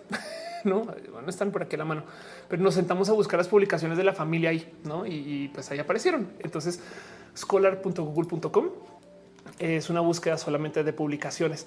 Ahora, esto puede que no funcione para lo que estés buscando y puede que tengas otra cosa en mente. Eh, ten en cuenta que el problema es que la ciencia desafortunadamente está atrapada detrás de esto que se llama los journals, que son las personas que lo publican, es el monopolio de la publicación de la ciencia y hay un movimiento inmenso en contra de la existencia de estos journals. El problema es que si lo vuelves libre, entonces estás capoteando los procesos de revisión de la ciencia.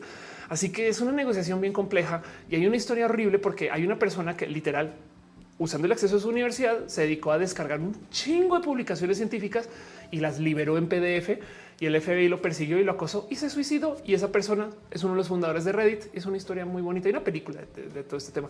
Em, pero el punto es que eh, los papers y las publicaciones están atrapados detrás de como que el monopolio de la gente que los publica porque están defendiendo su negocio también y es culero. Eso sí, así es culero.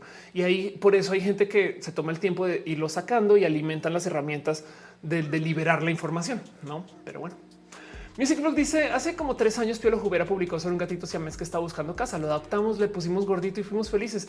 Ya nos separamos pero feliz. Qué chido, qué bonito. Ay, qué bonito escuchar eso además de Pioli. Pioli, además que es muy amante de los gatos, tiene gatos negros y son copy y paste o algo así. Pero bueno, em, dice Gerardo eh, eh, eh dice: ¿Te vegetariana? La verdad es que me haría vegetariana del lado de la ciencia. O sea, como que me, me muero por tener ya carne sintética, por ejemplo. Em, a ver, eh, vamos a buscar cómo se llama esa peli. Entonces, vamos a ver, vamos a ver que primero es, la peli es, o sea, el personaje del que te estoy hablando se llama Aaron Schwartz. Y entonces, eh, este, eh, a ver si encuentro aquí, voy, este, aquí está, The Internet's Own Boy. Y esta es la peli. Em, es un documental, eh, lo recomiendo mucho y cuenta la historia de Aaron Schwartz. Entonces vamos a ver si te encuentro el nombre en español, por si, por si acaso. Que es la historia de Aaron Schwartz, el chico del Internet. Pero pues sí, em, entonces sinopsis cuenta la historia de un un programador prodigio y activista de la información. Él se inventó el protocolo RCS por si lo reconoces o lo recuerdas eh, eh, y luego eh, fue parte de la, gente que fundó Reddit. Schwartz junto con varios activistas preocupados por la inminencia de la aprobación de la nueva ley aprovechó las tecnologías que tenía a su alcance para crear un sitio de internet llamado Demand Progress, donde publicó en línea una petición contra la ley que juntó 300 mil firmas. En fin, el caso. Em, entre esto y el tema que estaba liberando información y demás, literal fue acosado, fue acosado por el FBI, etc. y se suicidó. Es bien, es bien rudo de ver todo esto, pero pues nada, es, así, la, así la vida de Reddit, no? Pero bueno, en fin, em, ahí te lo dejo. Dice razón, amiga intentó indexar una revista llamada Hipocrático y la amenazaron. En fin, ahora es una revista pop. Ándale. Daniel Hop dice tu video diagnóstico del deporte es el que se llama competencia Sydney olímpico. No, pero ese también es bueno de ver. Eh, este Ofelia Pastrana, deporte. Vamos a ver si lo encuentro así. Es que a veces lo tuitean, a veces lo hay que buscarlo. Aquí está. Eh, el video se llama ¿Es injusto dejar competir atletas trans en los deportes de mujeres? Y entonces estoy mostrando aún más chichis que hoy. Y ven cómo tenía corto mi cabello, güey, qué, chido. Em, y nada, justo hablo de este tema, eh, de el tema de la gente trans en el deporte. Este video, de hecho, ha sido requete recompartido y ya, ya lo opinaron, no sé qué lo habla. Em, pero bueno, eh, en fin, obviamente toda la transfobia está ahí en los comentarios y la acabo de ver y ya acabo de decir, pero bueno. Dice Sandra, eh, yo también te quiero, Sandra. Dice Sandra de Amor. Evelyn García dice: ¿Es una serie sobre por medio de la piratería significa que fue bueno? Es una buena pregunta. Pues mira, te voy a decir algo. Em, el mejor arte no es el más popular. Eso siempre hay que saberlo. Entonces, puede que sí, no, pero bueno. Buenas noches, madrugadas, dice Lisandro. Acuse dice muchas gracias. Se ve interesante ese video. Asómate. Em, este Twitch, igual el YouTube murado. Por esas cosas me banean por decir eso. Pero bueno, el caso. Eh, Francisco, si te vas a comer un rato porque me encantaría un roja sobre piratería. Eso también hay que hacerlo. pero bueno, em, en fin, creo que ahora sí. Eh, de hecho, ahora sí ya obligatoriamente tengo que cerrar porque tengo mi tiempo encima. Y entonces es lo que es. Y yo prometí al comienzo del show que iba a leer los nombres al final del show. Entonces, en eso quiero nomás dar las gracias a ustedes por acompañar y estar acá. Va a pasar la famosa super cortinilla de cierre. Igual los sus comentarios un poquito, pero gracias por acompañar. Literal, se me acaba el tiempo. Llevamos tres horas y media hablando, ¿eh? eh ha sido muy bonito.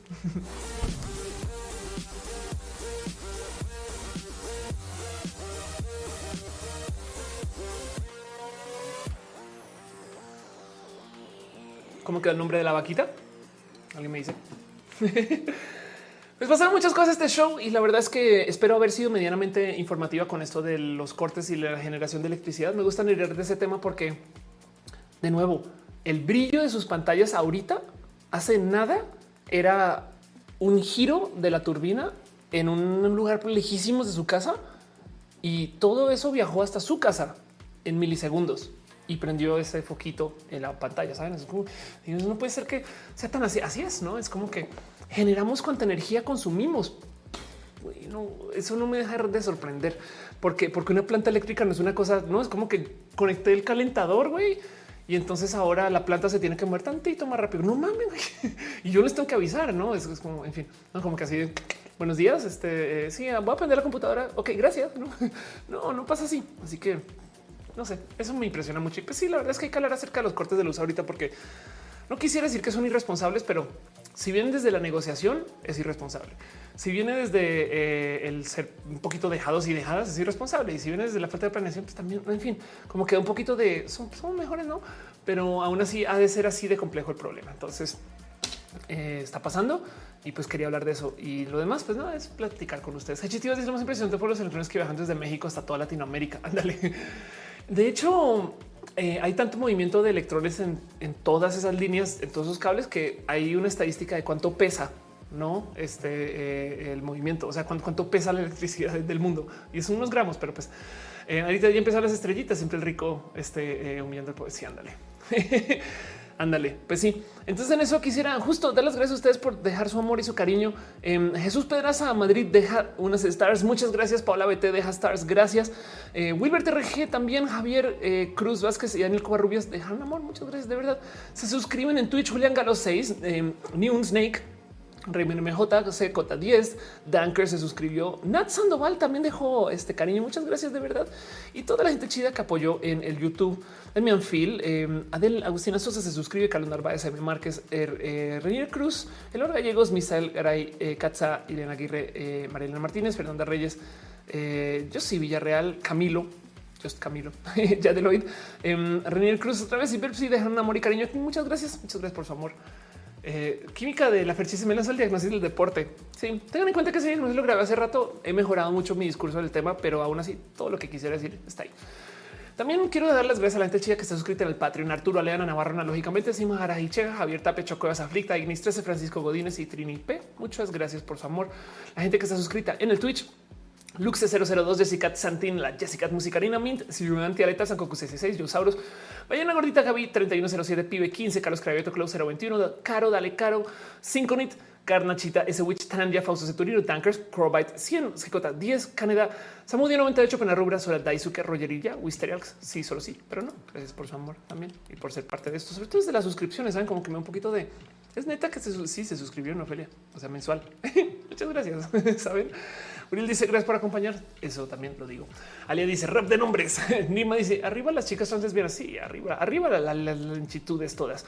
Em, en fin, un abrazo también a la gente que está en el YouTube. Yo soy Villarreal, Adela Agustina, Sosa, Yadeloid, Ranier Cruz, Bruja de Mar, Tatú, Alev González, Denis Álvarez, Raúl Fomperosa, María Elena Ramírez Ortega, Viviana García, Héctor F. Arriola, Jessica y Mendieta Pasos por Ingeniería, Alejandra Todos, Cristian Franco, Úrsula Montiel, Adrián Alvarado, Germán Briones, Muni Aranda, Sailor Fisher, Son, Josué Cortés, Maite eh, y Torres de Farías, Ana Cristina Moe, Gabriel Mesa, Eri Frank Núñez, Rodrigo Pérez, Gibran Rivera, Yolanda Suárez, Víctor Hugo Curiel Calderón, Lucero Quilla, Freita 666, Satánica, Carlos Soto, Soliloquio del Lune, Mike Lugo, Perruno, H, te queremos, Ofelia, La Pastela de la Cocoa, yo también te quiero, también te queremos, Perruno, eh, eh, Val Valentina, Sam Silva Flores, Luis Maclachi, Andrew Bete, Carlos como Aran Satzaitzen, Mariana Roncalves, Fabián Ramos Aflicta, Garrigo Leonardo Tejeda. Gracias por apoyar y ser parte de eso desde sus suscripciones. También, por supuesto, la gente que está suscrita en el YouTube, que eh, es una lista diferente de gente, pero pues de todos modos, Marilino Ochoa Rodríguez, Ismael Talamante, Sandra Bella, Gustavo González, y Dizzy Morga. Gracias por su amor, su cariño, su apoyo, su aprecio y todas esas cosas. Pero bueno, y también sepan que saben que miren, menos por el hecho que están aquí eh, conectados, se aprecia. Saben como que luego y sea un poquito de y solo llegaron, no? Y eso, eso también lo aprecio mucho. Perdón. Este hagan dejar un abrazo financiero. Yolanda Suárez deja un abrazo financiero. Muchas gracias de verdad, Yolanda, por tu amor, por tu cariño y por ser parte de esto. Pero bueno, un abrazo también a la gente que está conectada, que vino y llegó aquí y no, no murieron en el intento. Gracias por. No, no, no les, no les quitaron la luz. Un abrazo a Cusia, Adrián Alvarado, Adrián Zúñiga, Alea dice eh, Cajim, a Arnulfo García, a Choca Cerezani, Diana Alondra Medina Martínez, a Fer a Fernando NS, Gerardo Cross, Gibran Rivera. Hola, estoy muerto. Me enamoré siendo fantasma, José Cortés. Yo ya ver Karina, Teresa Carla Díaz, la química de la Fercha Fercha, a Mixley Cruz, a Mónica Gavilanes, a Nirma, eh, Josefín Sotelo Lucas, a Paz y Florina, Renzo Samuel, Sara de noche, eh, Sara de día, eh, a, Saúl, Susana González de Music Blog, Toromeo Puente, a Uli Fante, Uriel Montes, Víctor Milchorena, Wendy, Yolanda Suárez, Suriel Manuel Soto, Nikki G. este, y creo que es toda la gente que me dice acá, eh, 09 acá ya aparece en la lista. Gracias por llegar. Em, seguramente te acabas de, o sea, llegaste hace rato, solamente que te acaba de encontrar YouTube, así casual. Pero bueno, también la gente que está en el Twitch, gracias por su amor y su cariño. Eh, Five Tax de Adri BC, a Lelex Aren 93, a Art John B2, a Aten, a Baby Galeana, a Blackmore, Yaya, Poniunia, a BR1, eh, perdón, LB1, a Carlos Cravetos, Cota 10, Commander Ruth, Dan CDMX, a Daniel Hope, Darkman 030, Darwinismo 2, a Denis con dos S, a Diego BZ01, a Dreville-B, Tuxatron, Ernesto dice, ¿qué dice Ernesto? A Extramo, Extra Moar, a Facu a Fit, a Moon también de paso, que no te mencionó la lista, seguro estás por ahí.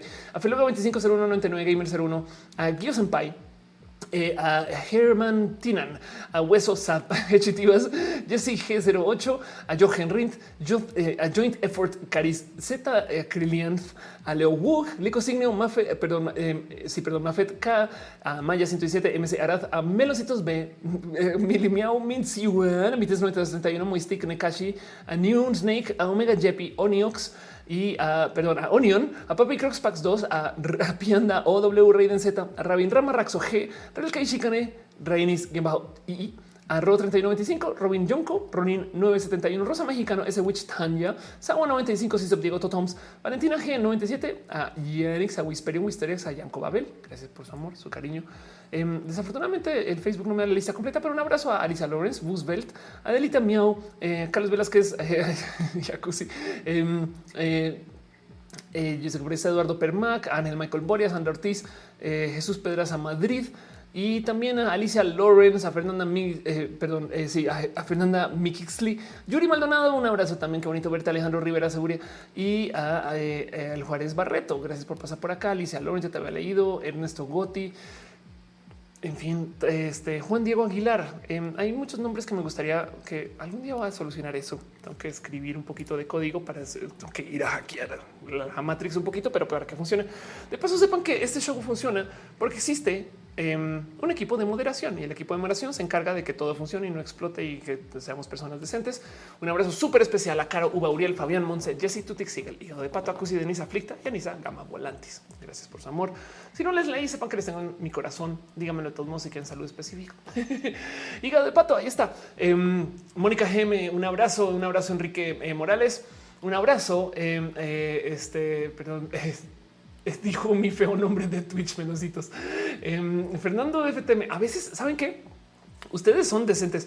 Eh, a veces me topo con gente que digo, tu mamá sabe cómo te llamas ¿no? en, redes, no como que me acuerdo de discutir con una persona en Twitter que es, era arroba destructora anal, saben? Y yo así como de ok, este, en fin, em, como que he sido un poquito de no me lo imagino por teléfono. Si sí, me encuentras en Twitter, estoy como destructor de ESTR, no? en fin, em, eh, un abrazo a Irina, quien no saliste en la lista, pero sí estás en la lista, en la lista del corazón. Em, este mis uva. Yo sé que por ahí también anda Adripani, que no aparece, pero se aparece, pero no aparece, pero se aparece. Eric Ramos dice: Yo quiero un saludo especial. Besitos, Eric. Eh, Acusi dice ser mi nuevo nickname. Eh, Joyabel dice: Hoy no apareció la reina Denise. Eh, por ahí anda. Eh, dice: Hola, saludos. Hola, saluditos. Dice también Eric Ramos, ya, ya te con tu abrazo especial. Miss Uva dice buenas noches. Eh, Ticnem 09 dice muy infantiles con nombres agresivos. Eso pasa a veces. Eh, y dice hola eh, de patos embarazados a Star Trek. Así es este show. Así funciona. Pero bueno, Francisco Nicolás dice saludos. Suriel Manuel Sotis, gracias por el show. No sé qué sería en la vida sin roja. Yo también digo exactamente lo mismo. La verdad es que me gozo mucho podernos ver. Esto es nuestro abrazo semanal. Hoy es lunes en nuestro corazón, pero que no se nos olvide que realmente es martes. Pero bueno, Eduardo Bermac dice que se ve la luz, pero que no se acabe roja. Yo me encargo de que siga sucediendo roja y todo lo que viene con roja aquí en adelante. En fin, tengo ideas. Fernando dice buenas noches, gente. Muchas gracias por todos tus conocimientos. Gracias por ser parte de esto, porque también Roja funciona porque aquí platicamos. En fin, les quiero mucho. Voy a cerrar el show ahorita y les digo algo. Eh, igual ya hablemos en la semana, hablemos en redes como siempre. Les quiero muchito y cualquier cosa. Si se me olvidó algo, nomás dígamelo, déjenmelo saber. Eh, este dice yo y algún día va a llamar así en Twitch la mano derecha de Ofelia. Arnulfo y me mencionaste hace tres veces el roja pasado para estar en un abrazo. Arnulfo, gracias por estar acá. Eh, Alia dice buena noche de mua. Fernando Sembartes dice Castillo dice hola, hola. Oye, te ibas manda besitos a Cusi dice está dejando el link de Discord. Exacto. Sepan que hay un Discord y en ese Discord hay un after y en ese after eh, pasan cosas todo lo que pasan cosas, ¿no? entonces esas cosas pasan, pasan. ¿Saben dónde pasan? En el after. Les quiero mucho. Nos vemos este, eh, en redes y así. Este mm, le intenté cuadrar con el final de la canción, pero no lo logré. Así que voy a hacer un fade out con elegancia. ya ven. ¿Cuál elegancia? Güey? Les quiero.